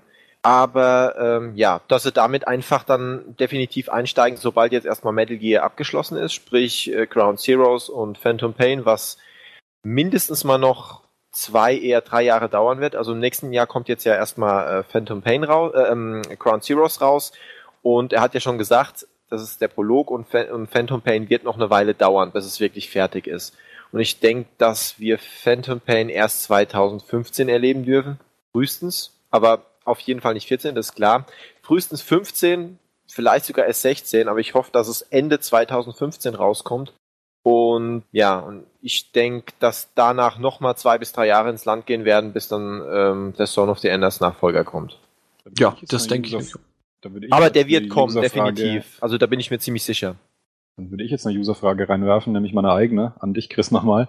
Äh, bist ja. du wirklich der Meinung, dass das aus der Sicht der Entwicklung zwei unterschiedliche Spiele sind? Also ich hatte nämlich so ein bisschen eher den Eindruck, dass sie wirklich einen, einen Teil, also ich meine ähm, Ground Zeroes und Phantom Pain, als hätten sie im Prinzip, ohne das jetzt bewerten zu wollen, einfach nur gesagt, wir haben hier einen Teil des Spiels, ähm, den machen wir jetzt schon mal fertig, für das große Ding brauchen wir noch ewig, aber um sozusagen die Lücke zu füllen, um das zu überbrücken, klemmen wir hier einfach mal sozusagen eine Episode dieses einen Spiels raus und bügeln das jetzt schon mal glatt und schieben es schon mal auf den Markt.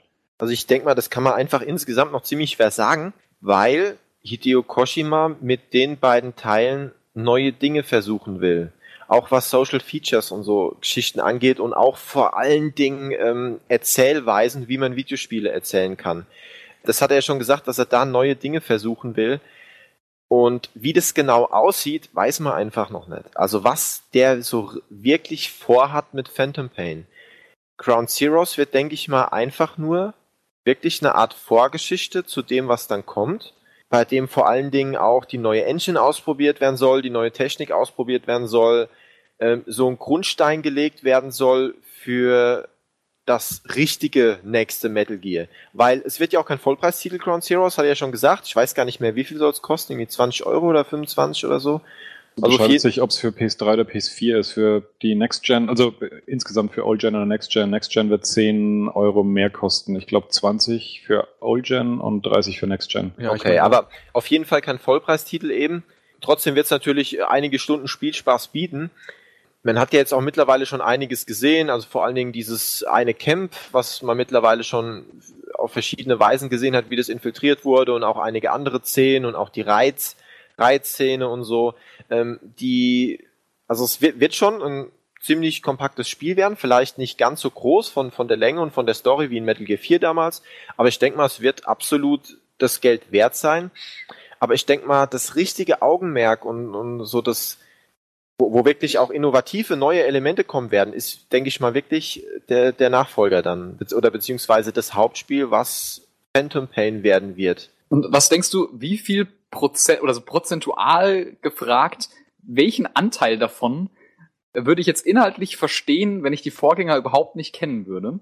Also generell ist es schwer, die ganze, die ganze Thematik in, in voller Gänze komplett sowieso zu verstehen. Also ich glaube, dass dass nicht mal 50 Prozent von den Leuten, die alle Teile bis jetzt gespielt haben, überhaupt erst wirklich geblickt haben, was da alles drinsteckt. Okay. An sozialkritischen, ähm, politischen Elementen und also das, das ist so komplex, die ganze Story, teilweise japanisch komplex, also ein bisschen diese, diese japanische Komplexheit, Verschrobenheit, die nicht ganz so einfach zu verstehen ist. Ähm, wobei er sich nat er natürlich immer ziemlich westlich denkt und er ja auch oft schon den japanischen Markt kritisiert hat und sagt, na, der muss bisschen mehr westlich werden. Also von daher, das versucht er ja schon immer. Aber also ich würde schon die Vorgänger gespielt haben. Ich, ich bin mir nicht genau, was man ja schon weiß, es kommen einige Elemente vor, aber ich denke mal, es wird verdammt schwierig zu verstehen, wer überhaupt genau jetzt der Hauptcharakter ist und wenn sie dann auf die Vergangenheit eingehen, beziehungsweise wenn vielleicht sogar noch Zeitsprünge was bestimmt passieren wird bei Ground Zeroes, ähm, passieren werden, hast du wahrscheinlich ziemlich Probleme, dann der, der Story komplett zu folgen und zu verstehen, was will der Charakter jetzt, warum macht der Charakter das und so weiter. Also ich würde hm. schon die alten Teile gespielt haben. Zumindest äh, Teil 2, 3 und 4. Ich bin der Meinung, dass man eins nicht unbedingt gespielt haben muss, aber zumindest die Teile, die jetzt auch auf HD rausgekommen sind für die äh, PlayStation 3. Ja, okay. Ähm, also ich kann dir als, als, als Selbstversuch der, der sagen, PSP Stefan? und P ja, sorry, sorry, ja. Ich kann als Selbstversuch sagen, ich habe äh, vor Metal Gear Solid 4 keinen gespielt, habe mir oh, bestimmt 10 Stunden Ressourcen im Internet angeschaut, Zusammenfassungen, Charaktere, Beziehungen zueinander. Also fühlte mich vorbereitet wie selten zuvor, wenn ich irgendwas Neues angehe und habe angefangen und ich habe nach einer halben Stunde gewusst, ich habe keinen blassen Schimmer, was da läuft. ja. Okay, gut. Ja, also, also genau so habe ich es gedacht. Genau. Also ich, das ist ja mein absolutes Lieblingsspiel. Ich denke, die meisten wissen das schon. Also Metal Gear ist mein absolutes Lieblingsspiel und Hideo Koshima für mich so der absolute Großmeister, wenn es um Spiele geht. Was wirklich damit zu tun hat, dass es ist zwar unglaublich komplex, aber es hat alles Hand und Fuß, wenn man es mal geblickt hat. Aber das ist nicht einfach. Das, also ich kann absolut verstehen, was Martin sagt, aber ich habe halt Teil 2, 3 und 4 alle bestimmt schon sechs, sieben Mal gezockt. Und deswegen, also wenn ich die alle nur einmal gespielt hätte, wüsste, hätte ich die bestimmt auch nicht direkt verstanden.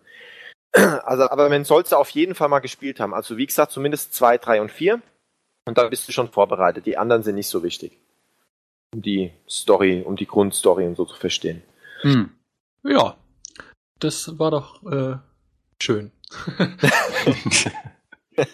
Sauber moderiert. Ja, weil ich muss ja auch immer sagen. einen mit dem Wort ja. Sauber. Ich muss ja sagen, mir gefällt Metal Gear auch und ich bin tatsächlich auch gespannt, was da jetzt bei rumkommt. Aber äh, solche Fragen wie arbeitet er daran oder äh, was was denkt er sich bei Ground Zeroes und Phantom Pain, denke ich mir mal, bei dem Mann kann man eh nicht in den Kopf gucken. Der hat ja. äh, so eine einzigartige Geistesstruktur. Auf jeden Fall das ist schon sehr äh, besonders, möchte ich sagen. Ja, ich muss jetzt leider noch stimmt. was hinzufügen äh, zu dem, was ich gerade gesagt habe, Stefan. Ich habe nichts geblickt, nachdem ich äh, den Teil 4 gespielt habe und fand es trotzdem ein super geiles Spiel. Also das ist noch immer das Faszinierende an den Dingern.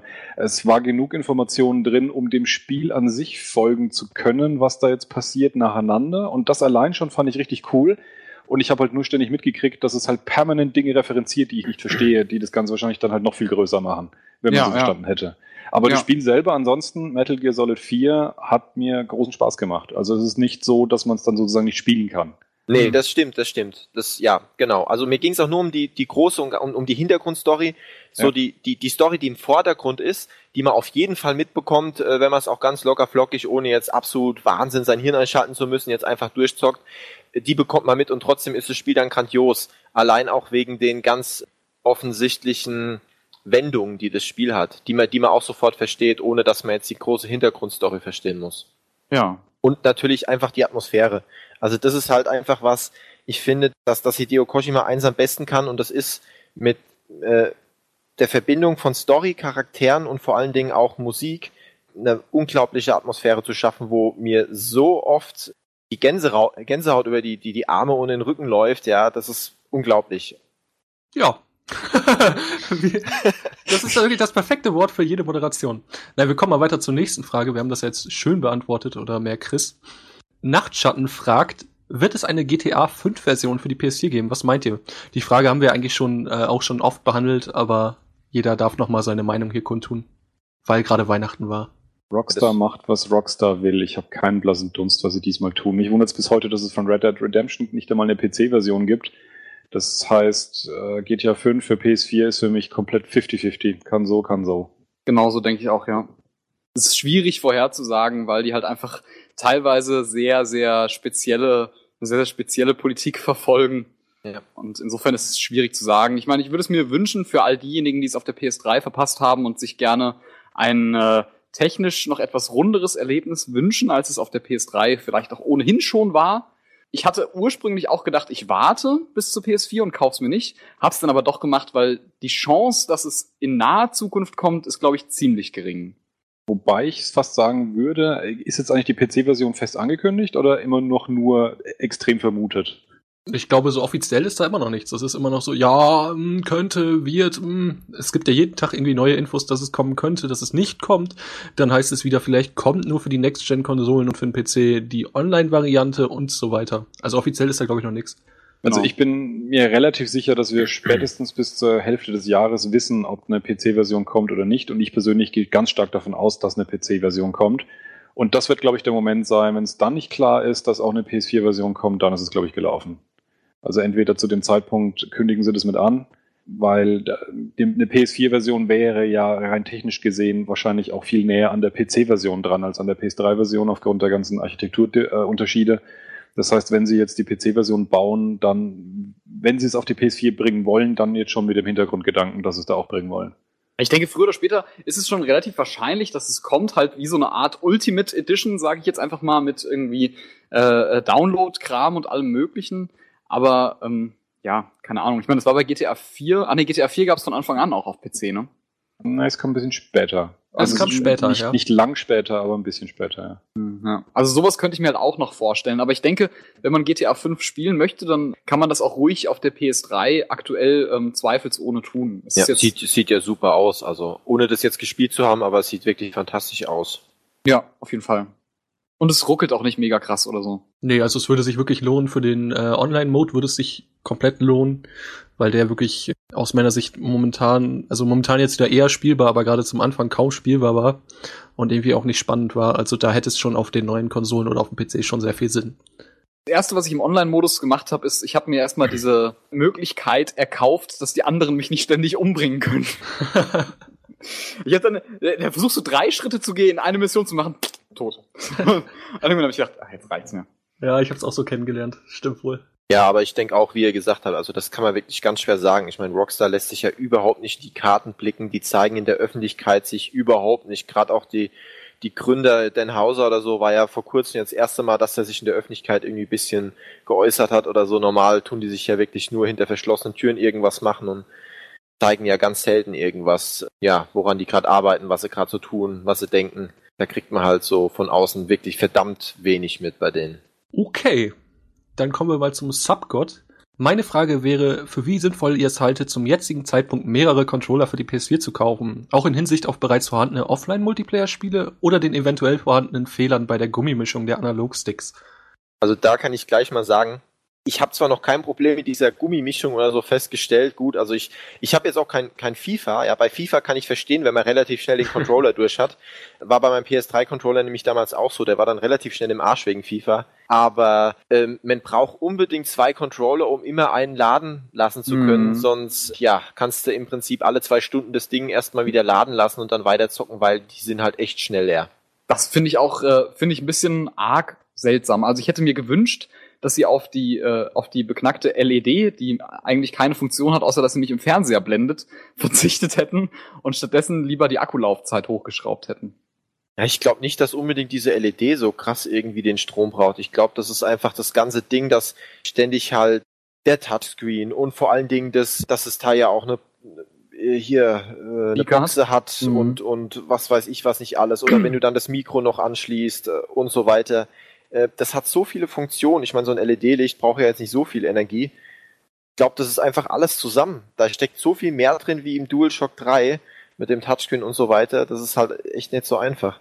Und ich glaube, das Ding wäre halt, ich meine, man muss ja auch dazu sagen, jeder, den man im Vorfeld gefragt hat, oh, was wird das Ding wohl kosten? Oh, mindestens 80 Euro, eher 100, da werden sie richtig schön ein äh, das Geld aus den Rippen leiern. Und jetzt kostet es genauso viel wie der PS3-Controller, nämlich 60. Ich denke, da liegt es einfach begraben. Die die haben einfach, das Ding wäre verdammt teuer geworden, wenn sie eben auch noch so einen sehr hoch, hochleistungsfähigen Akku reingebaut haben. Und ich denke, das haben sie einfach nicht. Da wird genau der gleiche Akku wie im Dreier drin sein. Das Ding kann halt viel mehr, also brauchst mehr Strom. Und dann geht's halt viel schneller leer und dafür kostet es aber auch nur 60 Euro. Also das ist halt so das Ding. Immerhin haben sie nicht auf Batterien gesetzt. ja, genau. Die Wii. Oh Mann, ey. Die Wii und die, und die Xbox ja auch. Echt? Gut, das wusste ich gar nicht. Ja, die, klar, die, haben, die, die haben, haben Batterien. Ach du Scheiße. 360 Xbox One hat auch Batterien. Echt? Ich dachte, ich dachte, die hätten jetzt auch Akku. Schön die Batterien reingeklatscht, soweit Gibt's ja nicht, hätte ich auch gedacht. Okay, ich habe gedacht, die One hat jetzt auch. Okay. Das finde ich halt ganz, ganz furchtbar. Da muss man sich extra noch irgendwelche Akkus dazu kaufen oder halt ständig irgendwie in Batterien investieren. Also es ist tatsächlich so, Xbox One läuft mit Batterien. Soweit ich weiß, ich habe es ja selber nur einmal kurz in der Hand gehabt. Also ich hatte da einen Kumpel, der das immer wieder gut geredet hat. Der fand es so toll, weil äh, man hat ja wohl immer irgendwie Batterien im Haus. Und ich denke mir, hey, du kannst genauso gut das Kabel anschließen, weil das hast du auf jeden Fall im Haus. Ja. Also äh, keine Ahnung, also ich bin auch kein großer Fan von so einer Batterievariante. Das ist Also so wenn- 1999. Ich habe gerade gelesen, den One-Controller kann man schon ohne Batterien verwenden. Da steht, wenn Sie zum Anschließen des Xbox One Wireless Controllers an die Xbox One-Konsole Ihr Ladekabel verwenden, müssen Sie keine Batterien und keinen Akkupack in den Controller Ja. einlegen. Dann ist halt Kabel Dann gebunden. geht's schon, ja. Aber es geht halt nicht wireless. Ohne Genau. Batterien, ja. Ja. Das ist saublöd. Also das ist noch ganz kurz als Hinweis, wenn man wirklich keinen zweiten Controller momentan investieren will, dann muss man sich auf jeden Fall, dann sollte man sich zumindest ein USB-Verlängerungskabel besorgen, damit man äh, dann nicht in Ja, anderthalb. Meter Abstand von der von dem Fernseher spielen muss, weil wie gesagt, der Controller ist schnell leer, das mitgelieferte Kabel ist nicht beliebig lang. Ähm, allerdings Kabel anschließen und gleichzeitig spielen geht, dann wie gesagt äh, in den Verlängerungskabel investieren. Zu der Gummimischung kann ich aus eigener Erfahrung sagen, ja, das kann man ja auch in seiner Abwes Abwesenheit sagen, beim Jan hat's einen der Gummiknüppel komplett geschreddert, meiner fängt auch an. Und ich habe ziemlich stark den Eindruck, dass es wirklich mit was zu tun hat, was man an den Händen hat. Also ähm, mein Controller hat sehr lange durchgehalten, auch beim Jan war so, und dann innerhalb von einem einzigen Event, von einer Spielesession von wenigen Stunden, beginnt das Ding sich komplett in seine Bestandteile aufzulösen, also der Gummi da oben drauf. Und zwar war in beiden Fällen daheim gerade eine Party und Leute haben Chips gegessen und haben dann den Controller in die Hand genommen. Das heißt, es scheint eine Sowas macht man ja auch nicht. Ne? ja, ja, das macht man natürlich nicht. Ich weiß, aber natürlich macht man es auf einer Party trotzdem. Auf jeden Fall scheint das Ding extrem zu reagieren auf irgendwelche Fette, Öle, sonstiges Zeug, was man an den Händen hat. Ist natürlich trotzdem scheiße. Allerdings äh, ist es aus meiner Sicht primär ein optisches Problem. Also das ist nicht so, dass der Gummi dann wieder so verhärtet oder so zerschleißt, dass man das dann spürt oder nicht mehr gescheit steuern kann, sondern ähm, das sieht halt einfach sauhässlich aus, aber man kann immer noch gut mitspielen. Soll nicht sein, aber deswegen einen zweiten Controller zu kaufen als Ersatz ist, ist nicht notwendig. Man kann weiterspielen, aber man sollte dann schon versuchen umzutauschen, weil wenn das nach ein paar Wochen passiert, also ich werde es wahrscheinlich demnächst versuchen, nach ein paar Wochen würde ich dann schon argumentieren, dass es kein üblicher Verschleiß sein dürfte. Ja, Das, das ist Ja. wie, mit einem, wie mit einem Gremlin, den du nicht nach Mitternacht füttern darfst. Ansonsten zerfällt der Controller in seine Bestandteile. Esse und Aber- spiele nicht. Aber um auf die Frage zurückzukommen, ich glaube, von Splitscreen-Titeln oder lokalem Multiplayer gibt's ja bisher eigentlich nur, es gibt doch Trine, oder? Also Trine 2. Trine 2 gibt es, Es, ja. gibt, es gibt diesen ganzen Sportkram. Also ich Äh. kann gleich mal heute sagen, ich habe heute mit meiner Freundin erst, weil wir es vorhin auch von hatten, wie heißt Zero Pinball, André, wie heißt Zen Pinball 2. Ten Pinball 2, genau, im Splitscreen gespielt und es hat voll Fun gemacht. Splitscreen Pinball? Ja, das war total cool. Das, ist, das war richtig fun. Übernimmt jeder ein, äh, ein Dinge oder sind die sind dann zwei Tische nebeneinander und es geht um Highscore? Es sind äh, zwei Tische nebeneinander und es geht drum, wer als erstes eine Be du kannst dann einstellen, ähm, wie hoch die Punktzahl sein soll, die du erreichen musst, also 10 Millionen, 100 Millionen kannst du einstellen Mhm. und wie viel Prozent der Punkte du abgezogen bekommst, wenn du den Ball verlierst. Das geht von 5 bis 100 Prozent, kannst du alles einstellen. Und wer dann zuerst die Punktzahl hat, das ist total geil. Das ist richtig geil. Also kann ich jedem empfehlen, einfach nur mal im Splitscreen mit Freundin, Kumpel, wem auch immer, ähm, ist natürlich zwei Controller, zwei, ähm, ganz normal zwei Tische nebeneinander, kann man sich aussuchen, welchen Tisch man haben will, jeder. Und dann einfach mal im Splitscreen das spielen. Äh, wir haben es einfach gespielt mit 10%, also dass man quasi 10% der Punktzahl der aktuellen abgezogen bekommt, wenn wir den Ball verlieren und haben bis 10 Millionen gespielt. Hat richtig Laune gemacht. Klingt echt nicht so uninteressant, stimmt. Ja, aber echt cool. Und sobald einer 10 Millionen hatte, zack, ist alles ausgegangen, hast ein Krönchen gekriegt und so. Das war echt, das hat echt cool. Echt cool. Gut zu wissen, ich wäre nicht auf die Idee gekommen, das im Splitscreen spielen zu wollen, aber das klingt echt spaßig, ja. Ist, ist echt ein Geheimtipp. Ich glaube, das wissen, das versuchen die meisten wahrscheinlich gar nicht erst. Ich auf die Idee, Flipper im Splitscreen zu spielen. Ist, hat, So ist aber echt so gemacht, dass es absolut Laune macht. Mehr wie alleine. okay. Habt ihr sonst noch irgendwelche Splitscreen-Spiele? Irgendwelche Empfehlungen? Aber ich glaube, das hatten wir sonst alles so. Äh, hatten wir halt die Sportspiele FIFA, NBA. Hat Resogun, Ja. hat nur einen Online-Multiplayer, ne? Genau, ja. ja. Sträflich, ja. Haben wir nämlich heute ausprobiert und es ist schade, dass es nicht geht. Wie ist das bei NAC? Äh, geht es da nur mit der Vita als zweiten Controller oder? Ja, richtig. Da, nee, da, da kann man ja auch ähm, tatsächlich zu zweit spielen. Da kommt ja so ein, so ein zweites Viech. Habe ich allerdings noch nie ausprobiert. Aber auch NEC kann man zu zweit spielen. Ja, da war ja die Kritik, dass dieses zweite Viech, dieser Roboter, der dann kommt, stärker ist wie Neck, was irgendwie keiner irgendwie so richtig verstehen kann, warum das Vieh eine Ecke stärker ist. Okay. Ja, hat äh, auch wiederum, also es ist stärker auf der einen Seite, auf der anderen Seite hat es trotzdem auch wiederum andere Balancing-Probleme, also es ist auf jeden Fall kein, kein besonders ja. äh, gelungener Koop-Modus, so viel ich bisher gehört habe. Duty. Dann kommen wir zu Dark Nemesis, äh, ja, mit den Verarbeitungsfehlern an HDMI-Port und Analogstick-Gummis. Äh, wie steht ihr dazu? Ja, müssen wir es großartig behandeln. Kommt vor. ja, ist halt so. Aber mein Gott, ich meine, die Dinger sind so geil, die Controller, ohne Scheiß. Also, ich bin einfach immer noch so Fan von dem PS4-Controller. Ja, ich finde das mit den Gummis tatsächlich äh, gefühlt ein bisschen schlimmer sogar als mit dem HDMI-Port. Natürlich jeder, der das erlebt selber, dass seine PS4 nicht geht, der wird äh, das anders empfinden. Aber das ist halt nun mal, wenn es wirklich in der Größenordnung ist, wie Sony äh, rausgibt, dass es knapp unter 1% sind, die es betrifft, dann ist es halt nun mal so bei der ersten Charge von so einem neuen Gerät. Eben. Bei jedem Gerät sind da halt Sachen kaputt, deswegen halte ich das nicht für schlimm. Beim Analogstick scheint es mir tatsächlich so zu sein, langsam aber sicher, dass ähm, wenn eben so eine richtige Mischung zustande kommt, was man eben da drauf tut, dann gehen die extrem schnell kaputt und das sollte eigentlich auch nicht sein. Ich meine, du kriegst wahrscheinlich die PS3-Controller auch kaputt, wenn man da das richtige Zeug drauf tut. Aber wie gesagt, dass ich da nebenher auch nicht mal, äh, nicht mal irgendwie eine Kleinigkeit essen sollte, weil ansonsten man die Befürchtung hat, dass sich der Controller auflöst, das ist schon ein bisschen krass. Und es scheint also, ein generelles. Ich habe langsam das Gefühl, es ist ein generelles Problem. Also zwischen ejakulieren und zocken bitte die Hände waschen. Das wäre geil, ja. Auch für Hotseat-Spiele, wo man den ja. Controller weitergibt. Eben, das, das, bisschen, äh, das wäre grundsätzlich geil, ja. Weiter. Seid mit dem Launchline zufrieden. ist da Ejakulat an einem Ich, ich hab gesagt, weiter. Seid ihr mit dem Launch-Line-Up zufrieden? Da gehen die Meinungen ja auch sehr auseinander. Würde gerne wissen, wie ihr dazu steht. Ich find's okay. Ja. Also, also ich habe jetzt Contrast, Razorgun und Battlefield 4 und ich find's okay. Nichts mega hammermäßiges dabei, aber auch nichts wirklich Schlechtes. Ja, ja also ich, ich finde super. Ich finde es eigentlich wirklich super, wenn ich überlege, wie es damals bei der PS3 war. Das war im Gegenzug zu jetzt eigentlich unter aller Sau. Klar, es ist jetzt natürlich äh, Drive Club verschoben worden, ist traurig und Watch Dogs, aber das kommt ja auch alles zeitnah.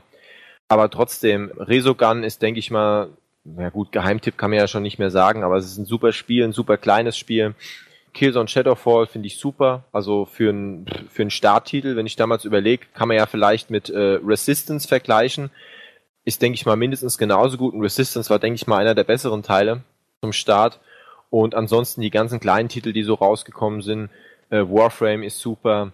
Ja, bei, bei Contrast weiß ich noch nicht. Da habe ich, hab ich ja auch schon so ganz verschiedene Meinungen gehört. Ich finde es super interessant. Es, es, spricht mich halt vom Stil sehr an. Ich finde die Mechanik mit 2D, 3D in den Schatten verschwinden und so ganz cool. Hab's aber noch nicht gespielt.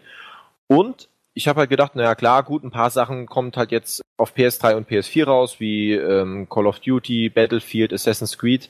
Da war mir klar, dass natürlich da die Unterschiede nicht so riesig sein können und habe mir da auch nicht so viel Hoffnung gemacht, dass äh, das jetzt irgendwie ein ganz anderes Spiel wird.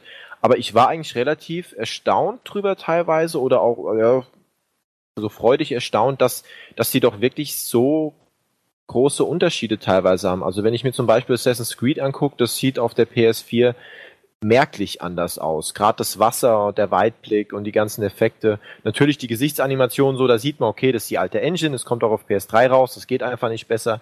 Aber ich finde, da haben sie wirklich rausgeholt, was geht, dafür, ja. dass es auf beiden Konsolen rauskommt oder auch, äh, auch ja. so, sogar Call of Duty, ähm, wo immer ja irgendwie noch die alte Engine benutzt und ja, auf der PS3 halt äh, keineswegs besser aussieht als ein Black Ops oder ein Modern Warfare oder auf jeden Fall nur um, um ganz kleine Details vielleicht reicher ist, fand ich trotzdem, habe ich jetzt auf der Gamescom ja angespielt, auf der Xbox One damals fand ich es wirklich gut. Und die PlayStation 4 Version soll ja noch besser sein. Also fand ich wirklich, ja, sah auf jeden Fall eine ganze Ecke besser aus. Ja, das bei Battlefield 4 ist es genauso. Das lohnt sich auch auf der PS4 so richtig eigentlich. Wenn man denn Bock hat auf diesen ganzen Multiplayer-Kram. Ja gut, für Battlefield 4 sowieso, allein wegen der 64 äh, Spielergeschichte und so weiter. Genau. Also da hat man ja zum ersten Mal dann wirklich eine Konsolenversion seit langer Zeit, die einfach der äh, PC-Version ebenbürtig ist, auch von den ganzen Features her. Deswegen, also ich denke, ja. das lohnt sich vor allen Dingen, ja. Ja, wenn man über, den, äh, über das Line-Up redet, muss man natürlich sagen, dass man es nur mit Line-Ups äh, vergleichen kann. Mit, der, mit dem Zustand, den die PS3 vorher hatte, ist es natürlich erbärmlich, was es momentan gibt für die PS4. Und ich denke, das Problem ist, dass es da draußen ziemlich viele Leute gibt, die erst halt in den letzten sieben Jahren angefangen haben zu spielen und die dementsprechend halt einen Launch selber gar nicht erlebt haben. Wenn man es ja. wirklich mit Launch-Lineups vergleicht von früher, dann haben wir vielleicht hier gerade nicht den allerbesten, den wir je hatten, aber wir haben hier auf jeden Fall einen der besseren. Genau, also das, was du gerade ansprichst, ist das, genau. Ich denke, das ist auch der, der springende Punkt, dass einfach viele Leute so enttäuscht sind, weil sie es nicht besser kennen oder nicht, nicht schlechter kennen, sagen wir es mal so. Ich, ich kompensiere die teilweise fehlenden äh, PS4-Titel, die mich wirklich packen, durch PS Vita-Spiele, die ich sowieso noch habe wegen meinem Plus-Abo. Ja, ich muss auch noch sagen, Martin hat ja auch schon gesagt, dass er in diesem Jahr eigentlich äh, viel von den letzten Jahren aufgeholt hat. Mir ging's genauso. Ja. Ich habe auch ganz viele Spiele in dem Jahr noch verpasst, wie Beyond, GTA 5 und einige mehr, Tomb Raider, weil ich einfach dieses Jahr gedacht habe, oha, jetzt kommt schon die neue Konsolengeneration. Hoffentlich habe ich in, in, in, einem Jahr überhaupt noch Bock, den alten Kram zu spielen und mich mal an, an einen Haufen Spiele gemacht habe, wie, wie, wie Portal, Deus Ex und, und Dishonored und so weiter, wo ich überhaupt irgendwie völlig, äh, ja, zu der Zeit, wo sie rauskam, keine Zeit dazu hatte und allein durch PlayStation Plus mal einfach so viel zum Zocken hat, dass ich das nach und nach jetzt erstmal versucht habe aufzuarbeiten. Und ich denke, da ist auch in Zukunft immer noch vieles, wo ich nach und nach mal noch spielen muss von, den, von der alten Generation. Gut. André, André, du bist echt der Meister. der Meister der Subtilität. Also ich muss ja sagen, ich dachte mal, Jan hätte einen leichten Job, aber so leicht ist es gar nicht. Also außer gut und ja komme ich hier nicht voran. Wir kommen jetzt aber weiter. Äh, Made in China, Made in Japan meint ihr, es nimmt sich viel, weiß ich nicht. Gab es das, gab's das überhaupt noch, diese Geschichte, dass es da welche aus China und Japan gab? Ob sich das was tut, ich glaube nicht. Wurde behauptet, gab es da Bestätigungen jemals? Nee, ich glaube nicht. Also äh, auf jeden Fall gab es die Verpackungen irgendwie, die sich da unterschieden haben, aber ich glaube, die Konsolen waren alle made in China. Also meine ist aus China. Okay. Ich habe extra, ich habe extra geguckt. Also ich habe auf jeden Fall selber Bekannte, die äh, defekte Konsolen haben. Also wenn das so ein bisschen drauf geschoben wurde, dass es da diese Probleme angeblich gab in der Produktion in, in China, dann haben wir auf jeden Fall denke ich, schon dieselben Probleme, wie sie aus den USA berichtet wurden. Also, dass es halt einen bestimmten, eine bestimmte Menge an Konsolen gibt, die einfach nicht funktionieren. Und wo die jetzt aber effektiv herkamen, Ja, also man kann ja über diese chinesische Unternehmen, ne, das wir ja alle kennen, äh, was auch die Konsole produziert hat, ja denken, was man will und können ja so böse sein, wie sie wollen, aber von der Qualität her, ich meine, die machen für alle machen großen, die, eben, die machen iPhones, die machen für für äh, Samsung Fernseher, die machen, die machen ja keine schlechte Qualität. Also das kann mir keiner erzählen. Sonst wird nicht jeder große Elektro, äh, nicht jedes große Elektrounternehmen seine Sachen da bauen lassen. Weil es günstig haben, ist. Weil es günstig und dafür äh, gut ist. Weil, ja. weil, ja, ja genau. natürlich, weil es günstig ist, aber weil es eben auch die Qualität und äh, die, die Mengen, die da produziert werden müssen, einfach halten können. Was vielleicht einfach sonst kein anderes Unternehmen kann in der äh, Preis-Leistungsklasse. Und deswegen, aber nur, ich, ich weiß nicht, ich, ich sehe es einfach ein bisschen kritisch zu sagen, okay, da steht China drauf, muss Kacke sein. Ne? Ja, das gab halt nur diese wilde Geschichte ja, wo dann erzählt wurde, dass vielleicht sogar absichtlicher von diesen Studenten, die zum Arbeiten gezwungen wurden, eventuell was sabotiert wurde und deswegen die defekten PS4s rauskamen. Und deswegen geht's uns Europäern dann vielleicht viel besser, weil unsere jetzt aus dem japanischen Werk kommen, nicht unbedingt, weil ein japanisches Werk das bessere ist, aber weil er angeblich in China sabotiert wurde. Ist aber alles von hinten bis vorne nicht bestätigt. Es gibt äh, ja. bestimmte Berichte im Internet, aber die kann man alle nicht, nicht sagen, die sind hundertprozentig korrekt.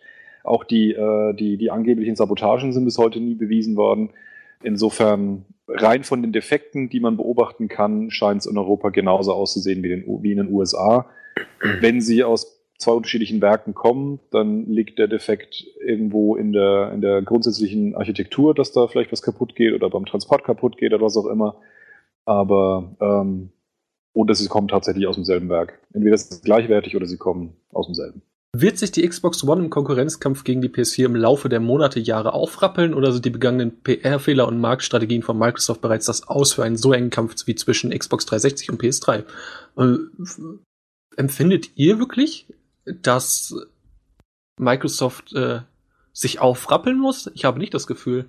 Allein deswegen, weil Microsoft ja am Überlegen war, die Sparte abzugeben. Ähm, daran sieht man, dass die mit der, der Spielesparte oder mit ihrer Konsolensparte einen Haufen Probleme haben und überhaupt nicht wissen, ob sich das für die in Zukunft noch lohnen wird. Und ich bin mir nicht sicher, ob überhaupt Microsoft die Xbox in ein paar Jahren wirklich selber noch haben wird, betreiben wird, wie auch immer. Microsoft hat einfach momentan ein ganz großes Problem zu verstehen, was der Markt will und die Kon diese, diese, diese Konsumenten, die eben sehr speziell sind, Spieler sind einfach eben sehr speziell und das muss man auch alles, das ist gar nicht so einfach, so die Psychologie dahinter von, von den Zockern, die es eben so gibt und was die so alles wollen und äh, wie man das richtig und schlecht macht. Und die haben einfach im letzten Jahr vor allen Dingen bewiesen, dass sie damit dass sie das eben nicht kommen haben sehen. Das zeigt eben, wie wenig Verständnis die von dem ganzen Markt haben und vor den, von den Konsumenten in dem Bereich. Und ich denke, das ist ein Hauptproblem. Ich würde jetzt gar nicht sagen, dass die Xbox One völliger Mist ist und die da was massiv dran ändern müssen, sondern an ihrer Grundeinstellung. Ich hatte mal Berichte gelesen, dass die Xbox One-Gruppe, die sich damals gebildet hat, äh, nicht die Xbox One, sondern die von der ersten Xbox, dass das ein ziemlich ähm, eine ziemlich autarke Einheit innerhalb des Microsoft, innerhalb der Microsoft-Organisation war und es wohl am Anfang bei der 360 auch noch war.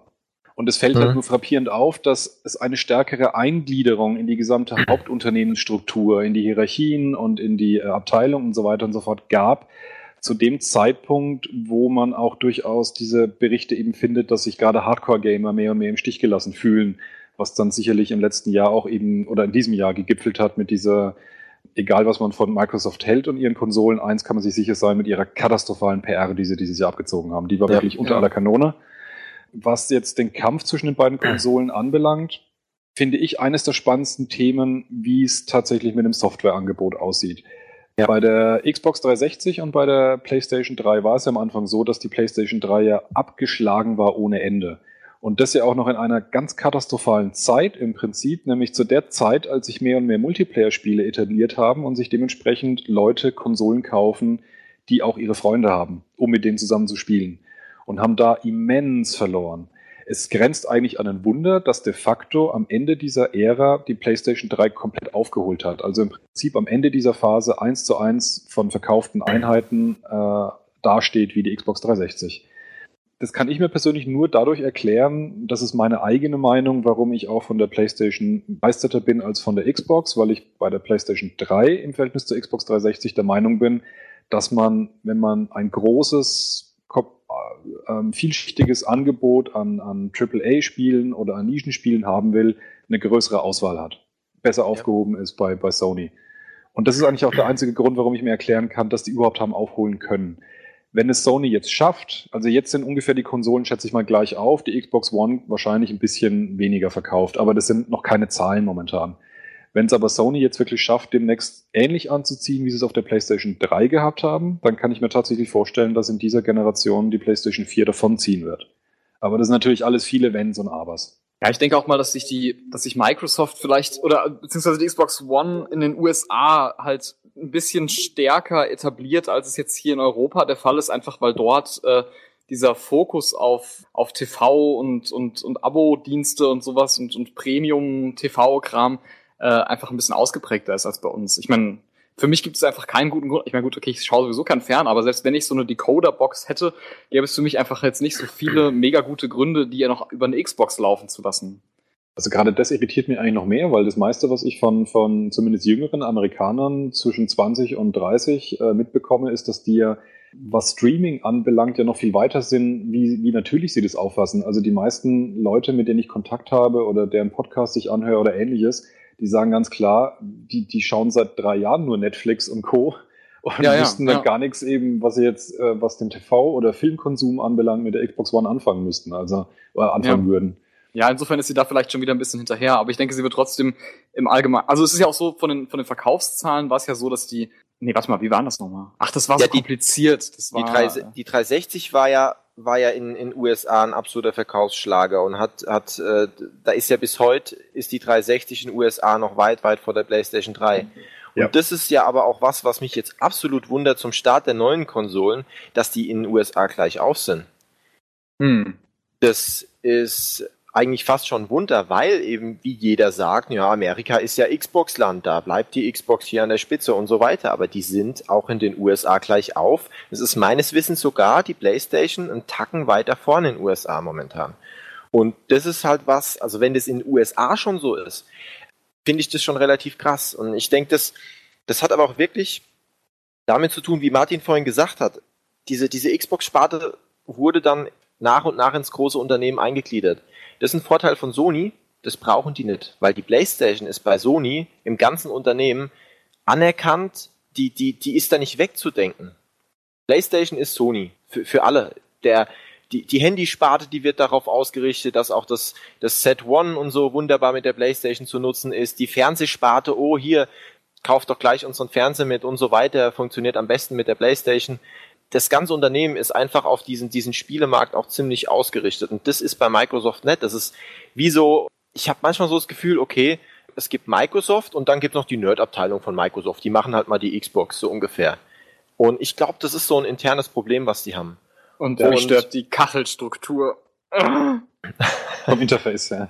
Ja, das, dass, man, dass man überall äh, jetzt meint, ich meine, das ist bei Windows 8 ist das genauso der Fall. Ich habe es ja unfreiwilligermaßen, benutze ich ja Windows 8, muss ich jetzt meiner Schande gestehen. Ja. Und für mich ist es immer noch nicht ganz nachvollziehbar, dass man meint, äh, auf, auf alle möglichen Interfaces, ob's, ob Touch-Oberfläche oder nicht, jetzt so Kacheln drauf zu klatschen, ja. die eigentlich für eine, für eine Maus- oder Controller-Bedienung eher nachteilig sind.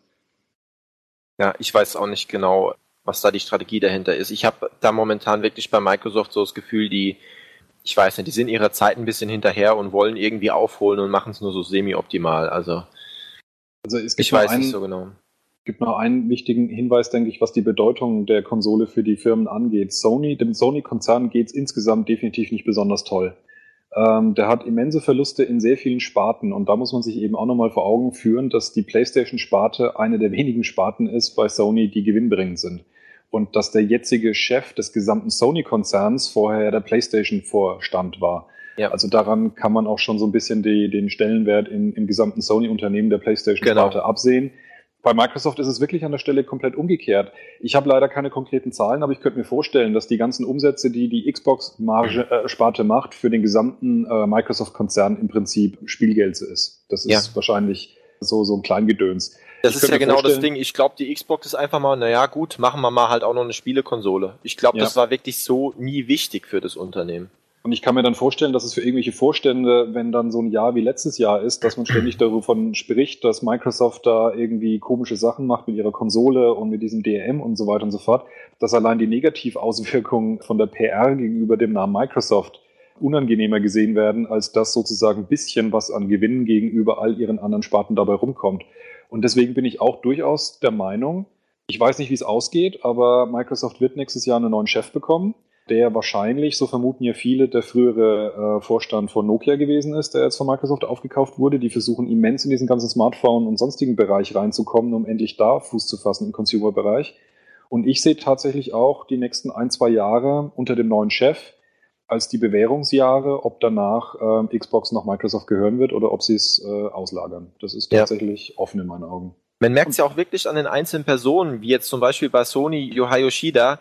Das ist jemand, der, der ist selber Gamer, der, der weiß, die sind einfach, die haben die Intelligenz, die wissen, die wissen, wie sie mit dem Spieler umgehen müssen. Und die haben das wirklich ganz fantastisch gemacht aus PR-Sicht im letzten Jahr, wie die Xbox in den Arsch getreten haben. Ähm, die haben die so alt aussehen lassen, obwohl die Konsolen gar nicht Ach, so gleich, unterschiedlich ja. sind, wie es ausgesehen hat oder wie, wie es Sony aussehen hat lassen die haben, die haben die ja aussehen lassen, als machen die da den größten Bullshit, obwohl das gar nicht der Fall war. Also so schlecht ist die Xbox nicht, wie sie ausgesehen hat.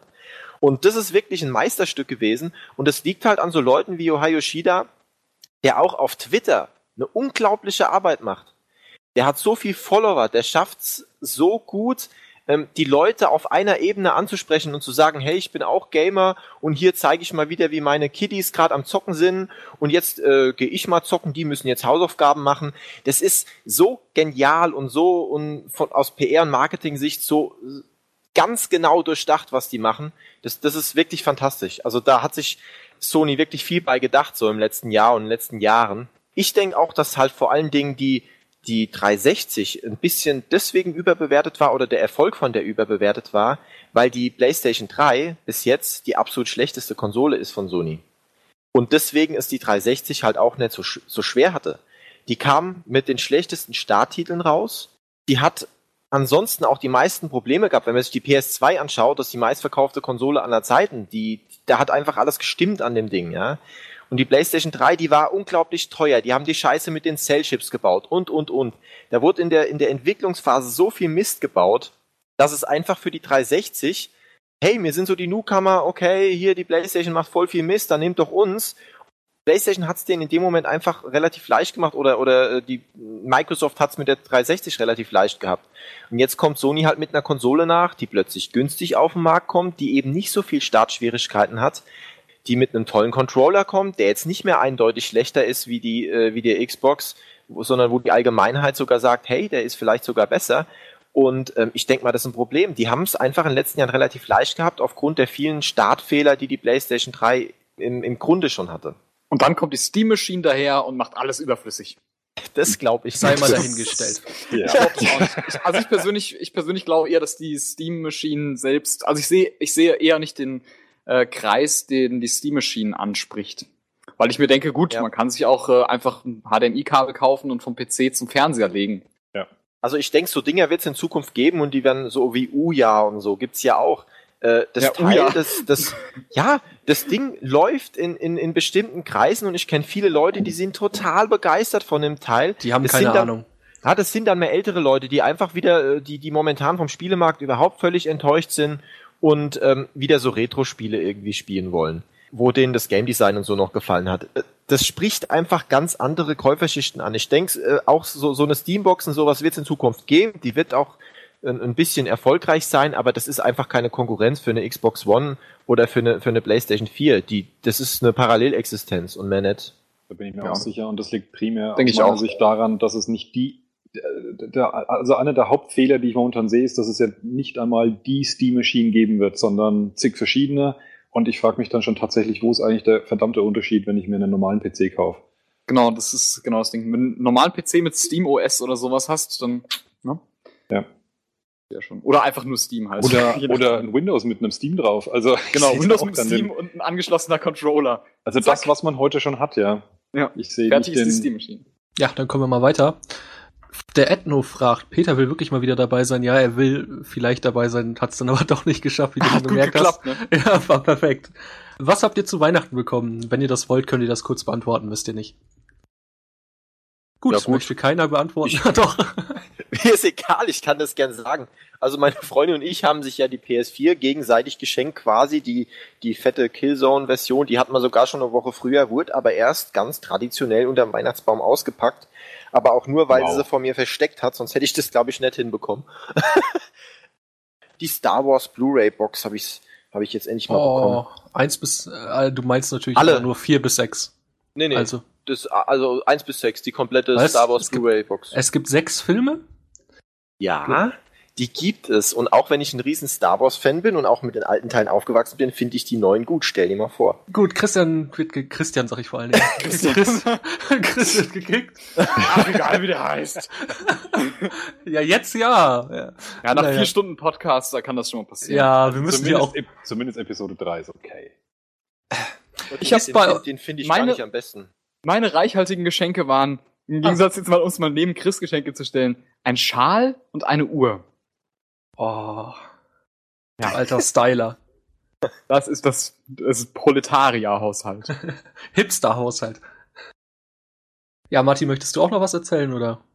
Bei mir ist die Liste relativ, relativ kurz. Rumgekommen ist effektiv die PlayStation-Kamera. Die hatte ich am Anfang noch nicht. Was ein echtes Wunder oder das Hauptwunder eigentlich war, dass man jetzt noch eine bekommen hat. Ähm, die ist ja auch ziemlich äh, vom Markt gefegt. Und, ja, man kann äh, schon eine bekommen, halt nur nicht für den Preis, wie sie rauskam. Ne? Ja, genau. ja. Und da ging auch nicht mehr Preis auszugeben. Ist bei euch die PS4 leise oder laut wegen dem Lüfter? Das ist also, eine Definitionsfrage, ne? Ja, das ist sowieso so ein Ding. Also ich kann bei mir sagen, äh, also jetzt mal vom Lüfter abgesehen, ich habe festgestellt, dass mein äh, Laufwerk einen Defekt haben wird, der bei YouTube äh, zerrissen wird, dieses äh, habe ich etwa, das war schön nachgemacht, äh, etwa zehn Sekunden habe ich das, wenn ich eine Disk eingelegt habe, aber es wirkt sich nicht auf die Disk aus und es sorgt für keine Kratzer und es nervt nur ein bisschen, aber ich bin aktuell noch nicht davor, äh, die jetzt deswegen einzutauschen. Ja, also ich muss sagen, ich zum einen finde ich die, die PS4 relativ leise, also auch im Vergleich zur, zur PS3 finde ich das super gelungen. Also, weil ja auch viele gedacht haben im, im Vorfeld schon, oh, die hat so große Lüfter und so, hui, hoffentlich ist sie nicht so laut. Ähm, kann ich jetzt nicht sagen. Und zum anderen konnte ich aber das ganze Brimborium um laute Lüfter, laute Geräusche vom Laufwerk und so sowieso noch nicht verstehen, weil ich auf zwei Varianten zock. Entweder meine Freundin ist irgendwie da und ich zocke was Astro, dann kriege ich sowieso davon nichts mit von meiner Außenwelt, weil ich das nicht auf Pussy-Lautstärke, sondern auf normale Lautstärke stelle. Und die andere Variante ist, meine Freundin ist dabei, dann habe ich meine Dolby Digitalanlage an, dann höre ich davon genauso wenig. Also ich weiß ja nicht, ob manche irgendwie, wie manche da auf Lautstärke 1 oder so über den Fernseher ihre äh, Musik ausgeben oder so, dann hört man das vielleicht. Also ich, ich habe das halt einfach noch nie gehört. Also ich weiß nicht, wer das neben, die meisten haben ja schon, die ich kenne, eine Anlage dazu oder ein Headset dazu. Da weiß ich nicht, wie man dann nebenbei so Geräusche hören kann. Also das muss ja schon extrem laut sein dann. Keine Ahnung. Ja, die, also bei der PS3 hatte ich auf jeden Fall das Problem, dass es einen Lüfterlevel gab, der war Staubsaugerqualität. Okay, also der war gut, das schon hatte ich halt nicht, ja. Der war schon wirklich brachial. Also der ist nur so in, bei gewissen Spielen im Sommer angesprungen. Ansonsten ging der nie an, aber der war schon richtig heftig. So im Allgemeinen, also würde ich vergleichen, die PlayStation 4 würde ich nicht sagen, dass sie leiser ist als die äh, PS3 der Lüfter, sondern gleich im niedrigen Betrieb. Der Vorteil, den ich primär sehe, ist, dass sie nicht wahnsinnig laut wird, wenn sie hochdreht. Also da hatte ich den Eindruck, wird die PS3 deutlich lauter. Und insbesondere regelt die PS4 halt sehr schnell auch wieder zurück, was die PS3 gar nicht gemacht hat. Wenn da die höhere Lüfterstufe einmal angesprungen ist, ist sie dabei geblieben. Ja, das macht die genau. PS4 nicht, sondern regelt wieder zurück. Deswegen finde ich es insgesamt schon angenehmer. Das Laufwerk finde ich, wenn man was einlegt, auch wenn ich so Geräusche, wie sie gerade eben der andere gemacht hat, bitte mach sie nicht nochmal, weil da ist mein Ohr explodiert. Ja, das war Ähm, heftig. Okay, dann wird das rausgeschnitten. Entschuldigung.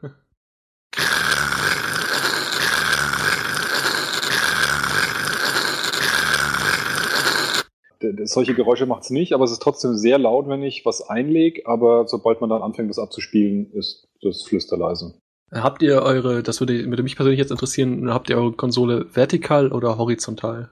Ich habe so horizontal, weil ich der Meinung bin, dass es einfach für das Ding gesünder ist. Also ich hatte die PS3 auch immer horizontal und sind damit alt geworden. PS2 hatte ich auch immer horizontal, die ist auch sehr alt damit geworden. Und ich weiß nicht. Ja, nee, es, es, sie wird auch vertikal bei mir einfach nicht reinpassen vom Platz her. Ja, das ist bei mir das Problem. Ich habe sie horizontal. Ich würde mir keine Sorgen, glaube ich, machen um die Konsole, aber bei mir fehlen dann auch nach oben 5, 6 Zentimeter. Deswegen bleibt sie horizontal liegen. Das merken wir uns, Martin fehlen nach oben 5, 6 Zentimeter. Ja.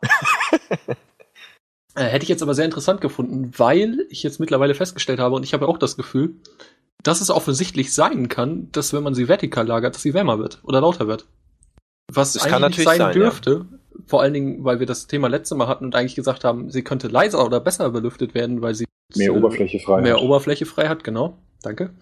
Aber wie gesagt, ich habe jetzt auch mehrfach jetzt auch bei Twitter zum Beispiel gelesen, dass Leute, die sie vertikal stellen, offensichtlich mehr Probleme haben. Und ich muss sagen, ich habe ja auch. Also, dass sie manchmal extrem auftritt. Also gerade bei so einem Razogun oder so, da wird die verdammt laut. Und du hast sie vertikal stehen. Ich habe sie vertikal stehen. Aber wenn das der Fall wirklich ist, ich werde es auf Dauer jetzt auch mal ausprobieren, das wäre, also das würde ich extrem fatal finden. Vor allen Dingen, ich bezahle 25 Euro für so einen äh, Vertical Stand von Sony.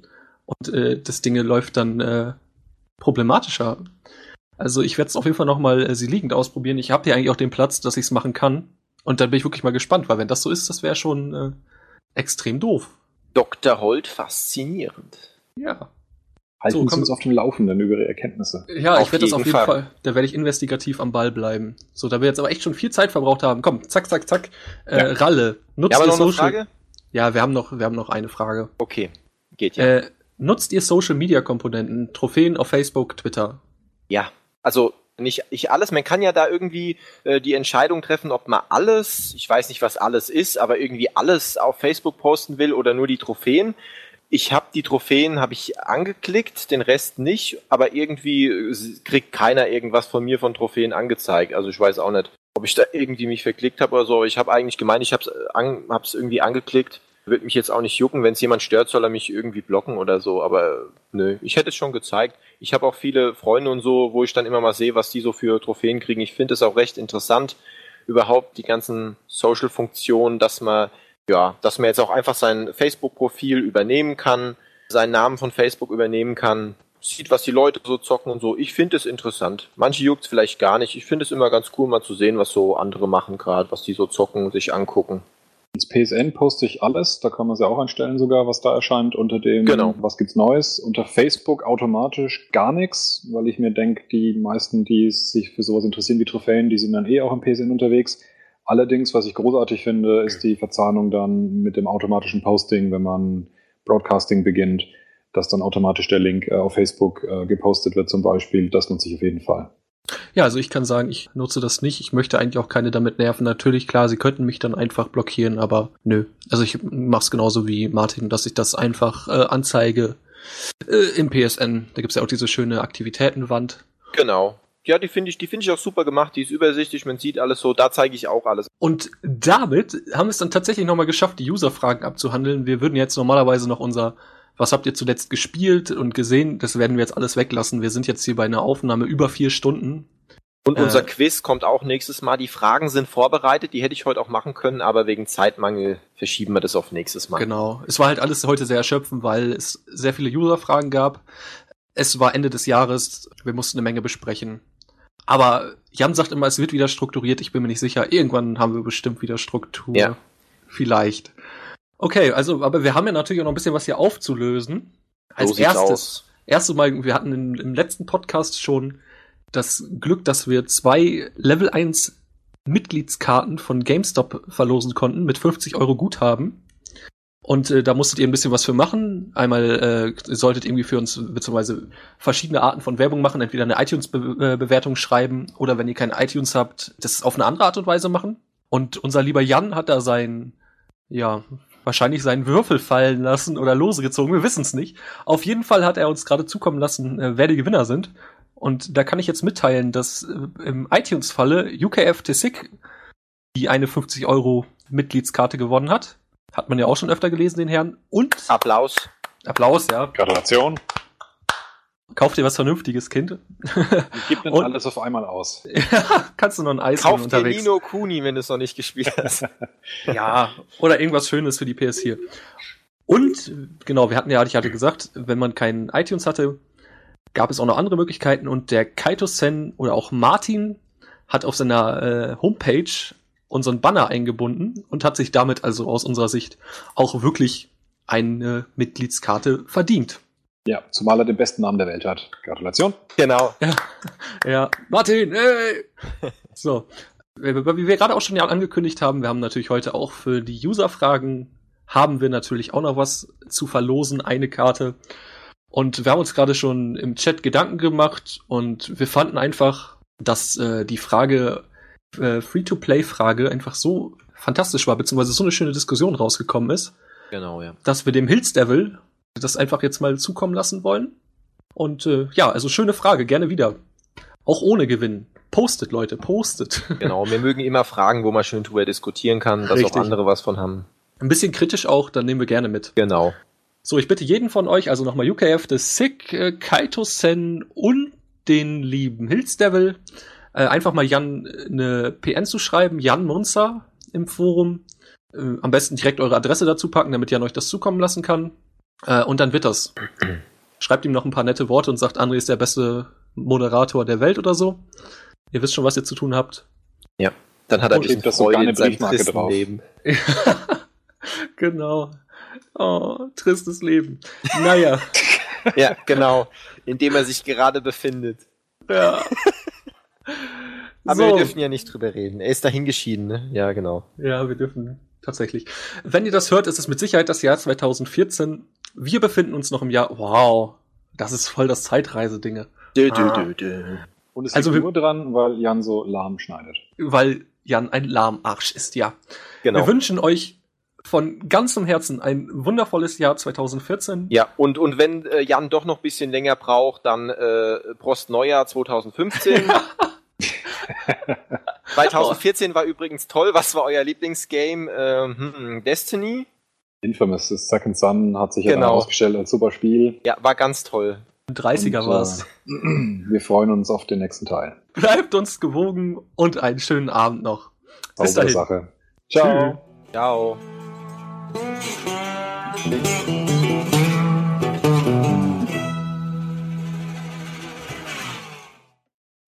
Äh, wer übernimmt denn die Moderation? Immer der, der fragt. Oh, voll Exakt. ätzend. Wieso heiße ich denn jetzt Stefan 1? Du warst gerade bei mir zweimal da. Ein, Ja, ein mir neuer Stefan hat gejoint und dann ist der andere getimeoutet. Okay, ich habe mich einfach wieder umbenannt. Ja, das ist einfach, wenn keiner meine Artikel liest, dann mache ich mir halt Doppelaccounts. Das ist üblich. Irgendwie haben die Podcasts immer, wenn ich dabei bin, Überlänge. nee, die haben immer Überlänge. Ja? Ja, aber du machst es meist noch schlimmer. ja wir sind Einsatz. drei Stunden. Einsatz! Ja, ich versuche mich einfach schon kurz zu fassen, aber ich will auch nicht, ich meine, ein Podcast ist ja auch dafür da, dass man diskutiert und Meinungen argumentiert. Und das geht halt schlecht, wenn man nur so Buzzwords in den Raum wirft. Ich will noch ganz kurz die Chance nutzen und mich verabschieden, denn ich habe jetzt nicht mehr so viel Zeit und wünsche euch daher noch einen schönen Abend. Kann ich denn jetzt meine Aufnahme einfach, ich überleg gerade, kann, kannst du dann die Aufnahme starten, Chris? Ja, klar, kann ich machen. Gut, weil dann würde ich mich jetzt ansonsten erstmal davontrollen. Der Jan Ja. schneidet das dann einfach alles zusammen. Genau. Wir Ja, haben es sowieso fast. Schöne Grüße, Jan. Viel Spaß beim Schnippeln. Und äh, dann wünsche ich euch noch einen schönen Abend. Ja, Äh, gleichfalls. Vielen Dank für die Einladung. Äh, auch Grüße an Jan nochmal. Dann sieht man sich vielleicht, ne? Jo, tschüss. Bis dann. Ciao. Ciao. Ciao. Genau, bleibt uns gewogen und noch eine schöne, nochmal, bleibt.